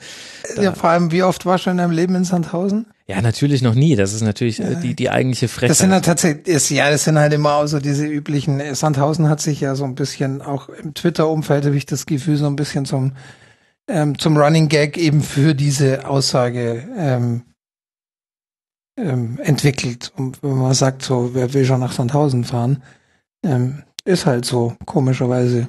ja, dabei spielen ja die ja derzeit einen sehr, sehr guten Ball. Und ähm, Natürlich. bei Sportradio 360 habe ich gelernt im Interview mit dem Trainer, der gesagt hat, gerade dieser, dieser Underdog-Vorteil oder dieses Underdog-Dasein, das ist ein wesentlicher Vorteil. Jetzt ja gerade. Also tun wir ihnen quasi einen Gefallen. Vielleicht so ein bisschen, aber damit rede ich das natürlich auch schön. Ihr habt natürlich vollkommen recht. Ähm, liebe Hörer da draußen und auch lieber Cornelius, äh, wenn du das kritisierst, da hast du recht. Aber das, ähm, man braucht auch immer so Symbolstädte, also so wie es Bielefeld nicht gibt. Ich hatte das eine Zeit lang, dass ich in den äh, Live-Tickern bei Freunde und in den alternativen Listen bei Spox habe ich ganz gerne Salzgitter als als ähm, nicht so hervorragend Positivbeispiel verwendet. Da habe ich dann auch irgendwann Fanpost bekommen. Irgendwann habe ich mal einen Witz über die Fußgängerzone in Fulda an Samstagabend ab 18 Uhr gemacht. Das hat dann auch wieder einigen Leuten nicht gepasst, wobei ich da sogar persönliche Expertise hatte. Nehmt's nicht so ernst. Aber ich glaube, so ernst war es auch gar nicht gemeint. Vielleicht sollten wir uns künftig da an der Tabelle äh, orientieren. Dann wird man im Moment übers Millern-Tor sprechen. Das wäre dann vielleicht ein bisschen komisch in dem Kontext, aber Ja, vor allem immer, wenn ich mich an der Tabelle orientiere, dann fangen die HSV-Fans wieder an zu heulen. Frank. Also das geht auch nicht. Der war zu leicht. hm, Ah, wir, wir hören einfach mal in den in das nächste. Lass- lass lieber mal die Hörer reden, ja. ja. Ja. Erik hat uns noch etwas geschickt, der kommt gleich auch äh, nochmal und wir hören mal in eine seiner Fragen rein. Und dann als letztes noch eine Frage, die sich auf so allgemeine Fußballthemen bezieht, die wie Max, wie du es schon schön mal schon mal genannt hast, so Nicht-Themen sind.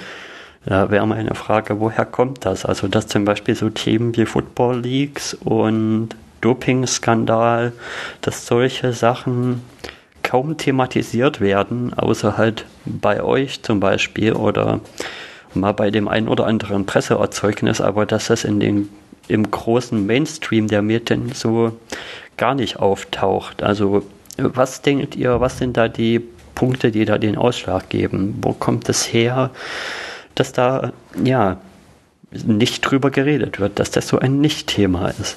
Das würde mich mal interessieren. Das ist, äh, der Erik war der, der vorhin von mir die Glaskugel beim HSV verlangt hat, ne? Genau, richtig. Ja. Der Mann der harten Nüsse. Also, mhm. äh, was jetzt nur auf die Fragen natürlich, oh Gott. Ja, ja, sehr, sehr, sehr ähm, berechtigter Input, aber natürlich eine sehr berechtigte Frage. Ja, ich meine natürlich schwierig zu sagen und wir, man muss da auch total aufpassen, dass man sich selbst nicht besser darstellt als andere und es gibt vielleicht auch kein besser und kein schlechter. Es gibt halt vielleicht nur Geschmacksrichtungen in der Berichterstattung, die manchen Leuten eher schmecken als anderen. Ich glaube, grundsätzlich kann man festhalten, dass dass Fußball ein so großes gesellschaftliches Thema geworden ist, dass es einfach einen klar etablierten Mainstream gibt. Also es gibt einfach eine große Masse an Fußballfans, die auch sehr, sehr große Lust auf Informationen rund um Fußball haben, aber die eben nur auf eine bestimmte Geschmacksrichtung an Informationen stehen, würde ich sagen. Also da ist auch das Transfergerücht gern genommen und so weiter, jetzt mal als plakatives Beispiel. Ja, ich glaube aber, da kommen aber so, er hat jetzt äh, Football Leagues und, und Doping-Themen da so ein bisschen zusammengeworfen. Bei diesen Dingen kommt natürlich einerseits die Komplexität und Schwere des Themas nochmal dazu. Mhm. Äh, man kann jetzt über Football Leagues natürlich immer vereinfacht sagen, ja, äh, Stars äh, hinterziehen Steuern im Zweifelsfall oder in einzelnen Fällen oder, oder tun Dinge um, tun seltsam, moralisch seltsam anmutende Dinge, um ähm, ihre Steuern zu optimieren. Aber damit ist halt eigentlich auch alles oberflächlich gesagt. Ähm, um dann genauer hinzugucken, muss man eben schon längere Artikel lesen, äh, tiefer einsteigen ins Thema. Und dann fragt man sich am Ende halt auch, ja, ist schlimm, aber was, was fange ich jetzt damit an? Und ich glaube, das ist so ein bisschen auch in dem Fall dann mit dem Punkt, warum es halt in der oberflächlicher agierenden Presse und in unter der breiten Masse der Fußballfans nicht auftaucht, weil die halt vielleicht wirklich sich in erster Linie für Fußball interessieren und ja, und vielleicht auch ein bisschen mehr mhm. berieseln lassen wollen. Also es gibt ja. einfach gewisse Themen, mit denen muss ich mich sehr aktiv auseinandersetzen, sonst kann ich die nicht durchdringen. Da ist, finde ich, taktisch ein sehr gut, Taktik ist da ein sehr gutes Beispiel für. Es gibt Menschen, die haben einen taktischen Blick und die haben sich auch taktisches Wissen angelesen und dementsprechend honorieren die das, wenn man taktisch über den Fußball spricht. Aber das ist natürlich nur eine Sicht, die du haben kannst und die aber tatsächlich das erfordert, dass du dich relativ reflektiert mit dem auseinandersetzt, was du da liest. Also ich konnte genau. Spielverlagerungs Texte vor ein paar Jahren auch noch ganz weniger verstehen, als ich es heute kann. Und das ist vielleicht auch ein Maß an Auseinandersetzung mit der Berichterstattung, die man gar nicht von jedem erwarten kann. Also warum nee, jeder muss soll ja das Bock machen? haben. Genau, genau. Und darauf haben halt einfach nicht die Mehrheit Lust. Und ich meine, ich habe lang genug auch im Fußballjournalismus ja gearbeitet und auch direkt im Online-Journalismus, wo äh, du mit den Klickzahlen eben sehr, sehr plakativ jedes Mal vor Augen geführt bekommst, was interessiert.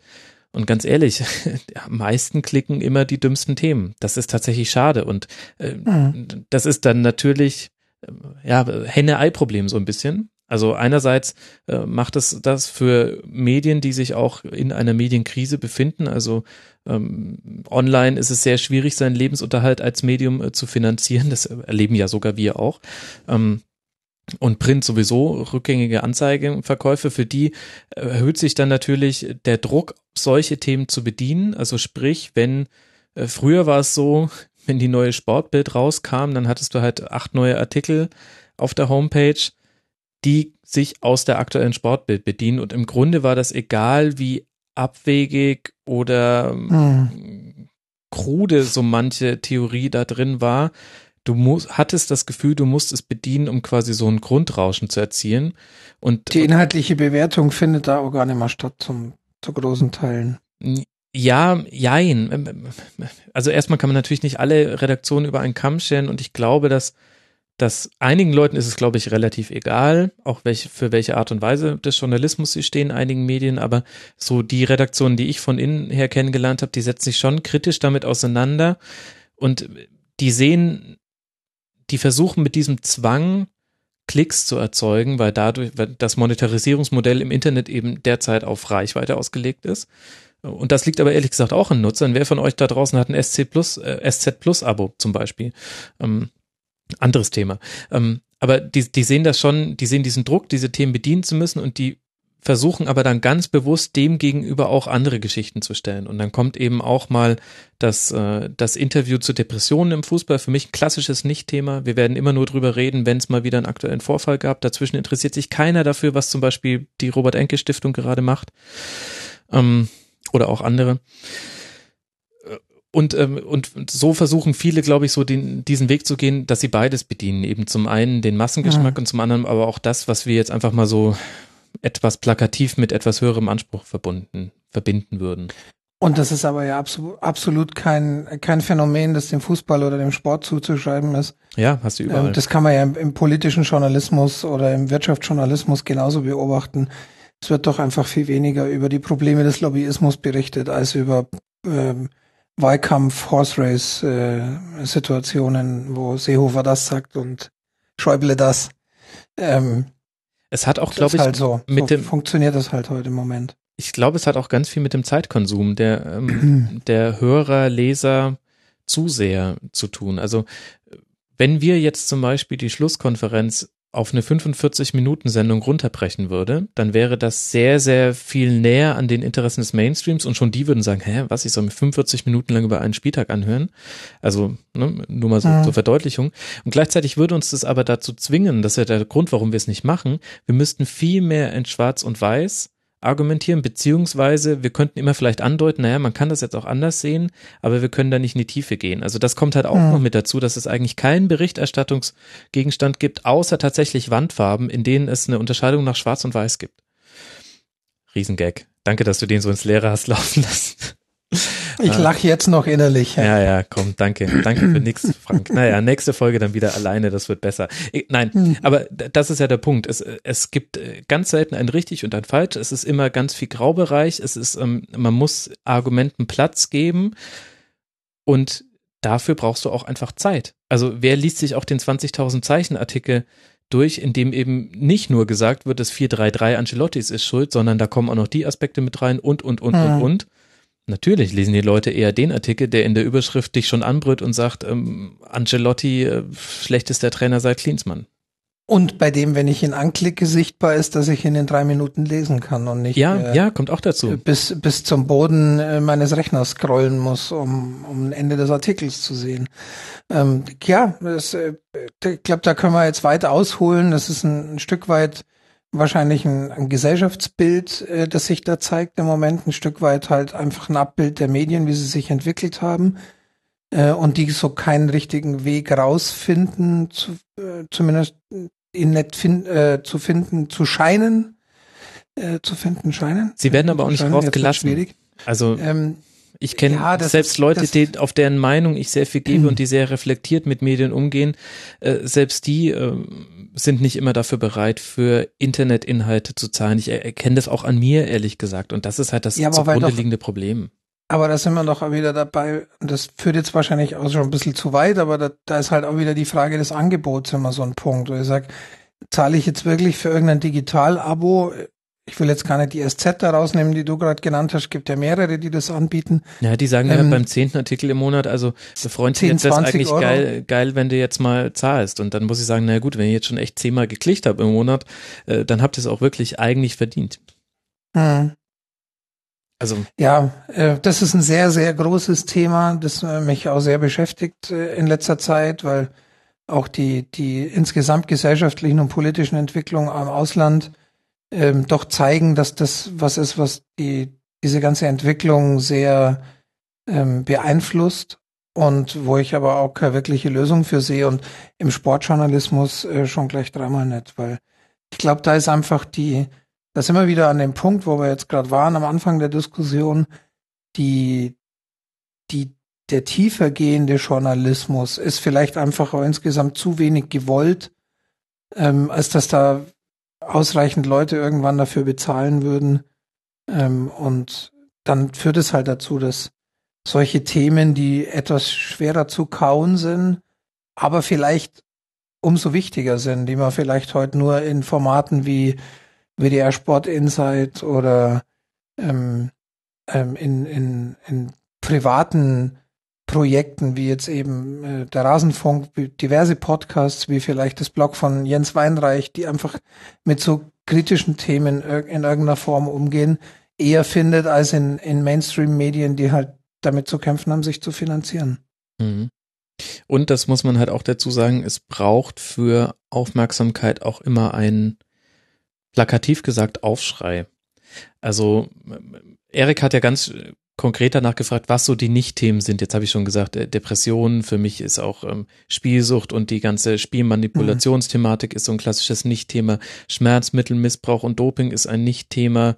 Ähm, ja, vor allem zum Beispiel im Fußball, wo es ja durchaus Anhaltspunkte gibt und immer wieder gab, das auch mit aktuellem Bezug kritisch zu sehen. Äh, bei Bayern mit äh, Müller-Wohlfahrt, wo es immer mal wieder so ein so ein Randthema gab, was vielleicht jetzt nicht immer auch so handfest ist, aber was durchaus Anlass gäbe, sich damit auseinanderzusetzen, aber es passiert halt nicht auf breiter Ebene. Weil halt auch der große Skandal dazu fehlt. Also einer der Gründe, ja. warum wir immer nur dann über Depressionen reden, generell in der Gesellschaft, ist ja, dass es dafür immer irgendwie den prominenten Fall gibt, wo es irgendwie salopp gesagt schiefgegangen sein muss. Mhm.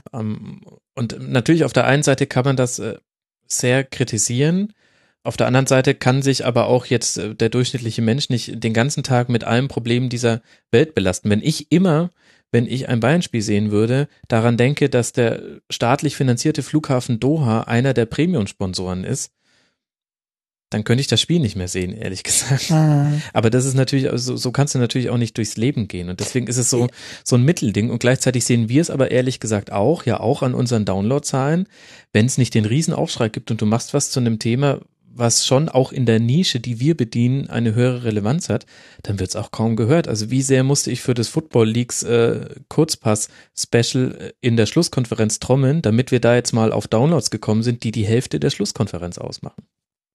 Ja, und dann kommt mit, mit dem, mit dem bezahlten Journalismus, sage ich jetzt mal, also nicht dem vorwiegend werbegetriebenen, wie zum Beispiel jetzt bei Sky, halt noch der Faktor dazu, dass man ein gewisses, äh, ein gewisses Kontingent an Abonnenten hat, das man natürlich tunlichst halten will.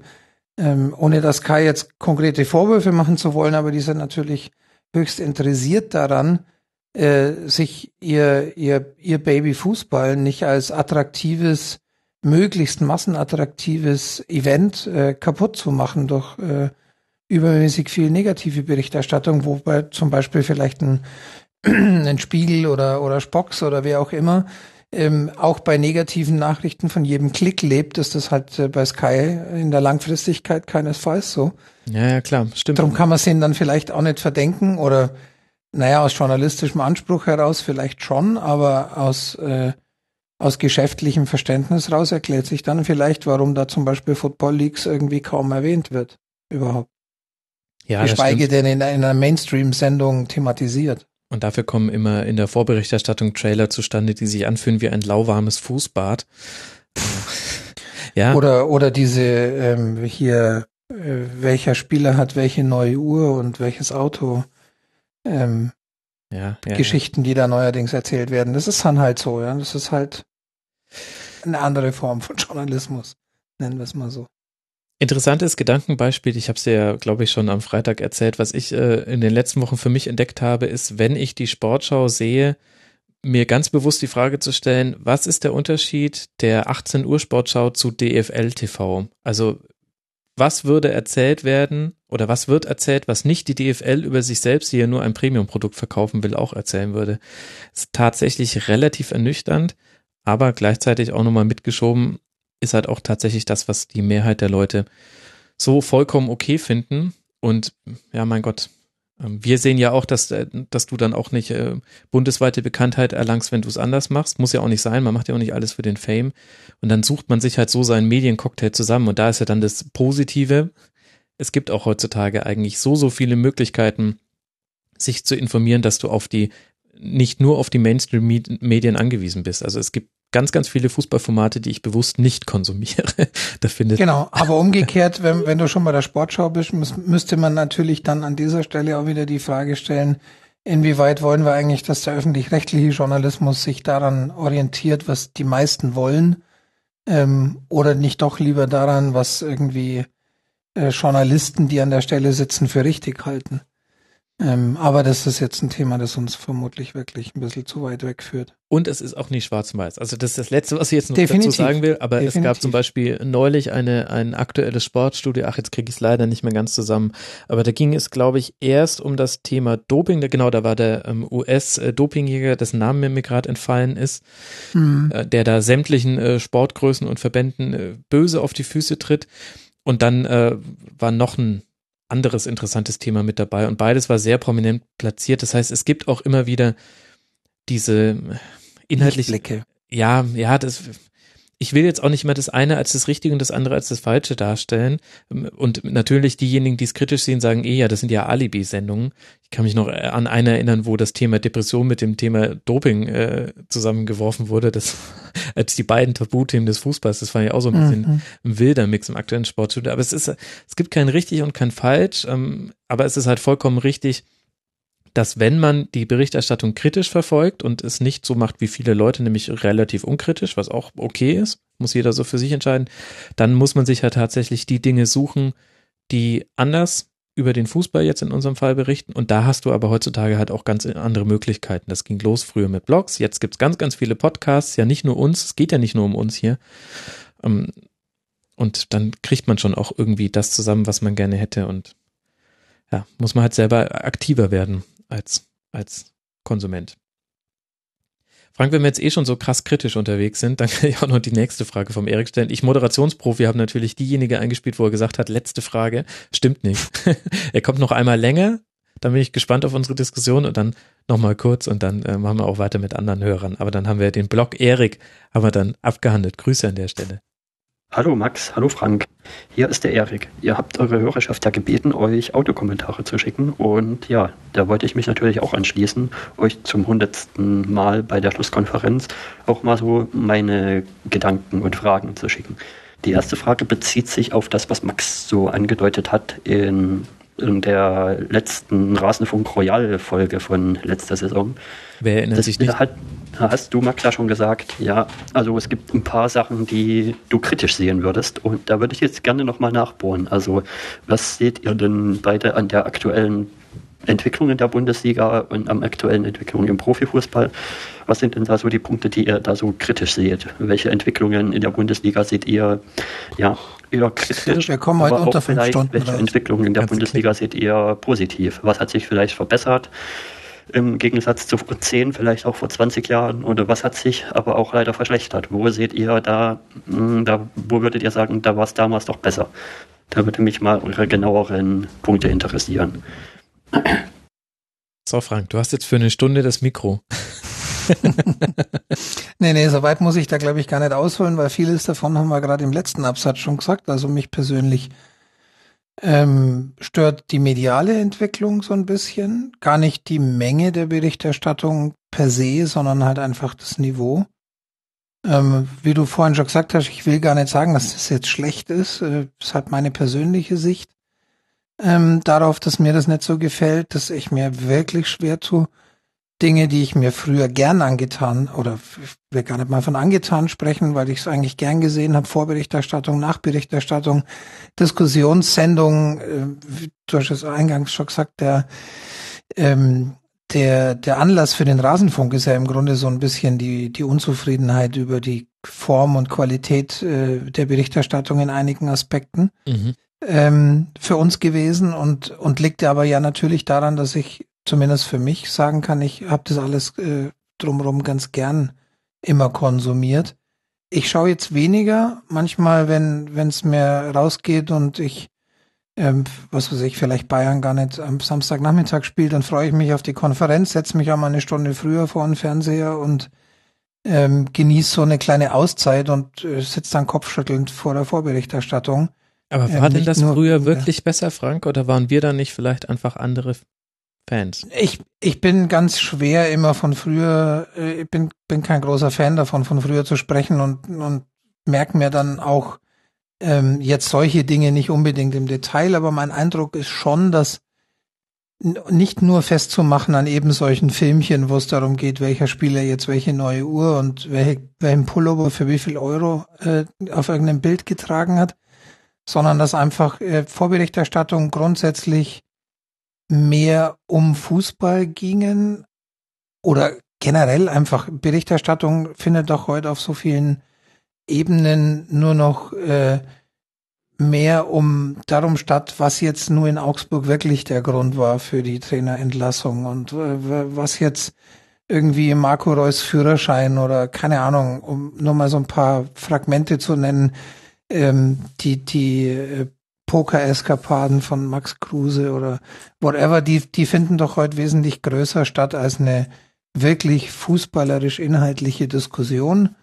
Ähm, wie gesagt, ich will das jetzt gar nicht als schlecht bezeichnen. Vielleicht ist es einfach das, was die Masse interessiert. Das, ähm, das ist tatsächlich ein bisschen was, was äh, für mich, was ich einerseits kritisch sehe, ähm, was auf anderes, auf der anderen Seite, was den Fußball selber angeht, muss man, glaube ich, die kommerzielle Entwicklung kritisch sehen. Das kann man natürlich immer auch damit abtun, dass man sagt, das hat sich lang abgezeichnet und irgendwie ist das alles nichts Besonderes. Wenn man aber halt sieht, wie äh, die kommerzielle Schere nicht nur im Fußball, sondern halt auch gesellschaftlich damit in Verbindung auseinandergeht, ähm, wie, wie ähm, eklatant das mittlerweile ist, dann, dann muss man das mit Sorge betrachten und ähm, dass dabei dann ebenso Sachen rauskommen wie die Flughafenpartnerschaft äh, des FC Bayern und die regelmäßigen Katar-Reisen und äh, ja, aber plötzlich sind die Trainingsplätze doch so toll. Die Spieler lieben es da, Frank. Ja, ja, natürlich und das Wetter und überhaupt. Ja. Ähm, und und äh, plötzliche Änderung der der Trikotwerbungsabstinenz von Barcelona vor ein paar Jahren und dann taucht da plötzlich Katar auf und so.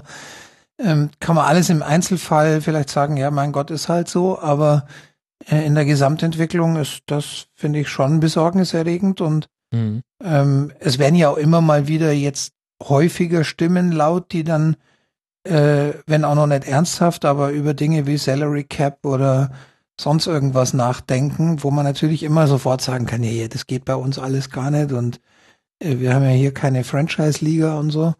Ähm, tatsächlich aber, glaube ich, muss man sich zumindest gedanklich mit diesen Dingen beschäftigen und nicht wir, aber die entscheidenden Personen. Na, weiß ich äh, Financial nicht. Fair Play allein löst ja offenbar auch nicht wirklich. Ach, also. Ach. Komm, hau ab. Da, ja. da, äh, da sind ja meine Zwillinge, die drei Jahre alt sind, äh, näher dran am Financial Fair Play. Tatsächlich habe ich gestern Abend in Sky 90 zum ersten Mal seit einem Jahr, glaube ich, überhaupt das Wort Financial Fair Play gehört. Ähm, wo das in Bezug auf, auf äh, Raba Leipzig äh, von Ronald Reng in den Mund genommen ja, wurde. Ja, mit dem, mit dem. ja, ja, ja, ja. Aber ja ich will nur sagen, es ist wie das echte ja Fairplay. Aus, aus, der Diskussion völlig raus, ja, weil eigentlich hat es jeder schon abkackt. Ähm, ja, wie siehst du das? Oh, ich habe da äh, echt eine Fülle an Gedanken zu. Krass, wir könnten da echt ein eigenes Tribünengespräch nur mit uns beiden dazu machen. Wäre aber vielleicht ein bisschen zu sehr. Wäre ein bisschen nur, nur unsere, nur unsere Sicht. Also grundsätzlich ist zu viel Geld im Fußball sowohl im nationalen als auch im globalen Fußball, dass so viel Geld da drin liegt, liegt wesentlich daran, dass der Sport ein geiler ist, dass es ein gutes TV-Produkt ist und dass es aber auch ein gutes Vorortprodukt ist und dass wir als Westeuropäer auch ähm, mit dem Fußball großgezogen werden und so hat er jetzt eine globale Macht bekommen, die sich auch finanziell niederschlägt. Und ganz, ganz viele Dinge, die man kritisch sehen kann, die wir beide vermutlich kritisch sehen und vielleicht auch so mancher der Hörer, reduzieren sich in letzter Konsequenz immer auf Geld. Und ich meine, da hast du mein Barcelona, bestes Beispiel, wie die ihren Trikotsponsor eingeführt haben, jetzt ja noch getoppt durch Rakuten. Ähm, könnte man nachlesen, liebe Hörer, was man über die so im Internet liest.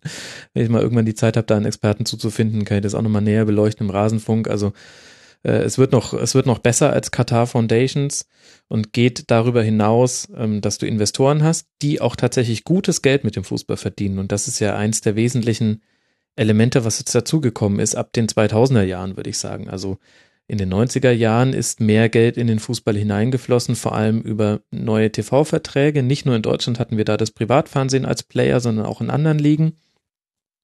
Gleichzeitig hat sich sportlich auch einiges getan. Also die 80er waren äh, in ganz vielerlei Hinsicht ein dunkles Zeitalter des Fußballs und im, im, in den 90ern war noch nicht alles Gold, was glänzt, aber die Scheinwerfer waren schon eine ganze Ecke größer.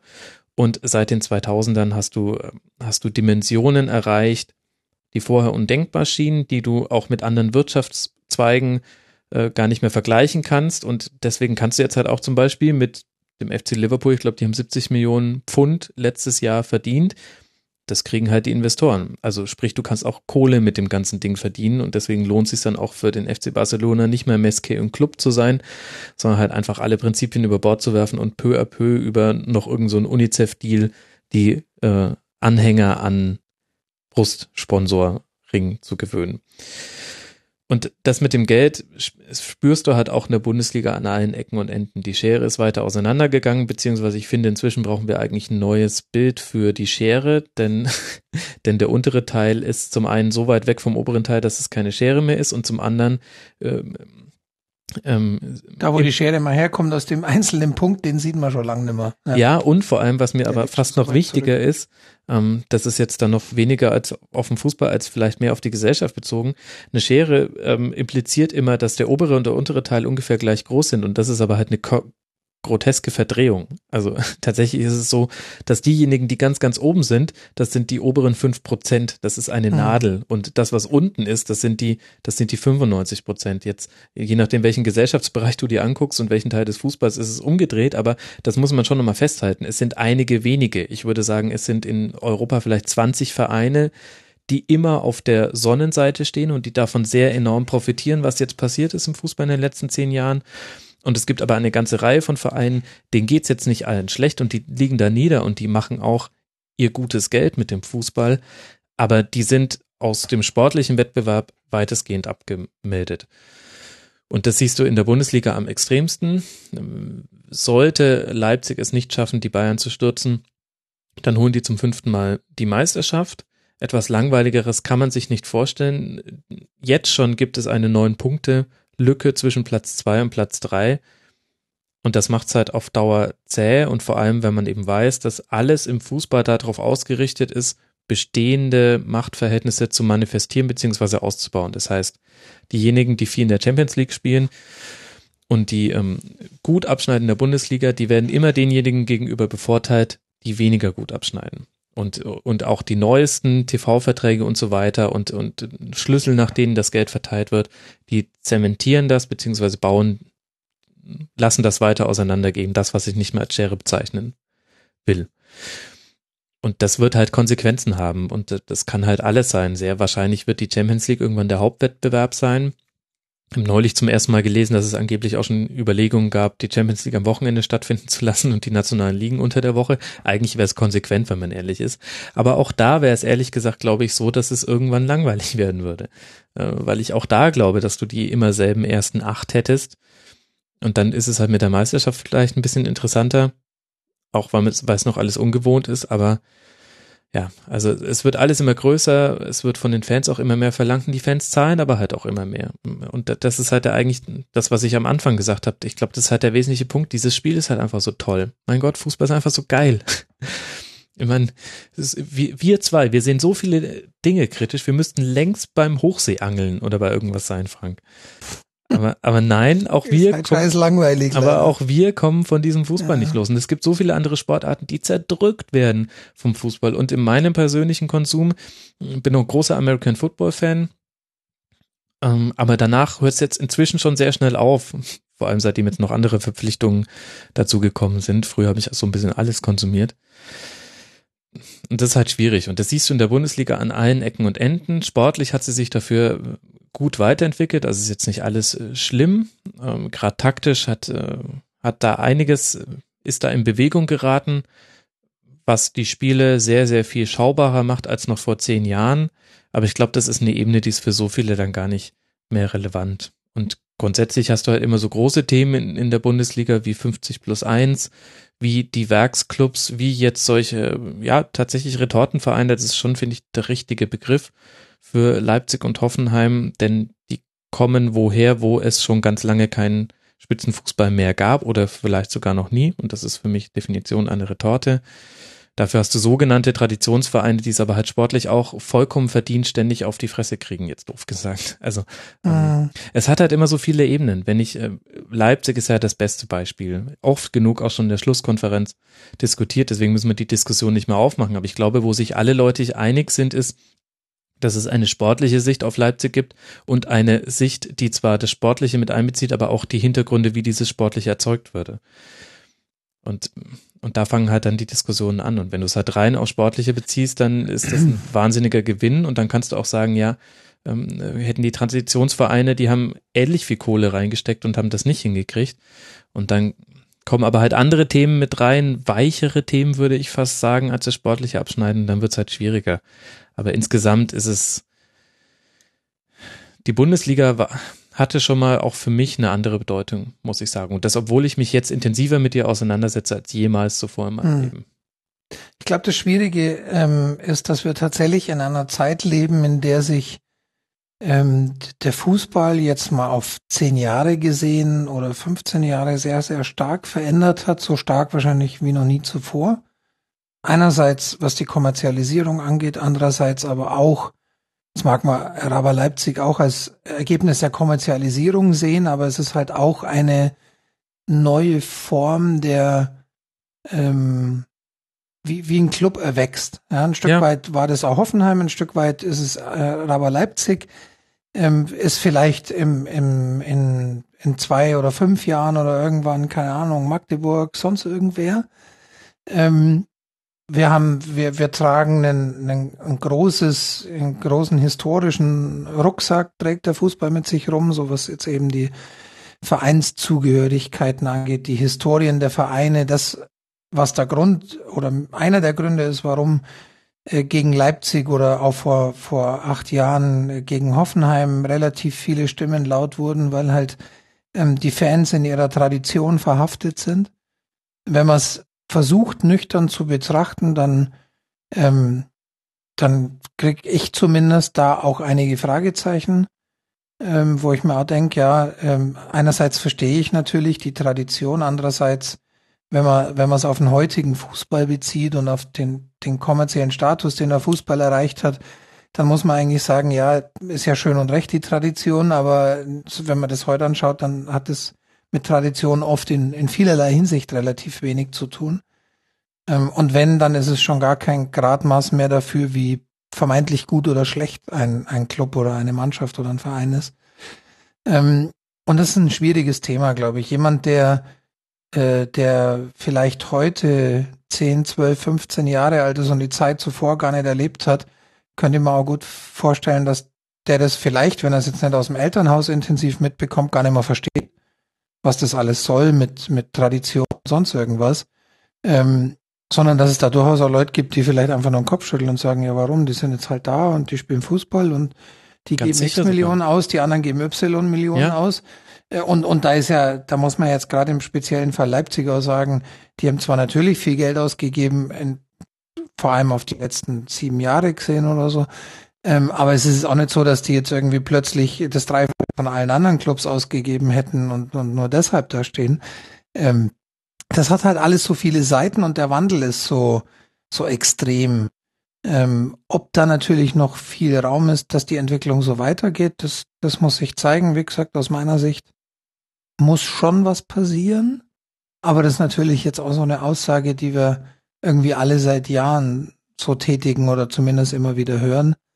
Ähm, ob, ob genug Interesse daran dafür da ist, etwas zu ändern oder das Ganze vielleicht auf eine andere Art und Weise zu professionalisieren in, in Form von anderen Ligasystemen oder was auch immer, da wird noch viel Gegenwehr da sein, weil eben auch die Bundesliga Tradition ist und Tradition hat und die ja. Leute wollen, dass alles so bleibt, wie es ist. Ja, aber lass es ähm, mal noch drei Jahre so weitergehen, dass die Bayern Meister werden Dann sind sie achtmal in Folge geworden. Naja, natürlich. Also- ja, aber das, das war mit allem so. Bei Hoffenheim, ich kann mich erinnern, ich habe auch erst, äh, weiß es, ich weiß nicht, ob es auch gestern in Sky 90 oder so war, einen kurzen Recap zu Hoffenheim mit den ganzen Geschichten, die da 2008 bis 2012 so passiert sind, unter anderem diese Fanbeschallungsanlagen Mhm. da in dem Spiel gegen Dortmund und ähm, und diese ganzen Anti-Hop-Plakate, davon ist ja heute nichts mehr zu sehen.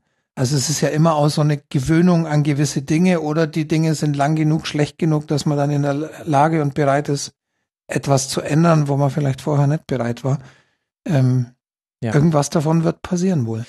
Ich glaube ehrlich gesagt, dass äh, der Blick in die Zukunft gar nicht so vage ist, wie man vielleicht manchmal denkt, was in der, was jetzt in der Bundesliga und im europäischen Fußball geschehen wird. Und mh, wie rum erkläre ich's, wie ich's denke? Okay, ich fange so rum an. Hast du dich mal zuletzt mit einem Zwölfjährigen über Fußball unterhalten? Nee. Mach das. Mach das, Frank. Die kennen in der Premier League jeden verdammten Spieler. Die kennen in der Primera Division jeden verdammten Spieler. Du fragst sie, woher Hm. kennst du die alle? Ich spiele FIFA auf der Playstation. Die, der Fokus der neuen Generation an Fußballkonsumenten ist viel, viel europäischer als noch unserer Fokus, als noch unser Fokus. Was auch ganz wesentlich damit zusammenhängt, dass man inzwischen viel, viel besser an Informationen kommt und gleichzeitig aber auch die Hochglanzprodukte des, des Auslands viel, viel besser bei uns landen. Also was wusste ich in den Mitte der 90er von der Premier League? Das war mir Mhm. egal. Ich war, ich war die hard Bayern-Fan und habe mich für die Bundesliga interessiert. Das hat sich komplett verschoben und ich glaube ehrlich gesagt, dieses Interesse, was, ähm, was du an den, an den Fußballkonsumenten der Zukunft ablesen kannst, das, äh, das wird seine Konsequenz darin haben, dass, dass es einen europäischen Wettbewerb in neuer Form geben wird, der dann mehr oder weniger für diese 20 Teams, die ich vorhin angesprochen habe, die so zur Elite gehören in ihren nationalen Ligen, zum eigentlichen Wettbewerb wird. Und dann ist mir das ehrlich gesagt jetzt egal, ob das dann Europa League genannt wird und die national gar nicht mehr spielen oder ob es einfach so ist, dass die Champions League peu à peu so reformiert wird, dass es irgendwann dann so ist, wie es jetzt schon gefühlt zum Beispiel bei manchen Bayern-Fan ist, dass denen die Meisterschaft weniger wichtig ist, als endlich mal ein Champions League Halbfinalrückspiel zu gewinnen und zwar auch so, dass man weiterkommt. Ich glaube, das ist eigentlich relativ klar, dass es in diese Richtung gehen wird. Und gleichzeitig sind auch die, die Bedingungen unter den Fans so, dass man sich das auch tatsächlich vorstellen könnte, dass, dass es dann auch doch auch noch ein paar Bayern-Fans gibt, die dann trotzdem auch noch nach Barcelona, nach Madrid und so weiter die Auswärtsreisen auf sich nehmen, die das auch finanzieren können. Ich meine, es ist auch ein Wohlstand in der Gesellschaft angekommen, der sich ja auch im Fußball abbildet. Und was ich Mhm. glaube, dass dagegen aber nicht kommen wird, ist all das, was mit Salary Cap zu tun hat und was mit Draft-System zu tun hat, wie wir sie aus den USA kennen. Und da sehe ich zwei wesentliche Gründe dafür. Das eine ist die riesige Hürde, ähm, dass du sowas im besten Falle global wirksam machen müsstest. Das ist einfach, also dann kannst du auch den Nahostkonflikt lösen. Ich glaube, das, das klappt einfach nicht. Und das zweite ist aber tatsächlich, dass es einfach außerhalb von Deutschland vor allem sehr, sehr viele Leute gibt, die am Fußball gutes Geld verdienen und auch innerhalb von Deutschland. Guck dir die Zahlen an, welche Dividenden Adidas und Telekom und Audi vom FC Bayern zum Beispiel erhalten haben. Dann siehst du, dass es auch jetzt schon Interessensgruppen gibt in der Bundesliga, die nicht daran interessiert sind, dieses System aufzubrechen. Das heißt, das einzige, das einzige denkbare Szenario, in dem es so wäre, dass man sich darauf ändert, bewusst den sportlichen Wettbewerb zu stärken und dafür erstmal auf eigene Gewinne zu verzichten, denn nichts anderes wären solche Systeme. Das kann nur mit einem großen einhergehenden ähm, Rückgang im Interesse der Zuschauer sein, dass quasi Damit Geld aus du dem Fußball ganz- rausfließt. Damit hast du jetzt ganz gut unser gesellschaftliches Problem beschrieben eigentlich, Klar. weil das trifft ja auch nicht nur auf den Fußball zu. Genau. Und deswegen glaube ich, dass sowas, ähm, Mhm. sowas nicht realistisch ist, weil dafür müsste es eine tendenzielle, ähm, eine, eine, es müsste Geld wieder aus dem Fußball rausfließen und zwar in solchen Massen, dass sich, dass der sportliche Wettbewerb wieder relevant wird. Denn wenn wir ehrlich sind, ist der das ist- sportliche Wettbewerb gerade ganz egal. Wenn Ronaldo gegen irgendeinen äh, Tabellenachten in der Primera Division sechs Buden macht, dann sagen die Leute nicht, boah, ist das langweilig inzwischen, sondern sie sagen, boah, geil, Ronaldo. Mhm. Ja, ja, genau. Und, und im Grunde ist genau das auch wieder äh, abbildbar auf das restliche Geschehen der Welt. Ähm, nur das Geld raus, also sagen wir mal anders formuliert, statt Geld rausziehen, nennen wir es mal die bisherig, der bisherige, äh, das bisherige System müsste nicht mehr funktionieren und das funktioniert halt dadurch, dass sich Millionen äh, und Milliarden von Menschen dafür interessieren weltweit. Und äh, es ist relativ unwahrscheinlich, dass äh, jetzt irgendwie die Fans äh, der Bundesliga so ab morgen sagen, ähm, ich sorge jetzt einfach mal dafür, dass da, ähm, dass das so nicht mehr weitergeht und kündige jetzt mal mein Sky-Abo und gehe nicht mehr ins Stadion und äh, lese halt wie früher irgendwie am, am Montag mal in der Zeitung, wie die gespielt haben oder höre es im Radio oder was auch immer. Ähm, das wird halt nicht passieren. Ja, und ja, das ist halt alles ein, da, da geht's halt, ich will jetzt auch gar nicht sagen, ich will jetzt auch nicht zu, zu, um Gottes Willen nicht zur Revolution aufrufen, aber Doch, ähm, da geht, da geht's halt aber einfach los, ja. Doch, stürzt die Paläste. Ich würde mir nichts mehr wünschen, als dass acht Nationen sagen, wisst ihr was, macht doch eure, sorry, scheiß WM mit 40 Mannschaften, wir machen jetzt unser eigenes Ding. Und zufällig Mhm. zeitgleich und äh, wir, wir gehen raus aus dem Verband. Wird natürlich nicht passieren, weil die ja alle miteinander drin hängen und alle auch sehr gutes Geld verdienen, aber nichts wäre toller als das, aber das wird halt auch nichts. Wie wir unter anderem auch durch zahlreiche investigativ-journalistische Projekte wissen. Ja, ja, eben. War jetzt sehr kulturpessimistisch. Wir haben auch ganz viele Punkte jetzt gar nicht angesprochen, die man auch noch kritisch oder auch gar nicht so kritisch sehen kann. Wir haben es jetzt auch sehr ähm, kapitalismuskritisch angesetzt. Aber ich würde es aber trotzdem mal sagen, wir machen vielleicht noch weiter mit weiteren Fragen. Ein, Ganz let gut. ein letztes Mal hören wir noch den Erik und das geht jetzt dann auch schneller, auch in der Antwort. Was mir ein bisschen jetzt leider aktuell fehlt, ist, dass was der Max in der letzten Saison mal eingeführt hat, war am Ende von Schlusskonferenz zu sagen, so, jetzt mache ich noch kurz einen Blick in die anderen Ligen. Und ja, also quasi Liga 2, Liga 3 und ja, das fehlt mir so ein bisschen. Das könntest du gerne wieder machen. Aber ansonsten alles top, ich bin super zufrieden und ja, fünf Sterne. Ja, danke für die fünf Sterne. Hat einen einfachen Grund, dass ich das nicht mehr mache. Ähm, findigen Hörern wird aufgefallen sein, dass die Schlusskonferenz immer länger geworden ist. Wir pendeln uns inzwischen zwischen zweieinhalb und drei Stunden ein.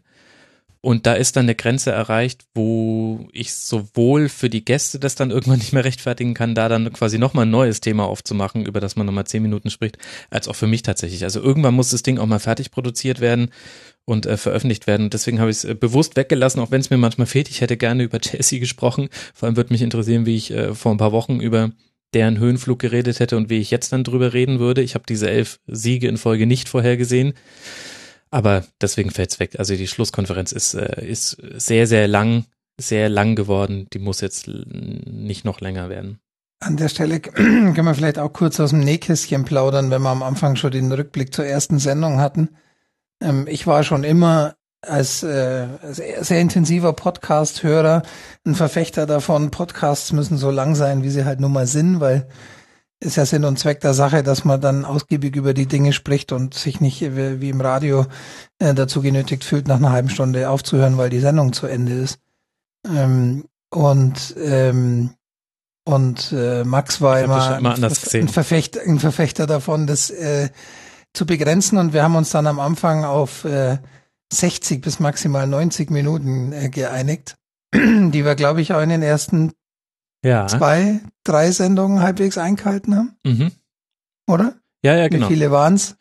Ja, Lang hat, lang hat das Limit nicht gehalten. ich könnte jetzt in die Fall. Liste reingucken, die Ja. Jüre. Ja, eben, da merkst Nur, du halt nur einfach, interessant ist in dem Kontext jetzt, äh, natürlich hast du recht, natürlich soll es nicht ausarten. Ähm, und äh, natürlich ist die Schlusskonferenz dahingehend schon ein bisschen ausgeartet, aber ich äh, persönlich finde es nach wie vor gut. ich würde es ja auch nicht machen, wenn ich es nicht auch äh, in der Konsequenz gut fände. Ähm, all- allerdings ist mir tatsächlich wichtig bei diesen Dingen, ähm, wenn solches Feedback kommt, was ja, wir freuen uns ja über jede Art von Feedback, aber bitte vergesst nicht, was auch die Gäste auf sich nehmen, wenn die für zweieinhalb bis drei Stunden Rede und Antwort stehen. Die haben auch alle einen Job oder die haben alle Familie. Also da muss ich eher mich äh, verbeugen vor jedem, der das tatsächlich auf, auf sich nimmt und weiß, was ihn erwartet. Ähm, Gut, ich flunke jetzt aber auch nicht mehr an. Also früher habe ich manchmal noch so getan, als ob das so eine schnelle, eine schnelle Stunde wäre, mit der man Rasenfunk aufzeichnen kann und habe dann im Nachhinein gesagt, oh, es tut mir jetzt leid, dass das jetzt zwei wurden. Einfach weil ich Angst hatte, die Leute sagen ab, weil inzwischen nicht mehr. Aber ja, ist auch tatsächlich aus den Gästen her gedacht. Jetzt lädt natürlich mein Sendungsdokument nicht, deswegen kann ich dir nicht sagen, wann wir über die zwei Stunden gegangen sind, aber es war sehr früh. Ja.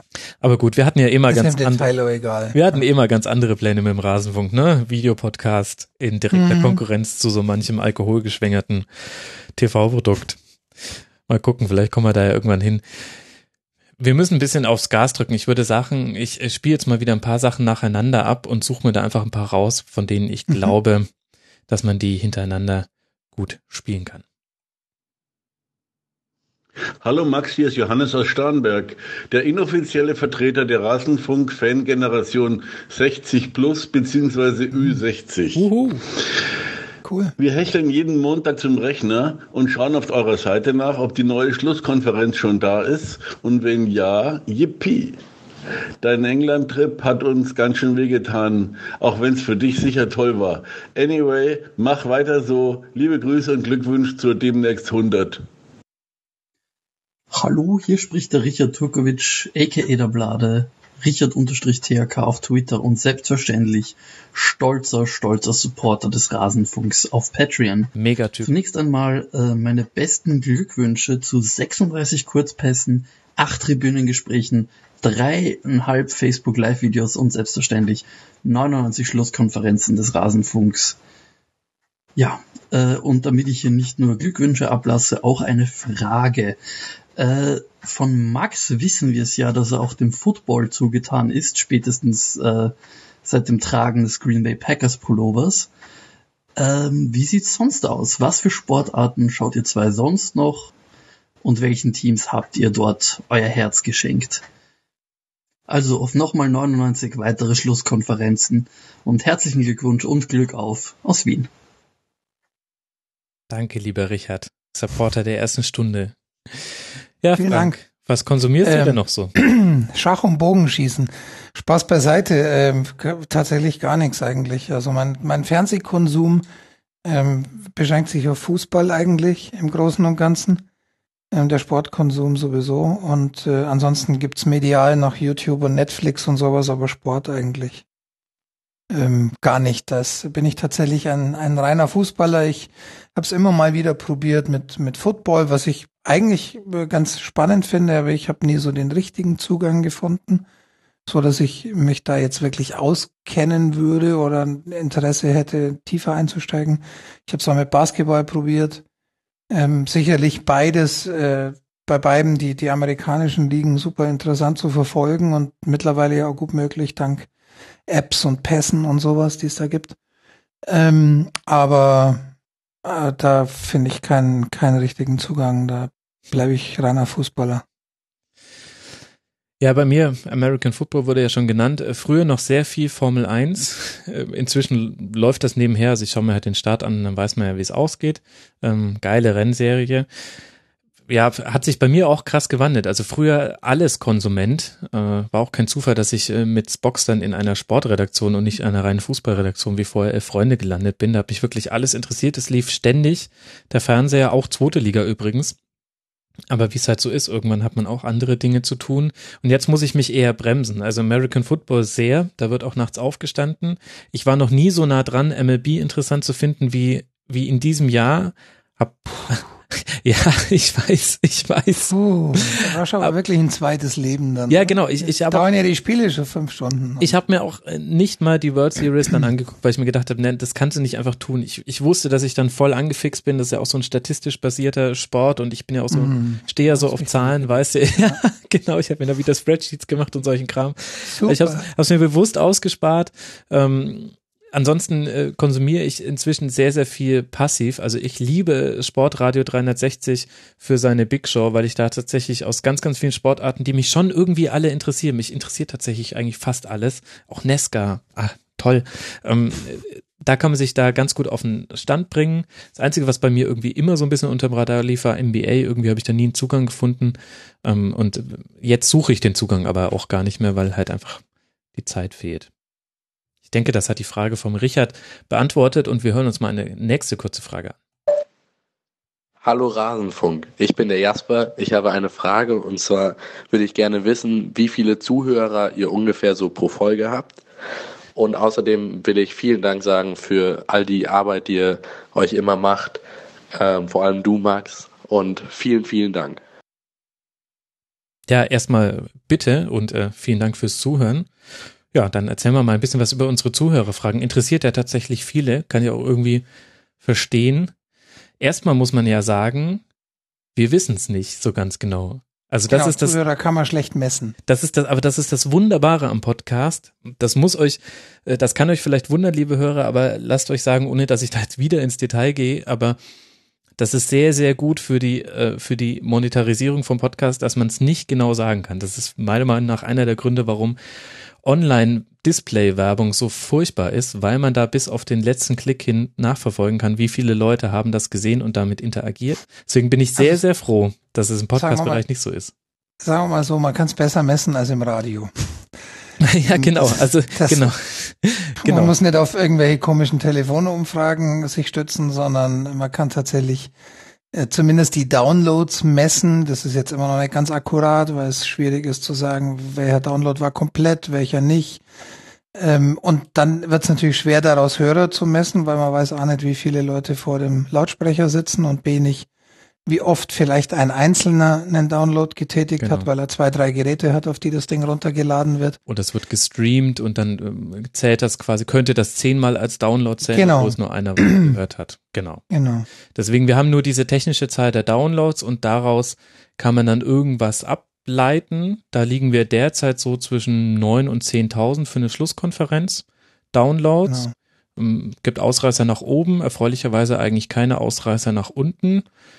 Aber ob das jetzt 9000, also 9000 Leute sind es definitiv nicht. Ich glaube, das kann man schon mal ausschließen. Ähm, wie viele es dann sind, wissen wir so genau nicht. Ein paar tausend. Und es ist auch jetzt im Vergleich so mit anderen Podcasts nicht wenig. Aber auch noch, also ich sehe da ehrlich gesagt auch noch viel Potenzial nach oben. Weiß nicht, wie dir, Klar, wie es es ist, äh, wir haben das ja vorhin schon gehört, es ist eine, ähm, eine Nische, in der wir uns befinden und äh, ich glaube, wir können sagen, dass wir damit ganz zufrieden sind. Und vor allem, weil wir ja auch die Entwicklung sehen. Ja, und es geht ja Und- nicht. Erstmal geht es ja nicht darum, irgendwie ähm, berühmt damit zu werden. Genau. Es ist halt, bei uns ist jetzt die Reichweite insofern interessanter geworden, dadurch, dass wir uns so ein bisschen indirekt über die Reichweite finanzieren und zwar durch den Ra Rasenfunk Supporters Club. Da kommt später auch noch eine Frage zu, die werde ich gleich mal einspielen. Ähm, wir versuchen das Ganze ja auf finanzielle Beine zu stellen, unter anderem um den Zeitaufwand so ein bisschen abzufangen, der derzeit viel in unserer Freizeit stattfindet, begleitend zu unseren eigentlichen Jobs. Und dafür ist es natürlich notwendig, dass immer wieder neue Rasenfunk-Supporter dazukommen und wir hoffentlich die alten nicht verprellen. Und da ist es natürlich sehr zuträglich, wenn man langsam wächst. Denn dann wächst auch die Wahrscheinlichkeit, dass neue Hörer dazukommen und sich vielleicht bestehende dafür dazu entschließen, irgendwann zu supporten. Das heißt, Reichweite ist für uns schon irgendwie interessant und generell freut es einen natürlich auch. Im Gegenteil ist man dann eben frustriert. Also der Kurzpass, der angesprochene Football Leagues Kurzpass hat immer noch nicht die 5000 zum Beispiel angekratzt. Und wenn ich sage, jede Schlusskonferenz zwischen 9 und 10.000 und der Kurzpass zu Football Leagues 5000, dann wisst ihr, warum ich da immer, warum ich in der letzten Schlusskonferenz gesagt habe, bitte hört euch den mal an. Hm. Das ist, äh, ist ein bisschen schade, aber ist halt dann auch so. Ja, Ja. das sind unsere Hörerzahlen gerade und genauer kann man es nicht sagen. Ich bin froh drum. Nee, ich, ich finde es okay, so wie es ist. Man hat eine, man hat eine gute ähm, Hausnummer, etwas, woran man sich so ein bisschen richten kann und sagen kann, okay, war jetzt besser als die letzte Folge oder schlechter oder ähm, und, und dann vielleicht auch äh, Gründe zu finden oder Dinge festzulegen, wo man sagt, okay, das kann man vielleicht anders machen. Ähm, aber für mehr muss es gar nicht herhalten und dann ist es wunderbar. Es ist halt schön zu sehen, dass es langsam wächst und, ähm, und wir merken es halt tatsächlich wirklich spürbar, wenn ihr uns weiterempfehlt. Das ist immer noch der wichtigste Treiber.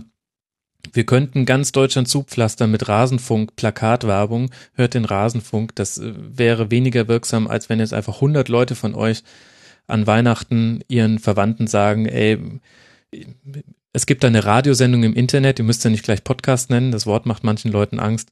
Ähm, die ist echt ganz gut, könnt ihr entweder hier im Browser hören oder ihr könnt den Newsletter abonnieren. Stimmt, das wollte ich noch zu Johannes sagen, unserem 60 Plus Hörer. Sehr, sehr toll, dass ihr immer auf die Seite guckt, ob der Rasenfunk schon online ist. Wenn ihr unseren Newsletter abonniert, dann werdet ihr automatisch darüber benachrichtigt. Dann müsst ihr, ähm, aber dann haben wir ein Visit weniger. Nee, geht weiter auf die Seite.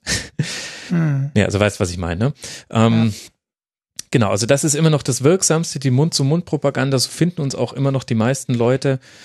Und ob das jetzt wenig oder viel ist, was wir da aktuell an Hörerzahlen haben, das muss jeder für sich bewerten. Wir sind damit total happy und ähm, wie man gehört hat, sitzen wir jetzt auch nicht auf unseren Zahlen und machen da ein Mysterium drum. Das darf ruhig jeder wissen. Das ist ja, ja, ich bin damit voll zufrieden und freue mich, wenn es mehr wird. Definitiv. So, und jetzt hatte ich äh, den Rasenfunk Supporters Club anmoderiert. Da haben wir auch eine Frage, aber es geht erst Lob. Erst müssen wir wieder ein bisschen Lob aushalten, Frank. Ja, hallo Frank, hallo Max. Hier spricht Marc von Hertha Base. Ich möchte euch meine ganz großen Glückwünsche an die 100 Folgen, an das große Jubiläum richten. Ja, unglaublich. Für mich gehört der Rasenfunk mittlerweile so zum Spieltag wie die Anschlusszeit um 15.30 Uhr. Ähm, es gibt keine Folge, die ich verpasse. Und ich bin geehrt, schon dreimal Gast gewesen zu sein. Das macht immer großen Spaß. Das ist eine tolle Mischung aus Kompetenz und auch einer gewissen Lockerheit, die man nun mal im Internet mitbringen muss und nicht in den steifen Medien. Das ist ganz schön, dass man sich da die Freiheiten nimmt. Max moderiert das unglaublich souverän. Also äh, der macht so viele, äh, ja, der macht so viele Versprecher wie Thiago Fehlpässe. Ja. Und Frank ähm, werkelt da im Hintergrund und ist natürlich auch ganz, ganz wichtig und sollte auf jeden Fall erwähnt werden. Also auch an alle anderen, vergesst mir den bitte nicht.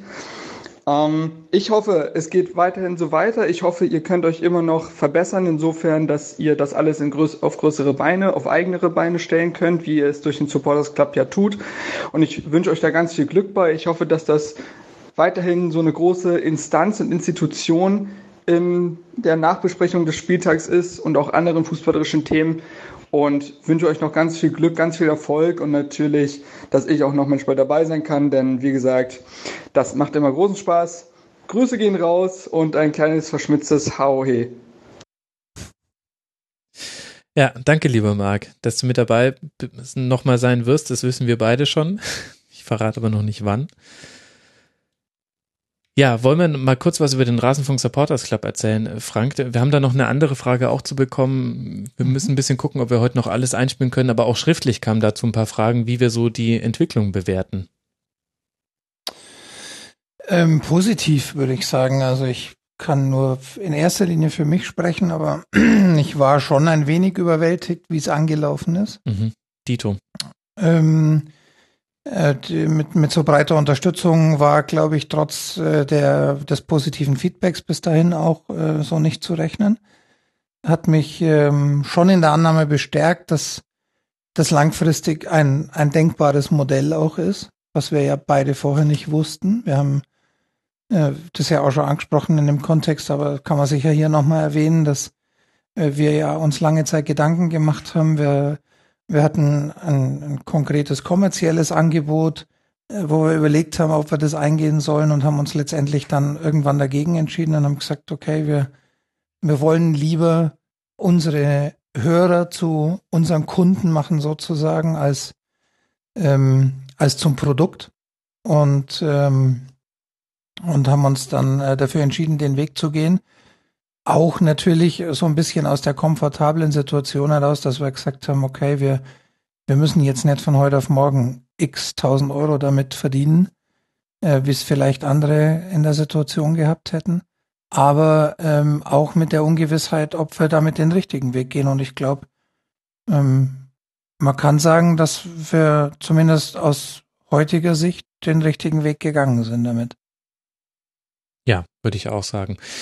Es ist ein zweischneidiges Schwert irgendwie. Ähm, also äh, ich muss auch vorausschicken, ich sehe es genau wie du, wir sind da sehr einig, wir sind total positiv überrascht davon, gar überwältigt, wie viel da jetzt schon kommt und mich freut es vor allem, dass es jetzt inzwischen schon 300 Leutchen sind, die da alle ihren kleinen bis etwas größeren Obolus geben. Das ist ganz, ganz toll. Also das war auch einer der wesentlichen Gründe, dass wir gesagt haben, wir wollen lieber Plakativ gesagt wollen wir lieber von 1000 Hörern einen Euro als von einem Sponsor 1000 Euro. Aus ganz verschiedenen Gründen. Ähm, und das ist ganz, ganz toll. Und gleichzeitig ist natürlich, aber das hört sich jetzt halt vielleicht irgendwie wie, wie, weiß nicht, ich hoffe, es hört sich nicht gierig oder irgendwie wie aus dem Elfenbeinturm an. Gleichzeitig ist aber natürlich so, dass mit dem, was jetzt gerade kommt, das noch nicht möglich ist, dass einer von uns beiden in seiner Zeit, äh, die er sonst beruflich zu tun hat, reduziert und das schon irgendwie ein, ein wirklich eigenes Standbein wirtschaftlich werden könnte. Dafür sind die laufenden Kosten, die wir haben für den Rasenfunk zu hoch. Müsst ihr überlegen, jeder Download für uns ist auch Serverkosten. Und zum anderen, ja, zumindest ich lebe auch in der falschen Stadt dafür, ehrlich gesagt. München ist da nicht das beste Pflaster. Da müssten wir irgendwie auswandern.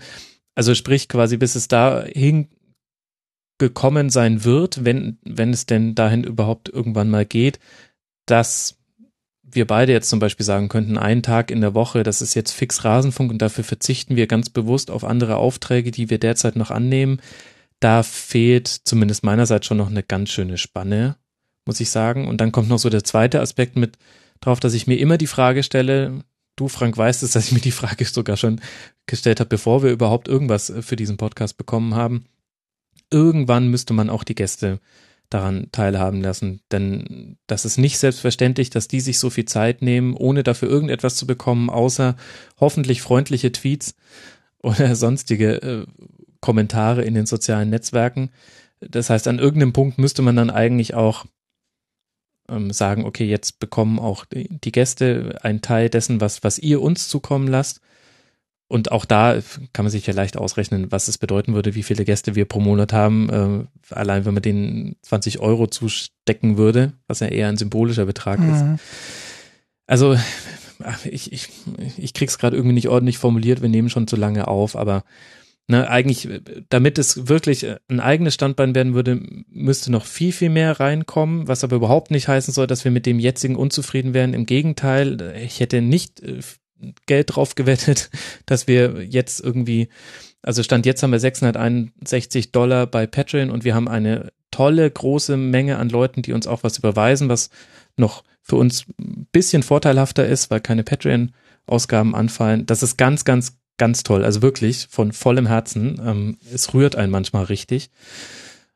Und gleichzeitig reicht es aber halt logischerweise noch nicht, dass, äh, dass wir das jetzt zu einem Hauptberuf sowieso nicht machen könnten, aber auch zum Nebenberuf. Das geht noch nicht. Da hm. müsste noch was passieren. Wir wüssten aber, glaube ich, auch beide, was wir tun könnten, um das zu, zu beschleunigen. Aber wir haben uns auch dafür entschieden, gewisse Dinge wie zum Beispiel exklusive Inhalte nur für Leute, die, die zahlen, wollen wir Stand heute einfach nicht machen. Damit machen wir es uns vielleicht halt auch ein bisschen schwerer, als es sein müsste, aber es ist halt eine inhaltliche Entscheidung. Genau, das ist immer so ein bisschen das Problem, wenn man manche Dinge aus Überzeugung tut, dann. Und wir machen viel aus Überzeugung, Frank. Ja, genau. Das ist ähm, ja, nee, aber was man, glaube ich, dazu sagen kann, auch wenn man so in Richtung äh, besser finanzieren im Sinne von nebenberuflich oder hauptberuflich spricht, dann muss man einfach auch klar sagen, im Kontext der Downloadzahlen, die wir vorhin gesehen haben, das ist einfach mit so einer Reichweite noch nicht denkbar. Genau, genau. Das Dafür heißt, ist es sogar äh, phänomenal, was wir kriegen. Also genau, und wenn Leute man sieht, der, ja der Rasenfunk ist jetzt so zwei, zweieinviertel Jahre am Start, ähm, grob äh, gesagt. Äh, die Entwicklung ist durchaus positiv, aber da muss einfach noch ein bisschen Entwicklung reinfließen. Wir werden uns äh, weiterhin neue Dinge einfallen lassen, ähm, um immer mal wieder Akzente zu setzen. Aber ähm, Stand jetzt ist natürlich, ähm, vor allem für dich, Max, das immer wieder bei dem Punkt, ähm, der Status quo einfach schon auch aufwendig und schwer zu halten mit äh, ja. spieltäglicher Schlusskonferenz.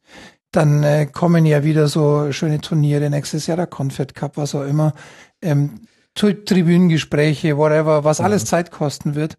Ähm, insofern ist es auch schwer, da jetzt einfach zu sagen, wir, wir legen da noch einen drauf.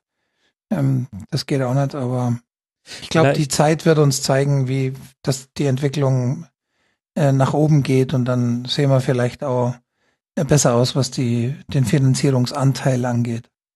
Genau, also tatsächlich glaube ich, wird da das Jahr 2017 uns zeigen, in welche Richtung das da geht. Vielleicht kann ich an der Stelle etwas vorweggreifen. Da kamen viele Fragen zu ähm, und nicht alle werde ich jetzt noch einspielen können.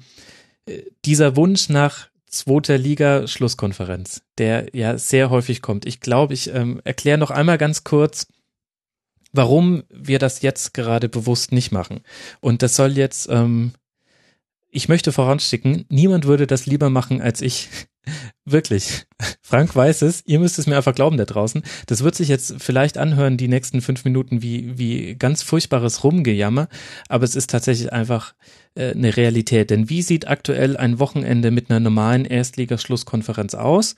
Da gibt es zwei Varianten. Die eine Variante ist, ich habe tagsüber ähm, große, äh, ein quasi einen großen Zeitbedarf, den ich mir freischaufe von meinen anderen beruflichen Projekten, dann sehe ich fünf Spiele der ersten Fußball-Bundesliga über die volle Länge und vier Spiele gucke ich mir mindestens eine Zusammenfassung an. Und ehrlich gesagt ist damit das Wochenende auch schon komplett dicht. Und da hat man auch nicht mehr Lust, noch arg viel mehr zu machen. Und dann gibt's aber noch den zweiten Fall, und das ist der etwas krassere Fall. Ich bin alleinerziehender Zwillingspapa, das wissen manche von euch da draußen. Und ich werde nie eine Sekunde mit meinen Zwillingen gegen eine Sekunde Rasenfunk eintauschen. Also da ist der Rasenfunk immer auf Platz zwei und da könnt ihr mir auch 10.000 Dollar überweisen. Das versteht ihr sicher auch alle. Und dann verschiebt sich aber ganz viel von dem, was ich äh, tagsüber machen kann, verschiebt sich einfach in die Nacht. Also äh, deswegen gucke ich mir Darmstadt gegen Bayern irgendwann nachts um 10 nochmal im Real Life an und freue mich, dass ich tu dann ganz überrascht, wenn der, wenn der Distanzschuss reingeht und freue mich, dass der wenigstens das Warten wert war. Nee, aber das heißt, äh, viel der Vorbereitungszeit findet halt dann auch einfach außerhalb der Kern-Alltagszeiten statt, die man so hat als, äh, als Vater und auch als normaler Fußballfan, ehrlich gesagt. Da wird viel nachts gemacht und da gibt's einfach keinen Zeitslot mehr gerade, wo die zweite Liga am Wochenende irgendwann stattfinden könnte. Also es geht tatsächlich einfach zeitlich nicht. Wenn ich da noch irgendwas gucken würde und wenn es nur Zusammenfassungen wären, dann wäre das irgendwann zu späterer Stunde, wo ich auch dann irgendwann ist auch mit der Auffassungsgabe mal Schluss. Das heißt, das, die einzige Variante, in der das ginge, wäre, dass ich sage, ich nehme die Schlusskonferenz auf, ja manchmal Sonntagabend, Nacht und manchmal am Montagvormittag und danach mache ich mich dann an die zweite Liga. Und das würde aber tatsächlich bedeuten, noch ein kompletter Tag geht nur für den Rasenfunk drauf, an dem ich nichts Berufliches machen kann oder nicht allzu viel. Und das ist leider einfach gerade nicht drin. Und so, und das bezieht sich eben auch auf Zusammenfassung. Also viele sagen, ja, mach's halt nicht so genau wie die erste Liga, wo du dich ja immer auch so stresst. Stimmt, würde ich dann wahrscheinlich auch tatsächlich nicht machen, aber selbst für Zusammenfassungen, so dass es dann ein halbwegs gutes Niveau hat und auch die Gästeauswahl, die Organisation der Folgen, das ist alles Zeit, die unter der Woche immer mit dazukommt, ist leider gerade einfach nicht drin und ich würde es wirklich gerne machen. Gerade als ich noch in Freiburg studiert habe, habe ich jedes Zweitligaspiel gesehen. Seit 2000 tippe ich mit meinem kleinen Bruder und inzwischen auch anderen meiner Brüder äh, die erste und die zweite Liga. Das heißt, ich bin da sowieso jeden Tag äh, gedanklich drin oder zumindest jeden Tag, an dem ich meine äh, Liga-Tipps abgebe. Übrigens zweite Liga. Äh, früher habe ich damit immer das Tippspiel gewonnen, weil ich der Einzige war, der wusste, wie es da ungefähr läuft. Also ich würde es wirklich gerne machen, aber es ist gerade, es ist gerade leider einfach nicht möglich. Jetzt habe ich doch ein bisschen gejammert, glaube ich. Ich glaube, das hat keiner so verstanden und ich glaube tatsächlich, dass der ähm, zeitlich notwendige Einsatz dafür, was ja nochmal ein ganz anderes Thema ist, weil andere Liga genauer hingucken, ähm, sich extra damit beschäftigen. Auch weniger Zweitberichterstattung, das ist ganz wichtig. Also du findest ja. auch jetzt bei Erstligaspielen, wenn ich mal was nicht gesehen habe und ähm, die findige Hörer werden ja schon bemerkt haben, von vier Spielen pro Wochenende sehe ich nur Zusammenfassungen. Das heißt, da bin ich ganz äh, stark darauf angewiesen, dass ich verschiedene Quellen habe, aus denen ich Spielberichte so äh, quer überfliegen kann, um einfach nur zu gucken, hat da vielleicht ein Aspekt gefehlt oder ähm, ne, wissen wir ja alle, dass manchmal Sportschauberichte oder aktuelle Sportstudio oder auch Sky so zusammengeschnitten ist, dass man sich denkt, Moment mal, als ich das 90 Minuten lang gesehen habe, war es aber nicht so eindeutig. Ähm, und das gibt's in der zweiten Liga zum Beispiel in dem Umfang auch nicht. Mhm. Genau, und in dem Kontext ist, glaube ich, eben klar, dass ähm, das nicht einfach mal eben so geht. Vor allem nicht äh, neben, neben, nebenberuflich.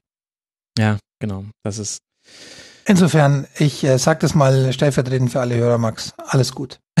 ja, nee, nicht alles gut. Ich würde es ja gern machen. Und ach. Ja, ja, ja, ja. Ja, ja, ja.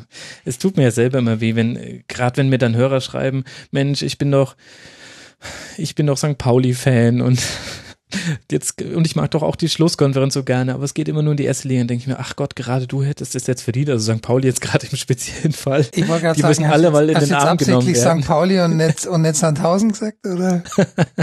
ja, da hatte ich noch nicht mit so vielen Hörern Kontakt tatsächlich. Ja. Echt komisch eigentlich. Naja, also deswegen geht's halt Ähm, gerade nicht. ja. Aber ähm, ja, hoffentlich ja, vielleicht ja in Zukunft. Das wäre genau eine der Veränderungen, die eintreten kann. Aber jetzt halt auch nicht, wenn wir irgendwie 700 Dollar bei Patreon bekommen, sondern äh, leider, leider gibt es jetzt so eine Übergangsphase, wo wir warten müssen, in welche Dimensionen das gehen kann und dann, dann irgendwann, ähm, man kann ja auch, äh, also als Freiberufler muss man ja auch quasi dann ein, einfach einem Kunden konkret absagen. Diese Hürde zu überspringen, das, da brauchen wir noch ein paar Rasenfunk-Supporter. Macht das. Rasenfunk.de slash unterstützen. Ich mache ganz schnell den nächsten O-Ton. Hallo Max, hallo Frank, hier ist der Basti vom Zeitlupenwissen Podcast. Ich wollte euch meinen herzlichen Glückwunsch für 100 Folgen Rasenfunk Schlusskonferenz überbringen. Wahnsinn, 100 Folgen. Und vor allem in dieser hohen Qualität und Informationsdichte. Seit ich selber podcaste, habe ich da noch viel mehr Respekt vor dieser Leistung und vor allem vor dem Aufwand, den ihr dafür betreibt. An der Stelle muss ich mich auch mal bei einem bekannten Fernsehfußball-Stammtisch bedanken, denn hätte ich nicht seinerseits in meiner Podcast-App aus lauter Langeweile Doppelpass eingegeben und stattdessen euch gefunden, ach, das will ich mir lieber nicht vorstellen. Also Mega. macht bitte weiter so. Ich Ich, freue mich schon auf die nächsten probieren. 100 Geht das Folgen und wünsche euch alles Gute und noch viel Spaß bei der Sendung. Ja, danke, lieber Basti vom Zeitlupenwissen-Podcast. Das war mir auch neu, aber irgendwo müssen wir anscheinend mal das Wort Doppelpass in der Shownote verwendet haben. Aber es ist natürlich Das total völlig toll. unabsichtlich. Oder ich habe es mal in die iTunes-Keywords reingeschrieben. Ich alter Fuchs. Würde ich jetzt auch nicht komplett ausschließen wollen. Das ist ja. Das, nee, pro, probier das gleich mal live hier quasi. Aber es live ist natürlich super, ja. Ähm, freut uns sehr. Auch schon häufiger über Guerilla-Marketing im äh, Sport 1 Doppelpass nachgedacht. Äh, ach komm, ich mache Funktioniert bei mir übrigens nicht. Ja. Aber gut. Hängt wahrscheinlich vom, vom Verzeichnis ab. Ich habe neulich auch gelernt, dass iTunes eh nur die Titel crawlt. Ja, freut uns natürlich. Und äh, vor allem freut es uns auch sehr, ähm, dass es so viele andere Fußball-Podcasts gibt. Dazu kann ich gleich mal noch einen weiteren O-Ton einspielen. Ja, hallo lieber Max, hier spricht Dirk aus Berlin vom Fußballpodcast Vollspannradio. Ich möchte es mir nicht nehmen lassen, dir und deinem Team zum Rasenfunkjubiläum in aller Form zu gratulieren und mich für zwei Dinge bei euch zu bedanken. Erstens danke ich euch für den qualitativ hochwertigen und unterhaltsamen Sportjournalismus, den ihr mit so hoher Frequenz betreibt. Und zweitens danke ich euch für die Rasenfunk Podroll, von der nämlich nach wie vor die meisten Seitenaufrufe für das Vollspannradio kommen. Ich hoffe, dass das so bleibt und dass es stetig mehr werden.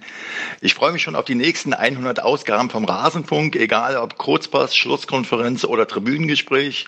Und in diesem Sinne wünsche ich dir und deinem Team sowie allen Rasenfunkhörern ein friedliches Weihnachtsfest und ein erfolgreiches neues Jahr 2017. Und für den Fall, dass ihr den Ball mal wieder im Netz unterbringen wollt, folgt abschließend der Hinweis, Kopf, Innenseite, Außenriss und Hacke. Nein, nur mit dem Vollspann geht er rein. Vielen Dank. Ciao. Sehr nett. Ja, dieser verdammte Profi. Hören wir mal noch rein, was Pike uns geschickt hat. Ja, moin aus Kiel und herzlichen Glückwunsch vom 1912 FM Podcast von Holstein Kiel. Herzlichen Glückwunsch.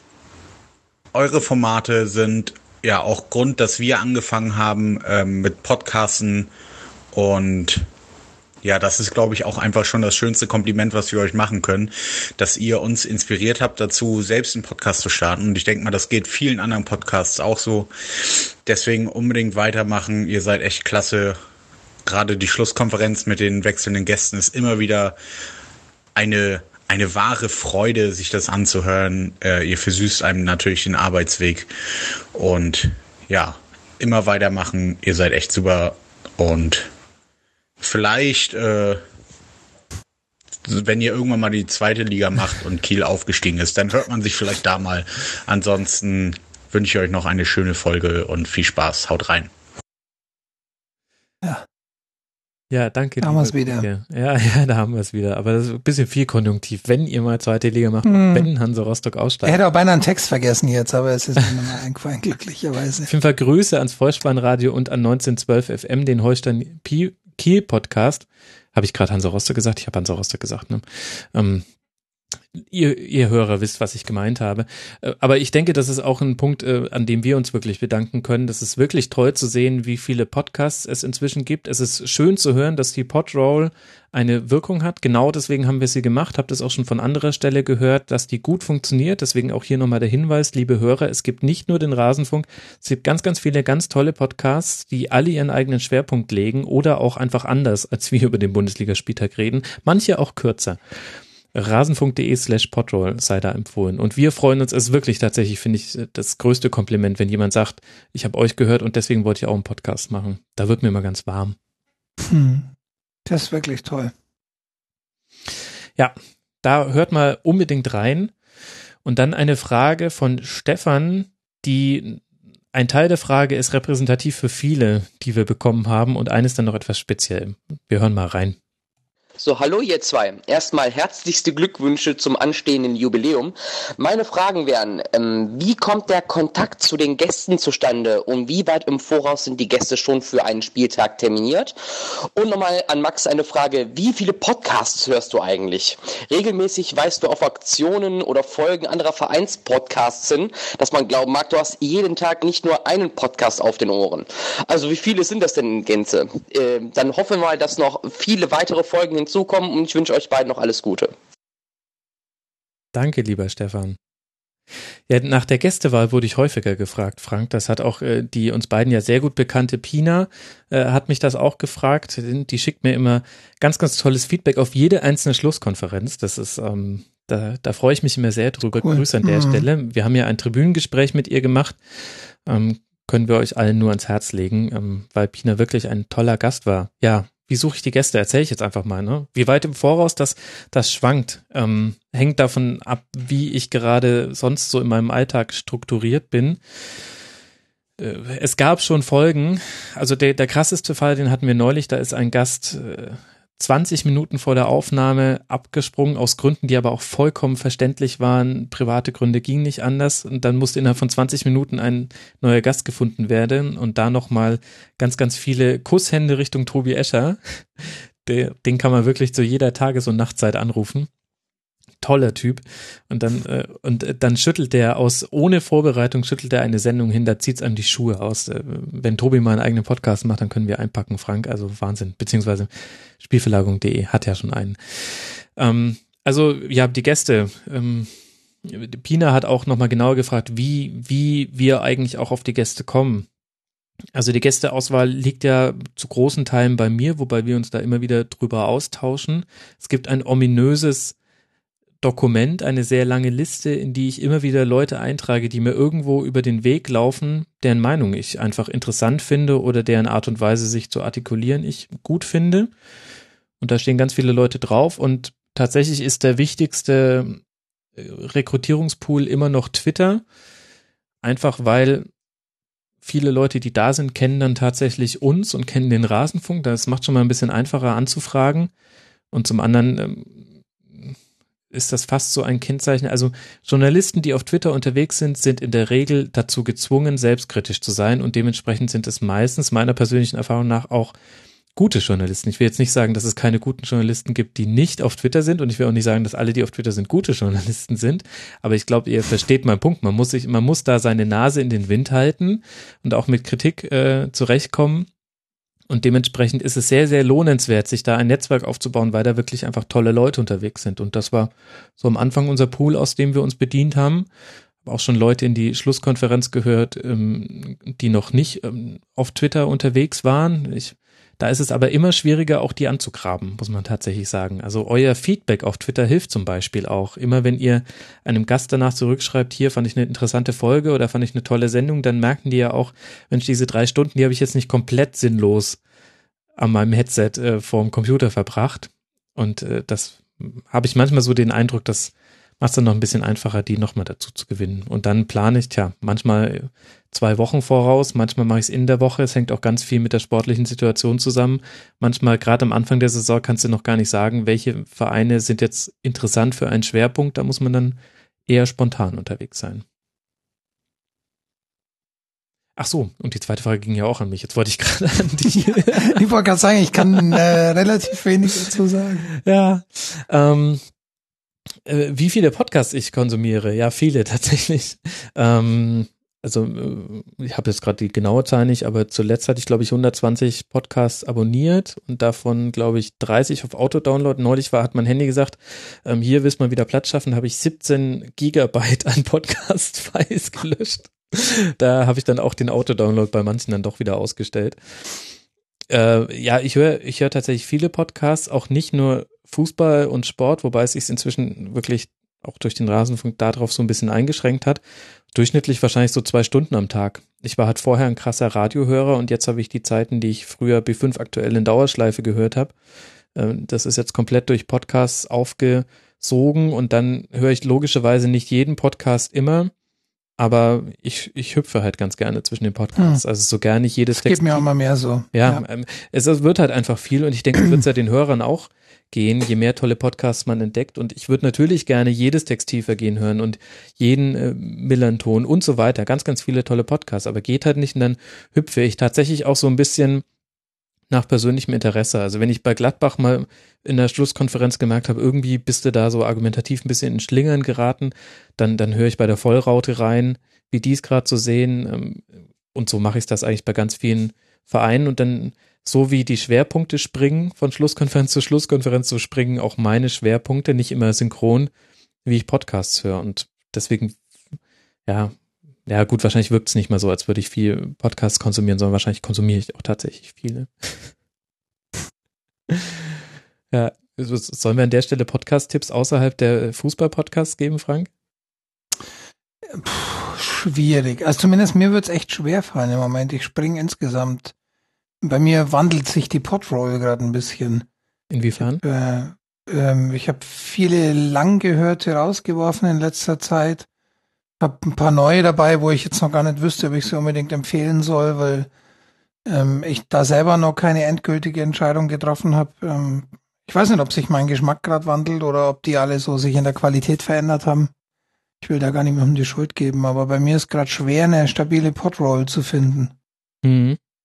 Muss gerade, äh, müsste auch wirklich gucken. Ich hätte jetzt keinen im Kopf, außer mein Klassiker Deutschlandfunk Hintergrund, wenn man sich irgendwie gesellschaftlich, politisch interessiert, ist es wahrscheinlich eine der wertvollsten Sendungen.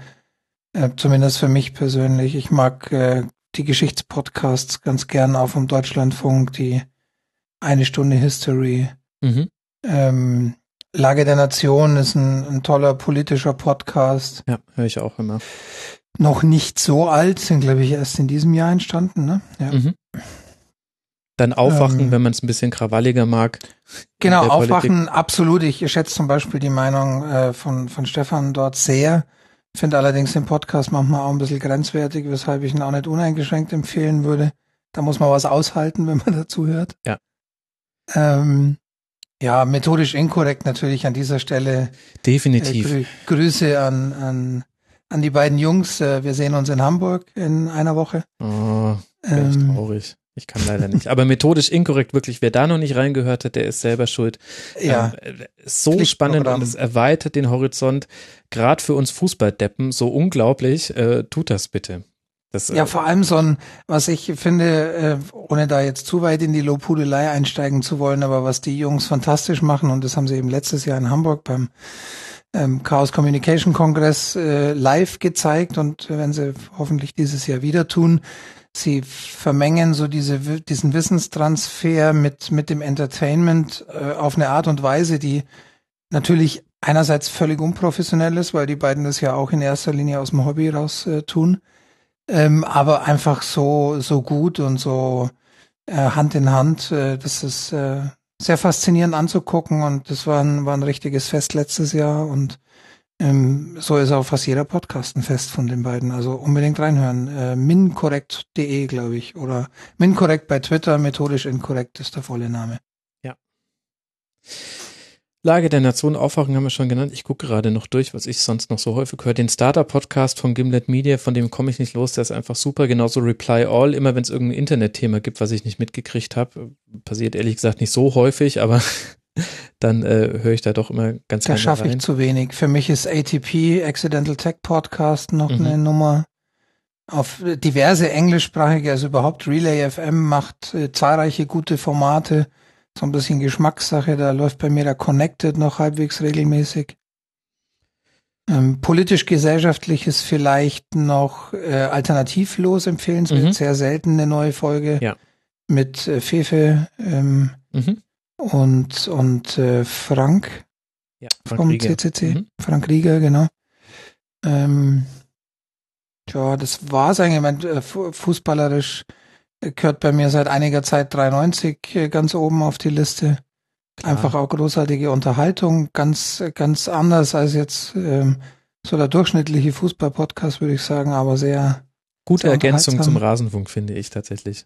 Genau. Wenn es ein bisschen ernster sein darf, vielleicht noch der Soziopod, auch mehrfach prämiert. Mhm. Ähm, sozial, ähm, sozialwissenschaftlich, wissenschaftliche Themen, teilweise auch mit einer ziemlich nerdigen Tiefe, da muss man schon Bock auf das Thema haben, aber sehr interessant, sehr professionell. Ja. Wenn es lustig sein soll, Gästeliste Geisterbahn und das Podcast UFO, beide sehr empfehlenswert. Ähm, kann ich nur empfehlen. Gästeliste Geisterbahn, ihr erinnert euch, hatten wir am ersten Spieltag auch mit dabei. Das war auch so ein Wunsch von Max, dass man das irgendwie mal möglich macht, mit denen über Fußball zu sprechen. Und er hat auch genau das gehalten, was ich mir davon gesprochen habe, äh, versprochen habe. war, war eine schöne, war eine schöne Folge, muss ich sagen. Hat mir Spaß Ja, das sind wir zumindest bei den ungehörten Folgen. Ähm, es gibt ja so, so Klassiker, die man immer sehr gut empfehlen kann, wie Küchen- und Medienradio von Mhm. Philipp Banse, der auch am Lage der Nation beteiligt ist, allerdings äh, wahrscheinlich auch aus zeitlichen Gründen und wegen der Lage der Nation lange keine neuen Küchenradio- und Medienradio-Folgen mehr. Äh, Philipp, falls du uns zuhören solltest, äh, bitte unbedingt äh, da wieder nachlegen, wenn es irgendwie geht. Sehr vermisst in meiner, in meinem Podcast-Player. Ja, und dann laufen halt noch so diverse SWR 2 Wissen, äh, WDR 5 Neugier genügt, so aus dem öffentlich-rechtlichen. Die Bayern 2 App mache ich tatsächlich als, äh, habe ich keinen Podcast abonniert, aber mache ich als App hin und wieder gern mal auf. Hör mir, wenns Thema interessant ist, ein Tagesgespräch an oder sowas. Mhm. Mit Stefan Parisius. Ähm, da finde ich ganz spannend, was einfach jetzt auch die öffentlich-rechtlichen soll ja wohl als ARD-App äh, dann künftig ähm, äh, quasi die, die regionalen Sender so ein bisschen überbrücken und, und was Nationales machen. Ähm, das finde ich sehr, sehr spannend, äh, was da passiert. Die, auch Jetzt- wenn sie da ein jetzt bisschen aber ab. NPR, Jetzt ab, NPR One hinterher hetzen. Ja, wir driften ab, stimmt. Ich, ich Stimmt empfehle jetzt nur noch zwei und äh, dann, die ganz viele andere lasse ich runterfallen.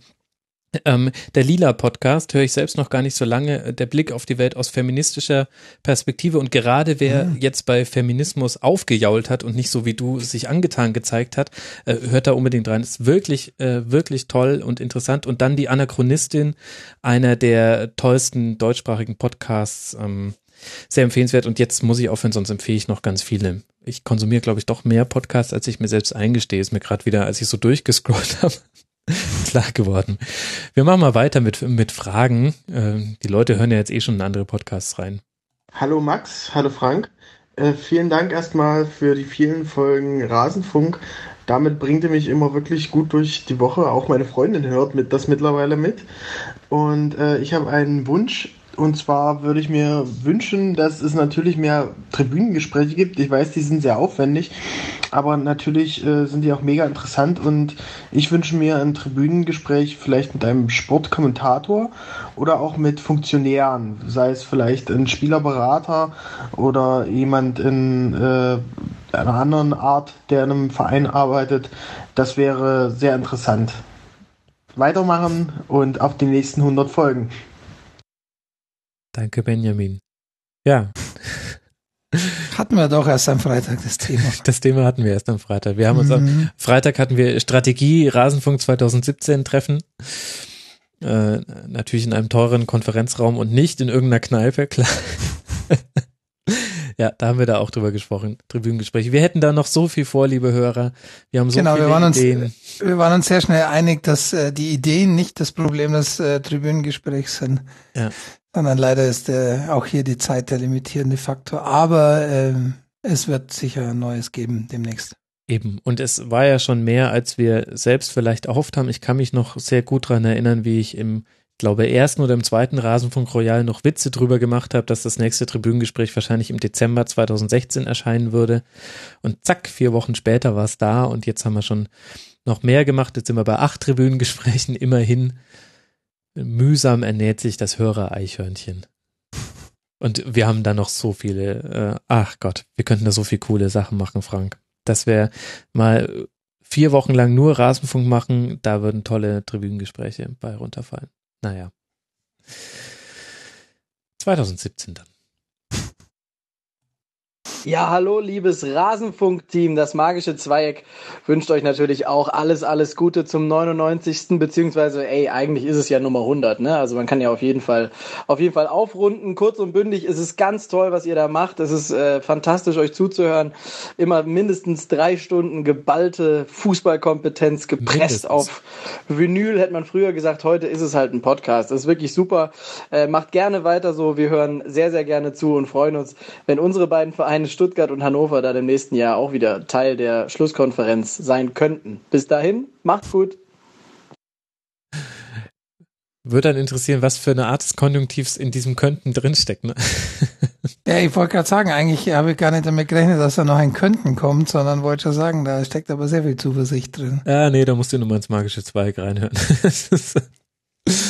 ähm, ja, kann ich auch an der Stelle empfehlen. Ja, vielen Dank äh, für die, für die Glückwünsche und die Grüße. Wir drücken die Daumen fürs Aufstiegsrennen. Und jetzt habe ich noch äh, tatsächlich eine Hörerpost, die ich auch vorhin fast eingespielt hätte, die sich äh, aufs aktuelle sportliche Geschehen bezieht. Lieber Max, lieber Frank, ich als Exil-Frankfurter in Norwegen möchte mich erstmal dafür bedanken, dass ihr einen so tollen Podcast macht. Das macht das mit dabei sein in der Bundesliga als Exildeutscher doch sehr viel leichter. Und dann habe ich noch eine Frage zu Bruchhagen oder beziehungsweise ich als Frankfurter äh, einen Kommentar. Äh, als Frankfurter kennt man Bruchhagen zwar einerseits dazu, dass er immer von der Betonierung der Bundesliga spricht, aber vor allem dafür, dass er sehr für Entschuldung und gutes Wirtschaften steht. Und zwar äh, hat er in Frankfurt angefangen mit einem fast insolventen Club und ist dann am Ende schuldenfrei und hat sogar ein Festgeldkonto äh, und hat jedes Jahr betont, wie wenig Geld man ausgeben kann, damit man eben diese Schulden abbauen kann. Ich frage mich nur, als ob das überhaupt funktionieren kann in Hamburg, wo ja doch die Schulden immer noch ein Faktor sind und wo die Fans dann eben nicht eine Saison lang erwarten, dass man vielleicht einen Transfer minus macht oder im Transfer nur ein bisschen ausgibt, sondern doch irgendwie jede, jede Saison neue Spieler sehen wollen, scheint es mir zumindest. Und ich frage mich, ob das, das da funktionieren kann oder vielleicht, ob das da besonders gut funktionieren wird, weil dann eben was Neues kommt. Liebe Grüße aus Norwegen. Tschüss. Schön zu hören, dass in Norwegen auch eifrig gebaut wird auf den Straßen. Ja, Frank geht natürlich an dich die Frage, ne? Hast du jetzt vorhin die Ja, natürlich, als HSV-Experte. Hm.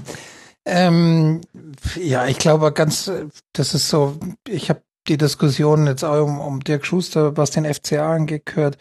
Ähm, natürlich hat, hat jeder Mensch geschäftlich und auch privat so seine Grundzüge, aber ich glaube, man muss jetzt äh, Heribert Bruchhagen nicht absprechen, dass er sich da auf die Situation vor Ort einstellt und entsprechend handelt.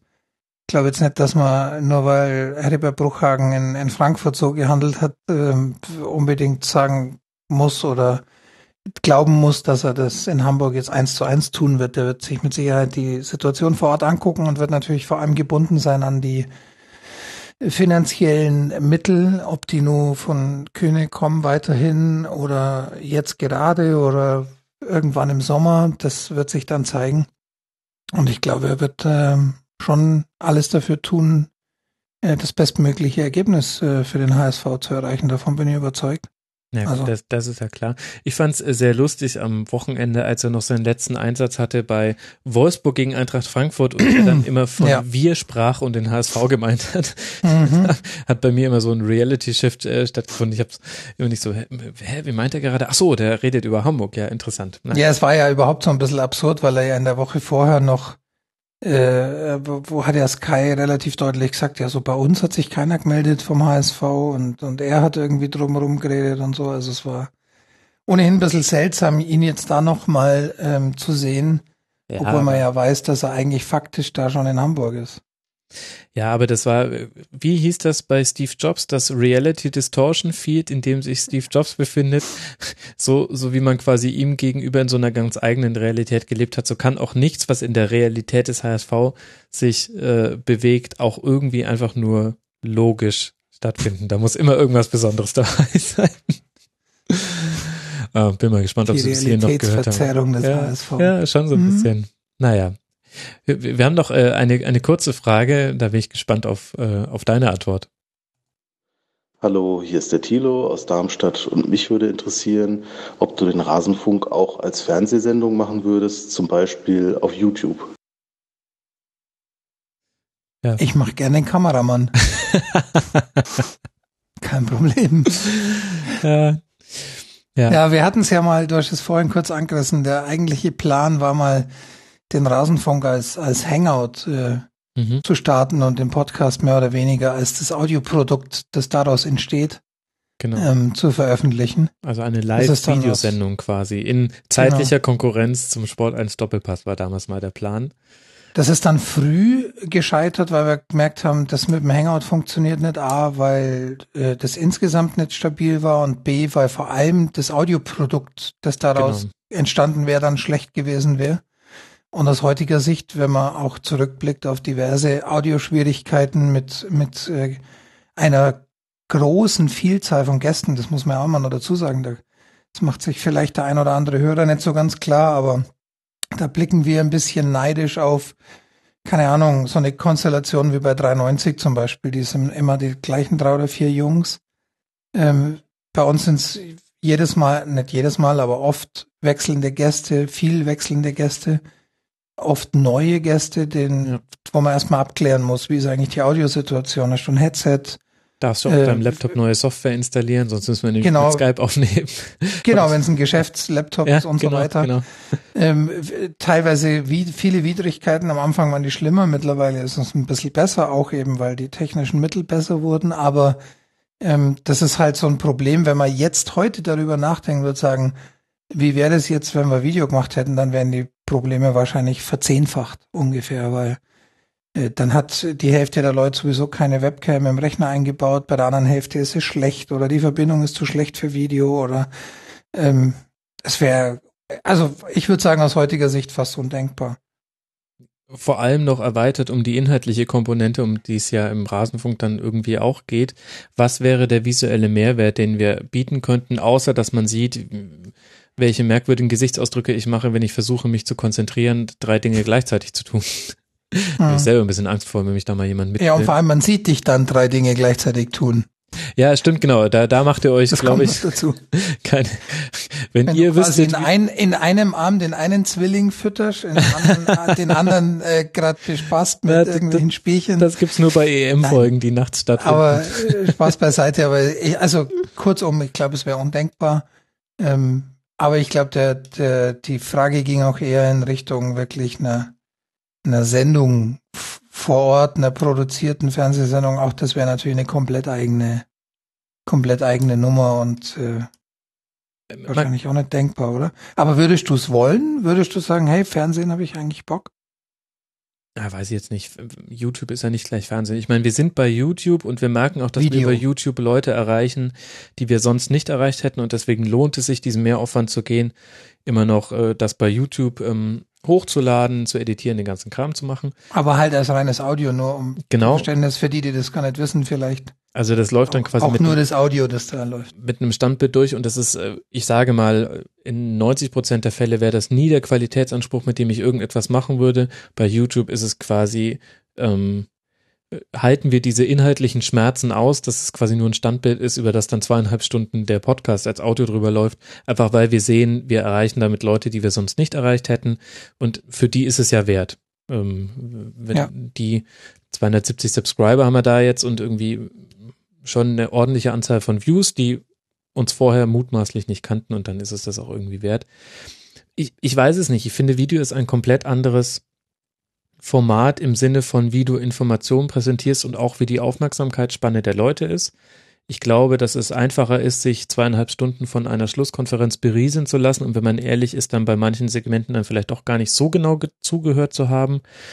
als es ähm, einfach ist, sich zweieinhalb Stunden von einem Video berieseln zu lassen, wo äh, wesentliche Informationen verloren gehen, wenn man nicht hinguckt. Beziehungsweise das müsste dann irgendwie auch der Anspruch sein, dass wir da einen visuellen Mehrwert liefern, Taktik, sonst wie Einblendungen, äh, ich setze mir einen witzigen Hut auf, irgendwie sowas in der Preisklasse. Hm, Ähm, klingt spannend. ja, Wahnsinn, ne? Ich habe jetzt gerade auch voll Bock drauf. ähm, Das konnte man übrigens bei Hangout damals virtuell, wenn du dich an unseren äh, Klar, ich habe die, hab die Screenshots noch. Ich habe die Screenshots Ja. noch. Ich habe es auch irgendwann mal auf Facebook gepostet. Ähm, liebe Hörer, es gab da Testläufe mit uns bekannten äh, Freunden, äh, die Grüße sehr an schnell Mirsan Roth an der Stelle. ja. Und an den Grüße lieben Probeck. Roth und an den Probeck, genau. Äh, die sind schnell eskaliert, als wir entdeckt haben, dass man, oder also ich, ich wusste schon, aber die anderen haben es dann entdeckt, dass man in Google Hangouts sich äh, Hüte virtuell aufsetzen kann und in einem Aquarium sitzen kann und so weiter. Also quasi der Vorgänger der Snapchat-Filter, liebe Kids da draußen. Den gab es früher alles schon mal bei Google Hangouts. Übrigens technisch auch gar nicht so weit weg, weil damals schon die Gesichtserkennung jetzt Google so weit war. Hangouts nicht mehr, ne? Ja, genau. Ach Ja, das waren Zeiten mit. Google Plus. Naja, also ich weiß es nicht. Irgendwie, es hätte schon einen gewissen Reiz, vor allem weil Videoformate nochmal eine andere Reichweite haben als Audioformate, aber halt nicht in dem jetzigen inhaltlichen Setup und dann bin ich mir auch ehrlich gesagt nicht so sicher, ähm, wie telegen mein Radiogesicht ist. Ich glaube, das ist gar nicht der Punkt. Der Punkt ist, dass äh, man einfach sagen muss, dass das, was wir machen, ja so eigentlich äh, keinerlei Einschränkungen mehr hat. Also, wie du das vorhin schon sagtest, wir würden jetzt genau nichts hinzufügen, würden wir Video hinzufügen. Es sei denn, wir wären jetzt plötzlich in der Lage, irgendwelche Taktiktafeln zu zeichnen, die das Ganze inhaltlich äh, noch bereichern würden. Oder würden äh, von irgendwelchen Lizenzinhabern von Bundesliga-Bildern äh, reich beschenkt werden und äh, in Form von Sublizenzen. ähm, aber ansonsten können wir dem halt videotechnisch einfach nichts hinzufügen. Und ich glaube, äh, ähm, ein Videoformat hat halt immer noch den großen Nachteil und darum hört auch kaum ein Mensch Videopodcasts, glaube ich. Äh, oder, oder guckt Videopodcasts. Ähm, weil ein, ein Audioformat geht halt überall. Ich höre gerade viel beim Spazierengehen. Ich höre im Auto, beim Kochen, beim Putzen, ähm, bei egal was man nebenbei machen kann, wo man jetzt nicht die mega Konzentration haben muss. Ja. Ähm, da geht halt Audio wunderbar und Video überhaupt nicht. Ja, Und dann wird es immer schwierig, wenn dann ein Video zu einem Pflichtelement wird, wenn man irgendwie über was spricht, was dann nur in einem Video zu sehen ist, wird es für den Audiohörer immer schwierig und drum ist, glaube ich, Video längerfristig kein Thema. Zusammengefasst, wir hätten gerne die Reichweite des Fernsehens für unser bestehendes Produkt. Das wäre So das wäre ideal. Das wäre toll. Mal gucken, wie nah wir da hinkommen. Wobei ich auch tatsächlich die Reichweite von großen YouTubern nehmen würde, alternativ. Ja, das stimmt, aber man sieht ehrlich gesagt ähm, immer nicht den Aufwand, der auch hinter so etwas steckt. Das ist alles, der fällt nicht vom Himmel. Definitiv. Ich meine, na, führt jetzt zu weit. Tilo hat noch eine andere Frage. Rück mal deine Krawatte zurecht und überleg dir mal, ähm, mit welchem, mit welchem Zielgedanken du hier in dieses Bewerbergespräch gekommen bist, Frank.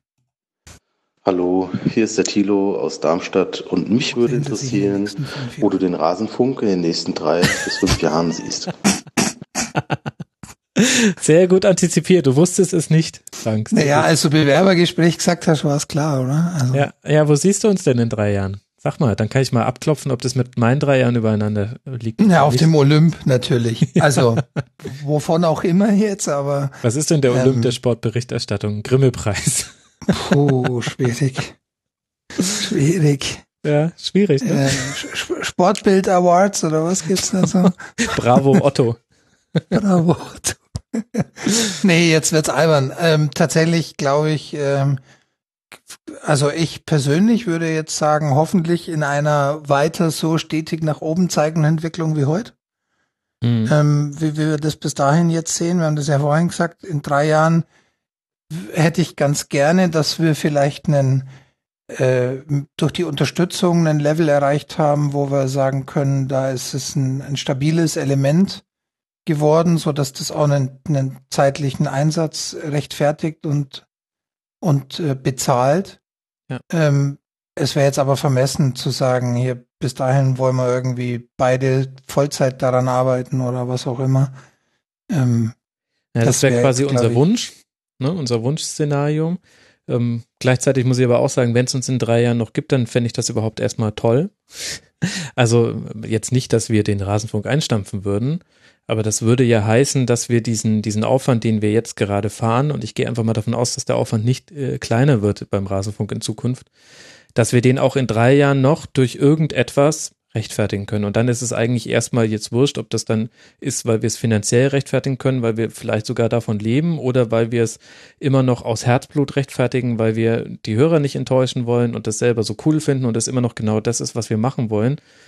Das, das ist ja dann erstmal egal. Ich glaube, wenn es in drei Jahren, was ja durchaus eine Zeitspanne ist, ich meine, wie viele hundert Stunden werde ich bis dahin noch gelabert haben hier on air, ähm, wenn es uns dann noch gibt, dann, dann ist das an sich ja schon mal cool.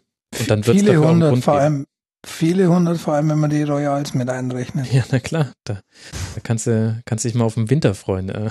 Mhm. Bin, ich ja, bin ich ja schon seit drei Wochen jetzt am Plan des Rasenfunk Royal und äh, bald stehen die Zeitfenster wieder, wo ich dann weiß, okay, äh, da muss ich wieder, diesmal muss ich dran denken, was zu essen.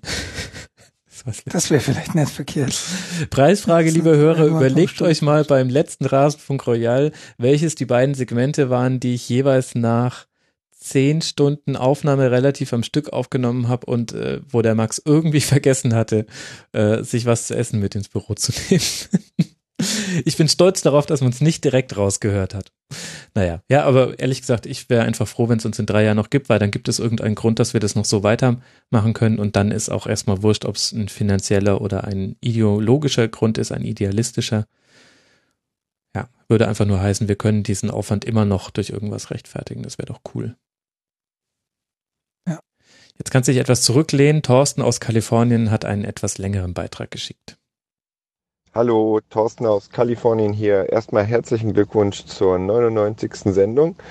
Ähm, ich bin jetzt seit ähm, der Sommerpause eigentlich dabei. Ähm, muss sagen, ähm, der Podcast gefällt mir sehr gut. Eigentlich ähm, beziehe ich fast 80, 90 Prozent meiner Informationen aus dem Rasenfunk, aus allen drei Streams, ähm, weil es mir auch einfach nicht möglich ist, alle anderen Medien oder ähm, viele andere Medien hier aus dem Ausland ähm, zu konsumieren. Ähm, Printmedien äh, erstmal überhaupt nicht erhältlich und dann online ähm, auch gar nicht so die Zeit ähm, dafür. Den Podcast kann ich hören, währenddessen ich ähm, im Auto sitze und muss sagen, ähm, viel mehr brauche ich auch nicht ähm, zu, für, für meinen Bundesliga ähm, Informationen zwischen den Spieltagen.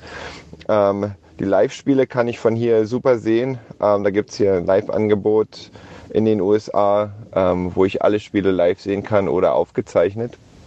Ähm, nur die Hintergrundinformationen, die Analysen zum Spiel und was sonst so passiert, ähm, bekomme ich dann ähm, hier nicht in anderen Medien mit. Ähm, da bleibt mir quasi nur online und halt der Rasenfunk als Hauptpodcast.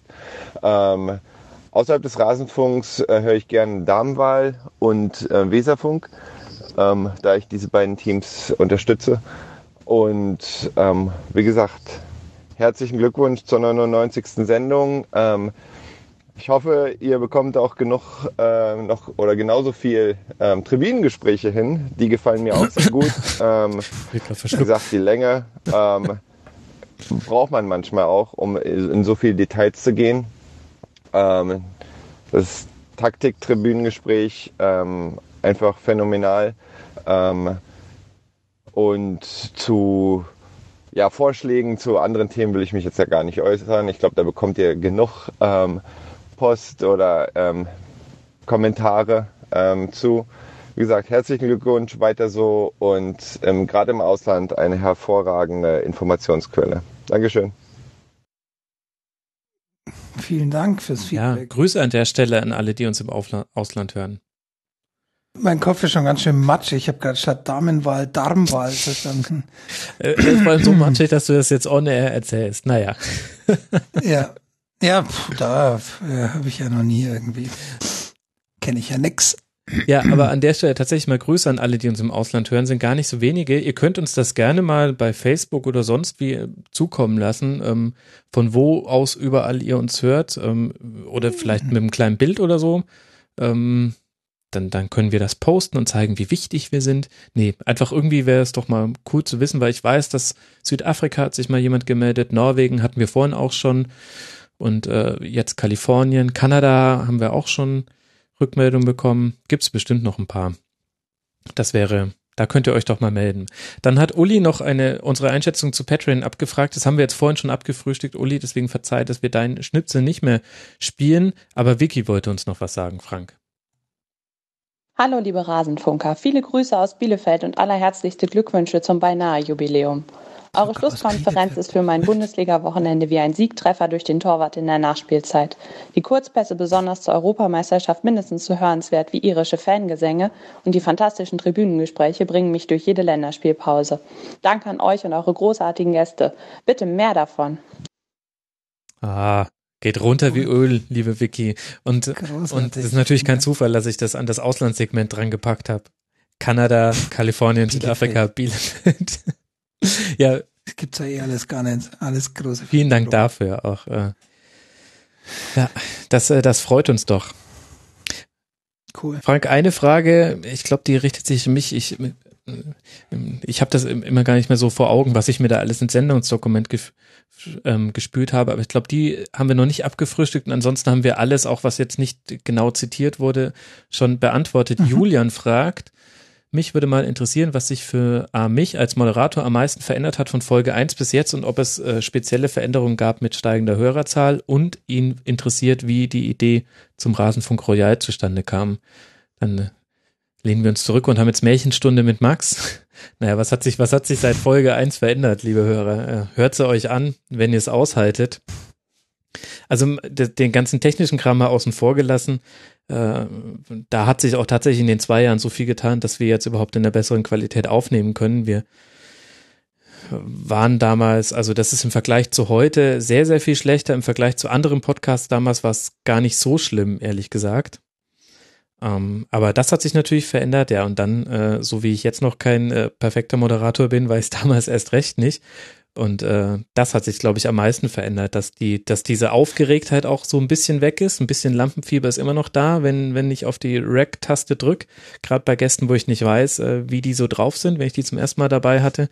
Aber also ich persönlich komme jetzt damit klar, dass ich halt mehrere Dinge gleichzeitig machen muss, nämlich die Aufnahme fahren, ähm, Gäste-Chat im Blick behalten, Sendungsdokument, Hörerfragen und die Statistikseiten, die ich immer noch aufhab. Da habe ich inzwischen ein Setup gefunden, das sich über zwei Bildschirme erstreckt und mit dem ich eigentlich ganz zufrieden bin. Und seitdem ich eine Räusper-Taste auf der Wii Remote habe, äh, ist es auch für euch noch viel, viel besser geworden, liebe Hörer. Das könnt ihr mir glauben. ja, das hat sich, glaube ich, verändert. Ne, ich glaube, was man dir schon ähm, anmerkt, äh, wenn man die Sendung so hört, das ist halt einfach die Gewohnheit. Äh, du nennst es jetzt einfach die Aufregung, ist nicht mehr so da, aber dass einfach die Gewohnheit, dadurch die Sendung äh, zu, zu gehen, ähm, nenne ich es jetzt mal, dass die halt einfach ähm, sich eingeschlichen, würde ich gar nicht mal sagen. Ja, reingeprügelt halt, bei 140 Sendungen. dass das einfach mal so zur Gewohnheit ja, geworden ja. ist. Das merkt man, finde ich schon, weil halt am Anfang waren ja so Klassiker, die wir dann auch besprochen haben nach den Sendungen, so Übergänge zwischen zwischen Spielen. So, dann kommen wir die mal Formulierung. genau.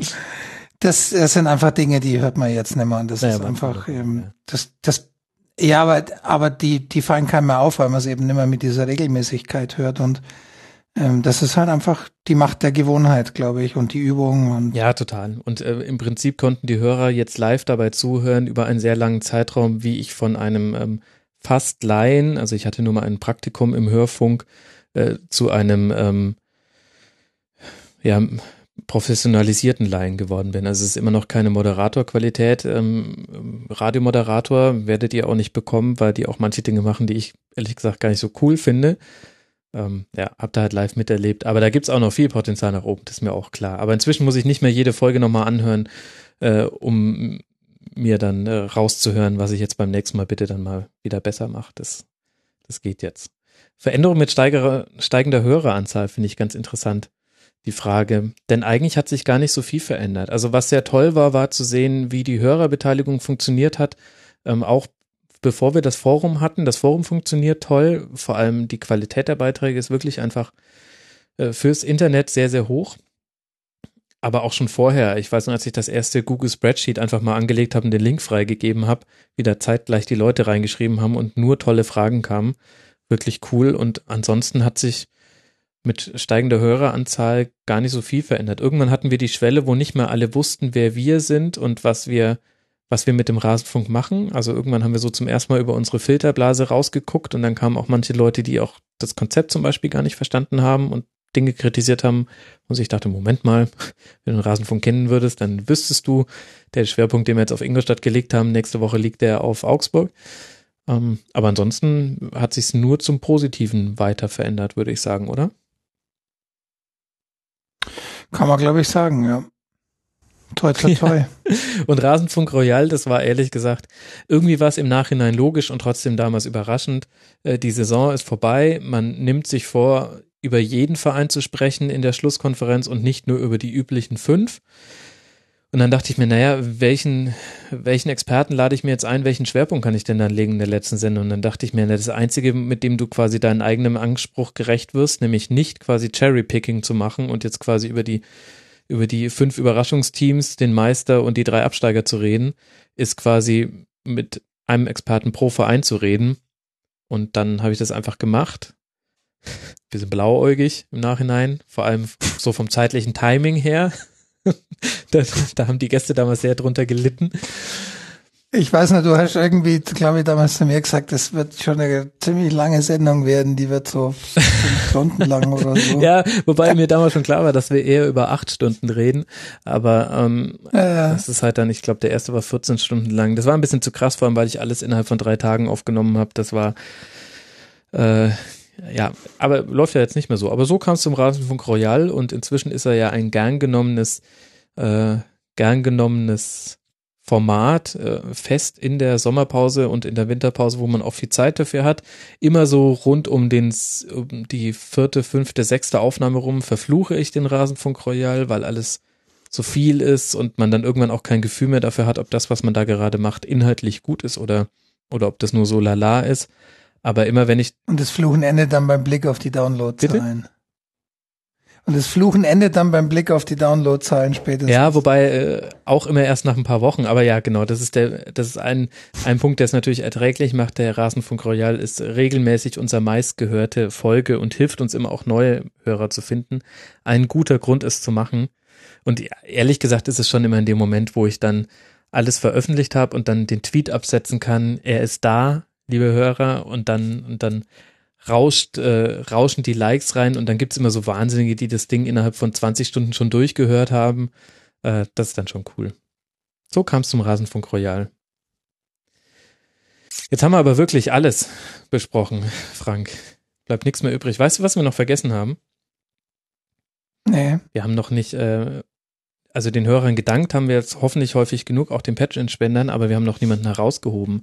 In dem Fall habe ich mal aufgeschrieben, wer uns jetzt in diesem Monat ähm, angefangen hat zu unterstützen, und zwar mit jeweils fünf Dollar pro Monat bei Patreon. Das sind Elisa, Betty und Nils. Vielen herzlichen Dank dafür. Vielen sehr, sehr cool. Das ist immer die schönste Push-Notification, die ich krieg am Tag. Und ich krieg sehr viele. Wenn da steht äh, New, äh, New Patreon Pledge, dann denke ich mir, jawoll, ja, Katsching. Katsching. Das kam jetzt, glaube ich, falsch rüber. Ja, Egal. schön. Ja, Frank, hast du letzte Worte, bis du irgendwann in 100 Folgen wieder auftauchst in der Schlusskonferenz? Vielleicht äh, ja auch nicht. Vielleicht ja früher. Wahnsinn. Und jetzt Keine bricht Ahnung. auch deine, deine Verbindung auch noch zusammen, passend dazu. Äh, jetzt das ist eine Sauerei. Ja, bist tatsächlich gar nicht mehr so gut zu hören. Aber dann ist das vielleicht auch ein Zeichen des Universums, dass diese sehr lange. Die Leitung ist abgenutzt. ja, das ist abgenutzt, genau. ähm, ein Zeichen des Universums. Liebe Hörer, vielen Dank, wenn ihr bis hierhin gehört habt. Danke, dass ihr ähm, 99 Schlusskonferenzen ermöglicht habt. Und ganz ehrlich, das wart ihr, denn wir hätten es nicht 99 Ausgaben lang gemacht, wenn das immer nur 20 Hansen hören würden. Und wenn diese 20 Hansen auch noch nur dazu schweigen, sondern euer Feedback und euer Input auch für die Sendung ist immer ein wesentlicher Treiber. Auch jede iTunes-Rezension, ähm, äh, das ist äh, ja, wenn ihr wüsstet, wie viele Screenshots ich da an den Frank schon drüber geschickt habe, hier guck mal neue Rezension, da liest ihr mal durch, da freut man sich ganz. Und auch, dass ihr alle anderen Formate ähm, nach vorne bringt bei iTunes und auch hört den Kurzpass und das Tribünengespräch. Ganz, ganz, ganz, ganz toll. Das ist sehr schön, etwas zu machen, an dem man so viel Freude hat und da dann eine Perspektive zu haben, dass das vielleicht mit etwas Glück sogar zu einem richtig festen Bestandteil des Lebens werden könnte, noch fester als jetzt, haben wir alle schon besprochen. Vielen Dank dafür, liebe Hörer. Und dann schauen wir mal, wann wir, wann wir Schlusskonferenz 200 aufnehmen. Ich konnte mir bei der Nummer 1 nicht so ganz vorstellen, dass wir bis zu 100 kommen. Du hast damals gesagt, wir nennen sie 001. Da kann ich mich noch genau dran erinnern, Frank. Aber du hast es immer gewusst. Tja. Ja. Du weißt, dass ich da auch hartnäckig bin. Wenn ich mich in einem Thema verbissen habe, dann bleibe ich da dran. Und du aber ja auch. Da sind wir beide schon gleich positiv verrückt. Liebe Hörer, das war's, die Meta Schlusskonferenz, die 99. Letzte Chance für Frank noch seine Grüße, Wünsche, äh, Kritik rauszuschicken. Jetzt aber. Nee, ich habe äh, dem nichts mehr hinzuzufügen. Ich glaube, wir haben kratzen schon wieder an der Vier-Stunden-Marke und ähm, haben so ziemlich alles äh, gesagt, vieles mehrfach. Ja, jetzt reicht's auch. Ähm, mir, mir bleibt auch nur noch mal ein Danke nachzuschieben. Ähm, natürlich an die Hörer für das äh, ausgiebige Zuhören, fürs viele Spenden, aber natürlich auch an dich, Max, ja. fürs äh, Durchhalten, fürs fleißig sein, äh, fürs äh, dann nicht aufgeben oder ähm, nicht äh, zufrieden sein und äh, auf dem Bestand setzen bleiben, wenn ich äh, mir manchmal denke, der ist verrückt, jetzt fängt er an mit so einem Royal, was, was ist, äh, jetzt hat er ohnehin schon genug zu tun und, und hängt sich hier noch ein Projekt ans Bein, das äh, noch mehr Zeit frisst. Ähm, ich glaube, das ist äh, eine große Gabe von dir. Ähm, ja, und äh, darum bleibt mir da nur nochmal Danke zu sagen dass äh, du unser gemeinsames Projekt damit so vorangetrieben Danke. hast. Ich, äh, ich habe nur die Hälfte gehört. Wir müssen, wir müssen eine lokale Aufnahme da reinschneiden. Aber ist vielleicht ganz gut, weil ich bin so auch schon sehr rot geworden. Liebe Hörer, äh, mhm. äh, freut euch darauf, dass in dieser Woche noch zwei Schlusskonferenzen noch erscheinen werden. Eine am Donnerstag zum 16. Spieltag mit Blick auf die komplette Hinrunde und dann noch eine am Freitag. Aber da verrate ich noch nicht, um was es geht. Könnt ihr euch darauf freuen. Und euch wird definitiv nicht langweilig werden bis zum Rasenfunk Royal. Im Gegenteil sogar, ihr habt einiges wegzuhören. Also ran an den Speck. Danke fürs Mitmachen. Wir hören uns am Donnerstag wieder. Bis dahin macht's gut. Ciao. Das war die Rasenfunk-Schlusskonferenz. Wir gehen nun zurück in die angeschlossenen Funkhäuser.